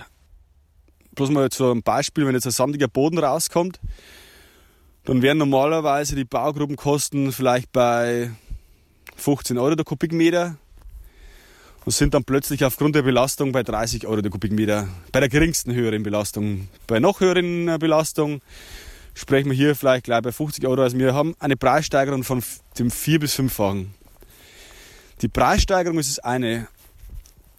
Das andere Problem ist aber, wenn ich dieses Material jetzt anfasse und abtransportiere auf die Deponie, dann gibt es von diesen höher belasteten Deponien wesentlich weniger wie von diesen unbelasteten Verfüllungen oder Verfüllmöglichkeiten. Sprich, hier weiterer Förderweg, Treibstoffausstoß oder Schadstoffausstoß, Treibstoffverbrauch, Abrieb von den Reifen und die erhöhte Anspruchung der Infrastruktur. Sind ja eigentlich auch alles negative Sachen, die auch zu einer Umweltbilanz hinzugezogen werden müssten, werden aber hier nicht dazu gezogen. Also sprich, wenn ich ein bisschen einen höheren pH-Wert, haben wir gleich mal nochmal ein paar hundert Liter Diesel draus. Also da ist die Sinnhaftigkeit überhaupt gar nicht gegeben. Und da wurde ganz klar in die falsche Richtung gearbeitet. Früher wurde dieses Material in regionale, baustellennahe Erddeponien verkippt und üblicherweise vielleicht 10 Kilometer Fahrt, mehr nicht. Heute liegen wir Strecken zurück bis zu 100 Kilometer und es ist auch kalkulatorisch ähm, unüberschaubar. Man weiß vorher nicht, was kommt, was kann man machen. Mit einer vernünftigen Kommunalpolitik, regional Erddeponien ausweisen, Verfüllmöglichkeiten, Hügel anlegen, würde man wahrscheinlich äh, weit besser fahren und könnte sich viele, viele Kosten sparen, um die kleinen, kleineren Familien oder um die Familien, um die Hausbauer zu entlasten und ihnen ein Eigenheim zu ermöglichen. Ähm, es geht sogar so weit, dass ein Sandgrubenbetreiber, der Sand verkauft, diesen Sand theoretisch nach, nach einer gewissen Zeit oder wenn, wenn dieser Sand die, die Sandgrube verlassen hat, nicht mehr annehmen darf aufgrund dieser erhöhten Werte. Aber da, da ist ja wieder das Problem, wie kann es sein, dass er seinen eigenen Sand, der ja hier seit Jahrhunderten Jahren liegt, Jahrtausenden Jahren liegt, äh, nicht mehr annehmen darf. Also scheint hier sich ein grober Fehler eingeschlichen zu haben, bei dieser Absteckung der Parameter. Ähm, dies müsste man eigentlich schnellstens wieder in die richtige Richtung lenken, um diesen Missstand, würde ich schon fast sagen, entgegenzutreten. Leider hört man da nur wenig. Und auch die Monopolisierung der, der Sandgruben oder derjenigen, die noch diese Möglichkeiten haben, ist auch schon ziemlich begrenzt, die Anzahl an Firmen. Und dementsprechend ist natürlich die Preistreiberei und die, der Preiswucher auch extrem. Und das ist einfach eine un, ungute Situation.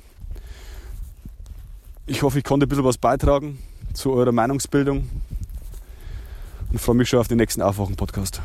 Tschüss. Hallo Aufwachen. Zur Folge 274 wegen dem Kommentar Mindestlohn bin ich auf den Gedanken gekommen, hier spricht Torin, ähm, dass ich habe das live miterlebt. Ich war Zeitarbeiter, Leiharbeiter. Ähm, eins, zwei, drei, vier. Ja, also ein paar Jahre.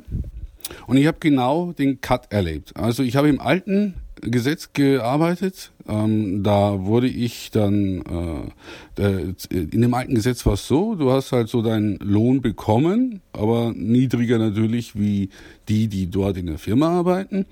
Aber man durfte dich bei der gleichen Firma nicht länger wie zwei Jahre am Stück also beschäftigen. Danach musste man definitiv, musste die Firma sagen, hopp oder top. Und ähm, dann äh, war das erste Jahr vorbei und damals war noch Gesetz, bist du länger wie ein Jahr bei der gleichen Firma, wirst du im zweiten Jahr genauso bezahlt wie deine Kollegen, die da festangestellt sind. Also ich habe bei Osro, Osram Opto Semiconductors im Büro gearbeitet zur SAP-Einführung. Das war super Asche. So, das zweite Jahr war vorbei. Ich war nicht so fähig und konnte mir keine ABAP-Programmierung äh, aneignen, so wie mein Kollege. Ich habe bei C äh, und äh, ja und den ich da bin ich auch schon verzweifelt. Egal. Also ich bin nach zwei Jahren raus, aber weiter mit Leiharbeit. So und dann kam ja dieses tolle Gesetz ähm, zum Schutze der Leiharbeiter, ähm, dass die nicht zu niedrig bezahlt werden, führt man einen Mindestlohn ein. So haben die das damals verkauft bei den Leuten und ähm, ja, tolle Sache. Was ist daraus geworden? Ja, dann war ein Mindestlohn von 7,50 Euro da und du, die Firma konnte dich äh, äh, ein Leben lang beschäftigen. Es war kein Zwang mehr zur Übernahme. Nix mit Leistungs- und Höchstspitzen. BMW Regensburg, äh, habe ich selbst erlebt. Das ganze Jahr über haben die 800 bis 1000 Zeitarbeiter einfach so beschäftigt. Da spart man sich eine Menge Kohle, ne? Weil man hat ja das ausgesourced alles, ne? Und hopp oder top weg und ich brauche die nicht. Ja, also und jetzt sind wir ja da, dass einfach das Geld nicht reicht, um in die aktuelle Zeit reinzukommen. Und äh, 8,50, äh, da kannst du nicht von leben, brauchen wir nicht reden. Äh, die Bundesregierung hat selber auf die kleine Anfrage gesagt, 11,67 Euro, jetzt sind wir schon bei 11,84 Euro mindestens musst du in der Stunde verdienen, um nicht in äh, Altersarmutprobleme äh, äh, zu kommen und im Stahl auf der Tasche liegen und so weiter. Und ja, also Leute aus der Wirtschaft, die äh, human denken, obwohl sie Geld haben und mit Geld wirtschaften, haben gesagt, also äh, äh, es müssten 15 Euro her. Ja, damit man sagen könnte, die Leute leben und können auch das, wovon im Fernsehen immer so scheinheilig erzählt wird, in Urlaub fahren, das Geld für alles haben, keine Schulden und so. Ja, das funktioniert halt erst ab einem gewissen und so weiter. Naja so viel zu dem Thema. Da kann man ja so viel zu sagen. Ich wünsche euch noch was. Bis zum nächsten Mal. Tschüss. Hallo, lieber Aufwachen-Podcast. Hier ist mal wieder der Florian. Ich äh, bin von ganz, euren ganz vielen ähm, Hörerkommentaren letztes Mal äh, irgendwie sehr getriggert worden. Ich möchte aber eigentlich nur auf einen Kommentar reagieren, nämlich den äh, zum Blindstrom-Podcast, wo ich mich auch gleich nochmal der Empfehlung für den Blindstrom-Podcast anschließen möchte. Ähm, der ist wirklich immer sehr nett ähm, wenn einen das Thema interessiert natürlich. Er ist halt auch äh, doch ein bisschen nerdig in der Hinsicht. Aber äh, der Hörer hat ja erwähnt, dass äh, dort also angesprochen wurde, ähm, dieses Problem, äh, dass, auf der, dass der Kaltstart beim Motor besonders viel äh, Emissionen verursacht. Und ähm, hat dort auch explizit äh, das, das wieder auf den Diesel bezogen, ähm, ganz interessant ist, dass wenn man in die Quelle reinguckt, also zumindest die Quelle, soweit ich das hier ähm, nachvollziehen konnte, ähm, dann steht dort folgendes, ich äh, lese hier mal vor. Was in der Dieseldebatte oft übersehen wird, Doppelpunkt, auch Benzinmotoren tragen zur Feinstaubbelastung in Städten bei. Besonders dort, wo viele Motoren kalt gestartet werden. Rund 90 Prozent aller Schadstoffe entsteht in der ersten Minute nach dem Kaltstart des modernen Benzinmotors. Anders ausgedrückt, also das ist immer noch Zitat, die ersten 500 Meter Fahrt belasten die Luft genauso stark wie die nächsten 5000 Kilometer, falls man nonstop so weiterfahren würde.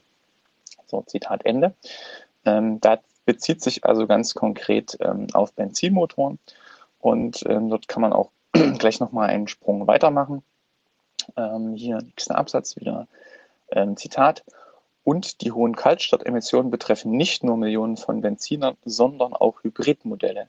Diese schalten im Start- bzw. Kurzstreckenverkehr immer wieder auf den Elektromotor um. In diesen Phasen kühlt der Verbrennungsmotor und vor allem der Cut wieder ab. Punkt, Punkt, Punkt. Zitat Ende. Ja, also das ähm, bezieht sich sozusagen ganz konkret nicht nur auf Dieselmotoren, sondern auch auf das, ähm, äh, was im Moment scheinbar so ein bisschen als Rettung äh, der kurzfristige Rettung der Automobilindustrie angesehen wird. Ähm, das größte Problem, was ich mit dem Ganzen sehe, und das ist ja auch in den Kommentaren schon so ein bisschen ähm, durchgekommen, angeklungen, ähm, ich fände es auch gut, wenn das, wenn das irgendwo mal in der Presse aufgegriffen würde, ist, dass diese ganze Problematik einfach unglaublich undurchsichtig ist. Ja, also das ist auch irgendwie wie dieses Problem, dass man jetzt sozusagen die Dieselfahrer ähm, zum Teil ja auch irgendwie als die Bösen angesehen werden, obwohl man halt, also ich bin jetzt auch selber Dieselfahrer, also bin ich mich da vielleicht ein bisschen betroffen, aber ähm, weil man, man hat das einfach ja vorher gar nicht wirklich irgendwo sehen können. Es ist einfach super intransparent. Und selbst jetzt, wo man das sozusagen weiß, ähm, weiß man das ja wieder nur für einen kleinen Teil der Emissionen. Also man weiß das auch wieder nur ähm, irgendwie für die Feinstäube und ähm, ähm ja, für, für, viele andere Sachen weiß man wie gesagt einfach gar nicht, weil die Messmethodik sehr fragwürdig ist. Ja, beim CO2 ist es auch völlig unklar. Und ähm, ich würde mir da irgendwie sehr wünschen, dass das am Ende doch irgendwie alles besteuert würde, weil dann hat man im Endeffekt eine Größe, nämlich Kosten, ähm, an der man das irgendwie festmachen kann. Ähm, wird aber wahrscheinlich so bald nicht kommen, weil das wäre ja wieder schlecht für die Automobilindustrie. Aber ähm, ja, das ist also einfach ein Riesenproblem, wie undurchsichtig ähm, das Ganze ist, weil man sich eben nicht traut, es zu besteuern. Im Endeffekt ist es halt irgendwie äh, wahrscheinlich genauso umweltschädlich, ein neues Auto zu kaufen, wie das alte ähm, noch 200.000 Kilometer weiter zu fahren. Ja, das ist äh, nicht gut. Gut, das war's. Tschüss. Hallo zusammen. Hier ist äh, Tim nochmal zu Fahrverboten, ÖPNV und so weiter. Äh, ich habe mich, finde es super, wie viele Kommentare dazu gekommen sind. Ähm, schon allein, weil ich mich damit schon länger beschäftige, so vom Studium und von der Arbeit her und so weiter. Ähm, und da hat der Lukas ja ganz direkt geantwortet auf meinen Kommentar, und da wollte ich jetzt auch nochmal wieder drauf antworten, nochmal drauf eingehen. Und sein erster Punkt war, Fahrverbote sind unfair für Dieselfahrer. Und das sind sie auf jeden Fall. Und das war auch genau das Ziel, was ich erreichen will, damit zu sagen, ja, es muss Fahrverbote geben. Ja, es muss unfair sein, natürlich. Natürlich, darum geht es ja. Weil es kann ja nicht sein, dass es so weiterläuft wie bisher und erst wenn eine groß, eine Gruppe, die groß genug ist, sich wirklich äh, über quasi das ärgert, wird, wird ja sich was in Gang setzen, weil bis jetzt aus der politischer Sicht setzt sich ja nichts in Gang. Es passiert ja nichts. Also das Problem war bekannt, das ist irgendwie, steht seit 20 Jahren in jedem Verkehrsplanungsbuch und es passiert nichts. Deswegen bin ich der Meinung, es muss sich was ändern. Und da ist ein Fahrverbot, äh, finde ich, eine gute Möglichkeit. Und ich meine, wir hatten ja im Land schon mal eine Zeit lang auch einen autofreien Sonntag und vielleicht kann ja sowas wiederkommen. Ja? Einfach mal sagen, setzen jetzt mal an den Wochenenden den Verkehr aus und ähm, das wäre da erstmal ein Anfang. Äh, dann hattest du was gesagt, also oder hat der Lukas was gesagt zum ÖPNV, dass der ja schon subven dass der subventioniert wird und, und dass es eine soziale Komponente hat.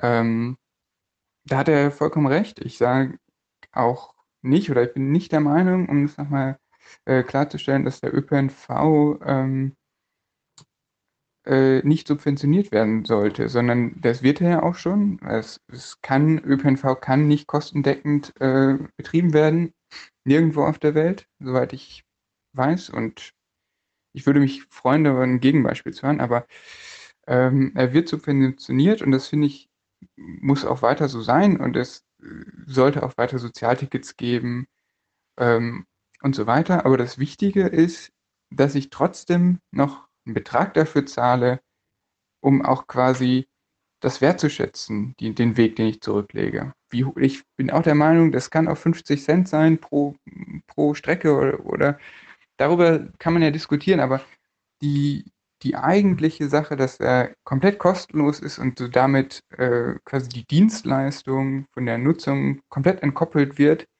ähm, halte ich nicht für richtig. So, viele weitere wichtige Themen äh, vielleicht ein anderes Mal. Hier ist Christoph aus Köln.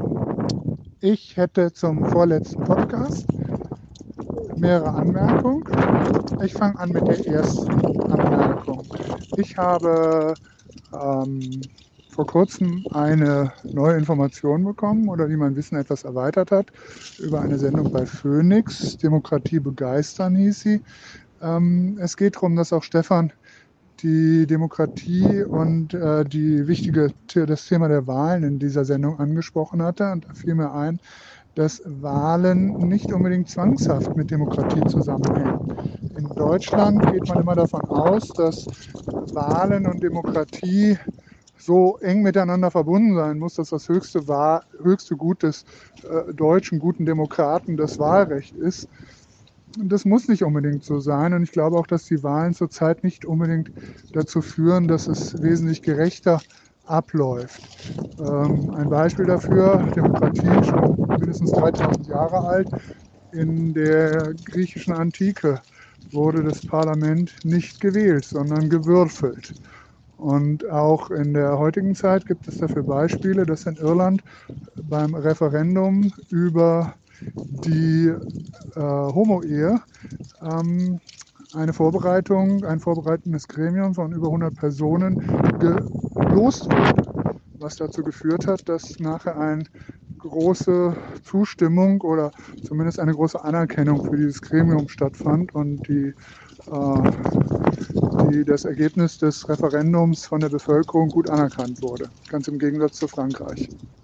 Allgemein kann man sagen, dass die Wahlen zur Demokratie oder allgemeine Wahlrecht erst ab 1748 überhaupt auftauchte. Das war die erste Bemerkung. Dann die zweite zum Thema Schulmassaker. Das ist zwar jetzt schon wieder abgeebbt, diese Nachrichten sind leider sehr kurz. Ähm, Deutschland schaut ja immer sehr, äh, ja, wie soll ich sagen, etwas hochnäsig nach Amerika, äh, gerade was die Waffengewalt da angeht. Und äh, was mir dabei vollkommen fehlte, war Kleinwaffenexporte in die USA. Sind wir nicht mitschuld als deutsche Exportnation, die unendlich viele Kleinwaffen in die, nach äh, Amerika, also in die USA, exportiert?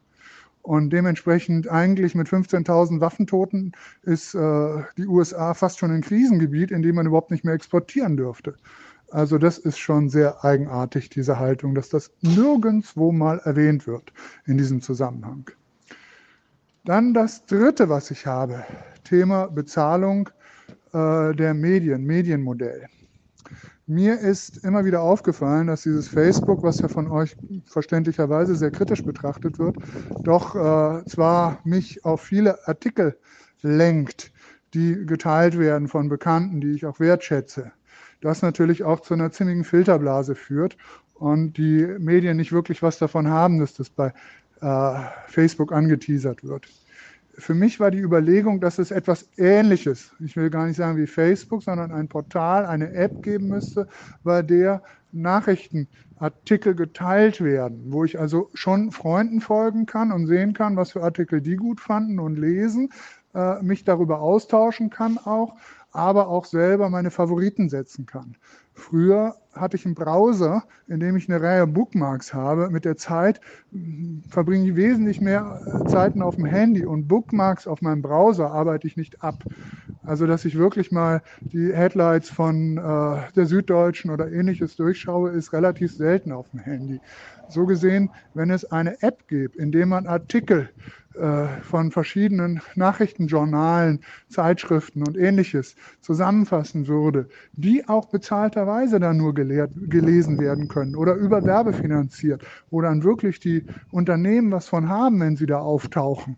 Äh, das fände ich interessant, also wo man vielleicht einen gewissen Grundbetrag drauf zahlt, um dann Artikel lesen zu können oder um die Werbung auszuschalten.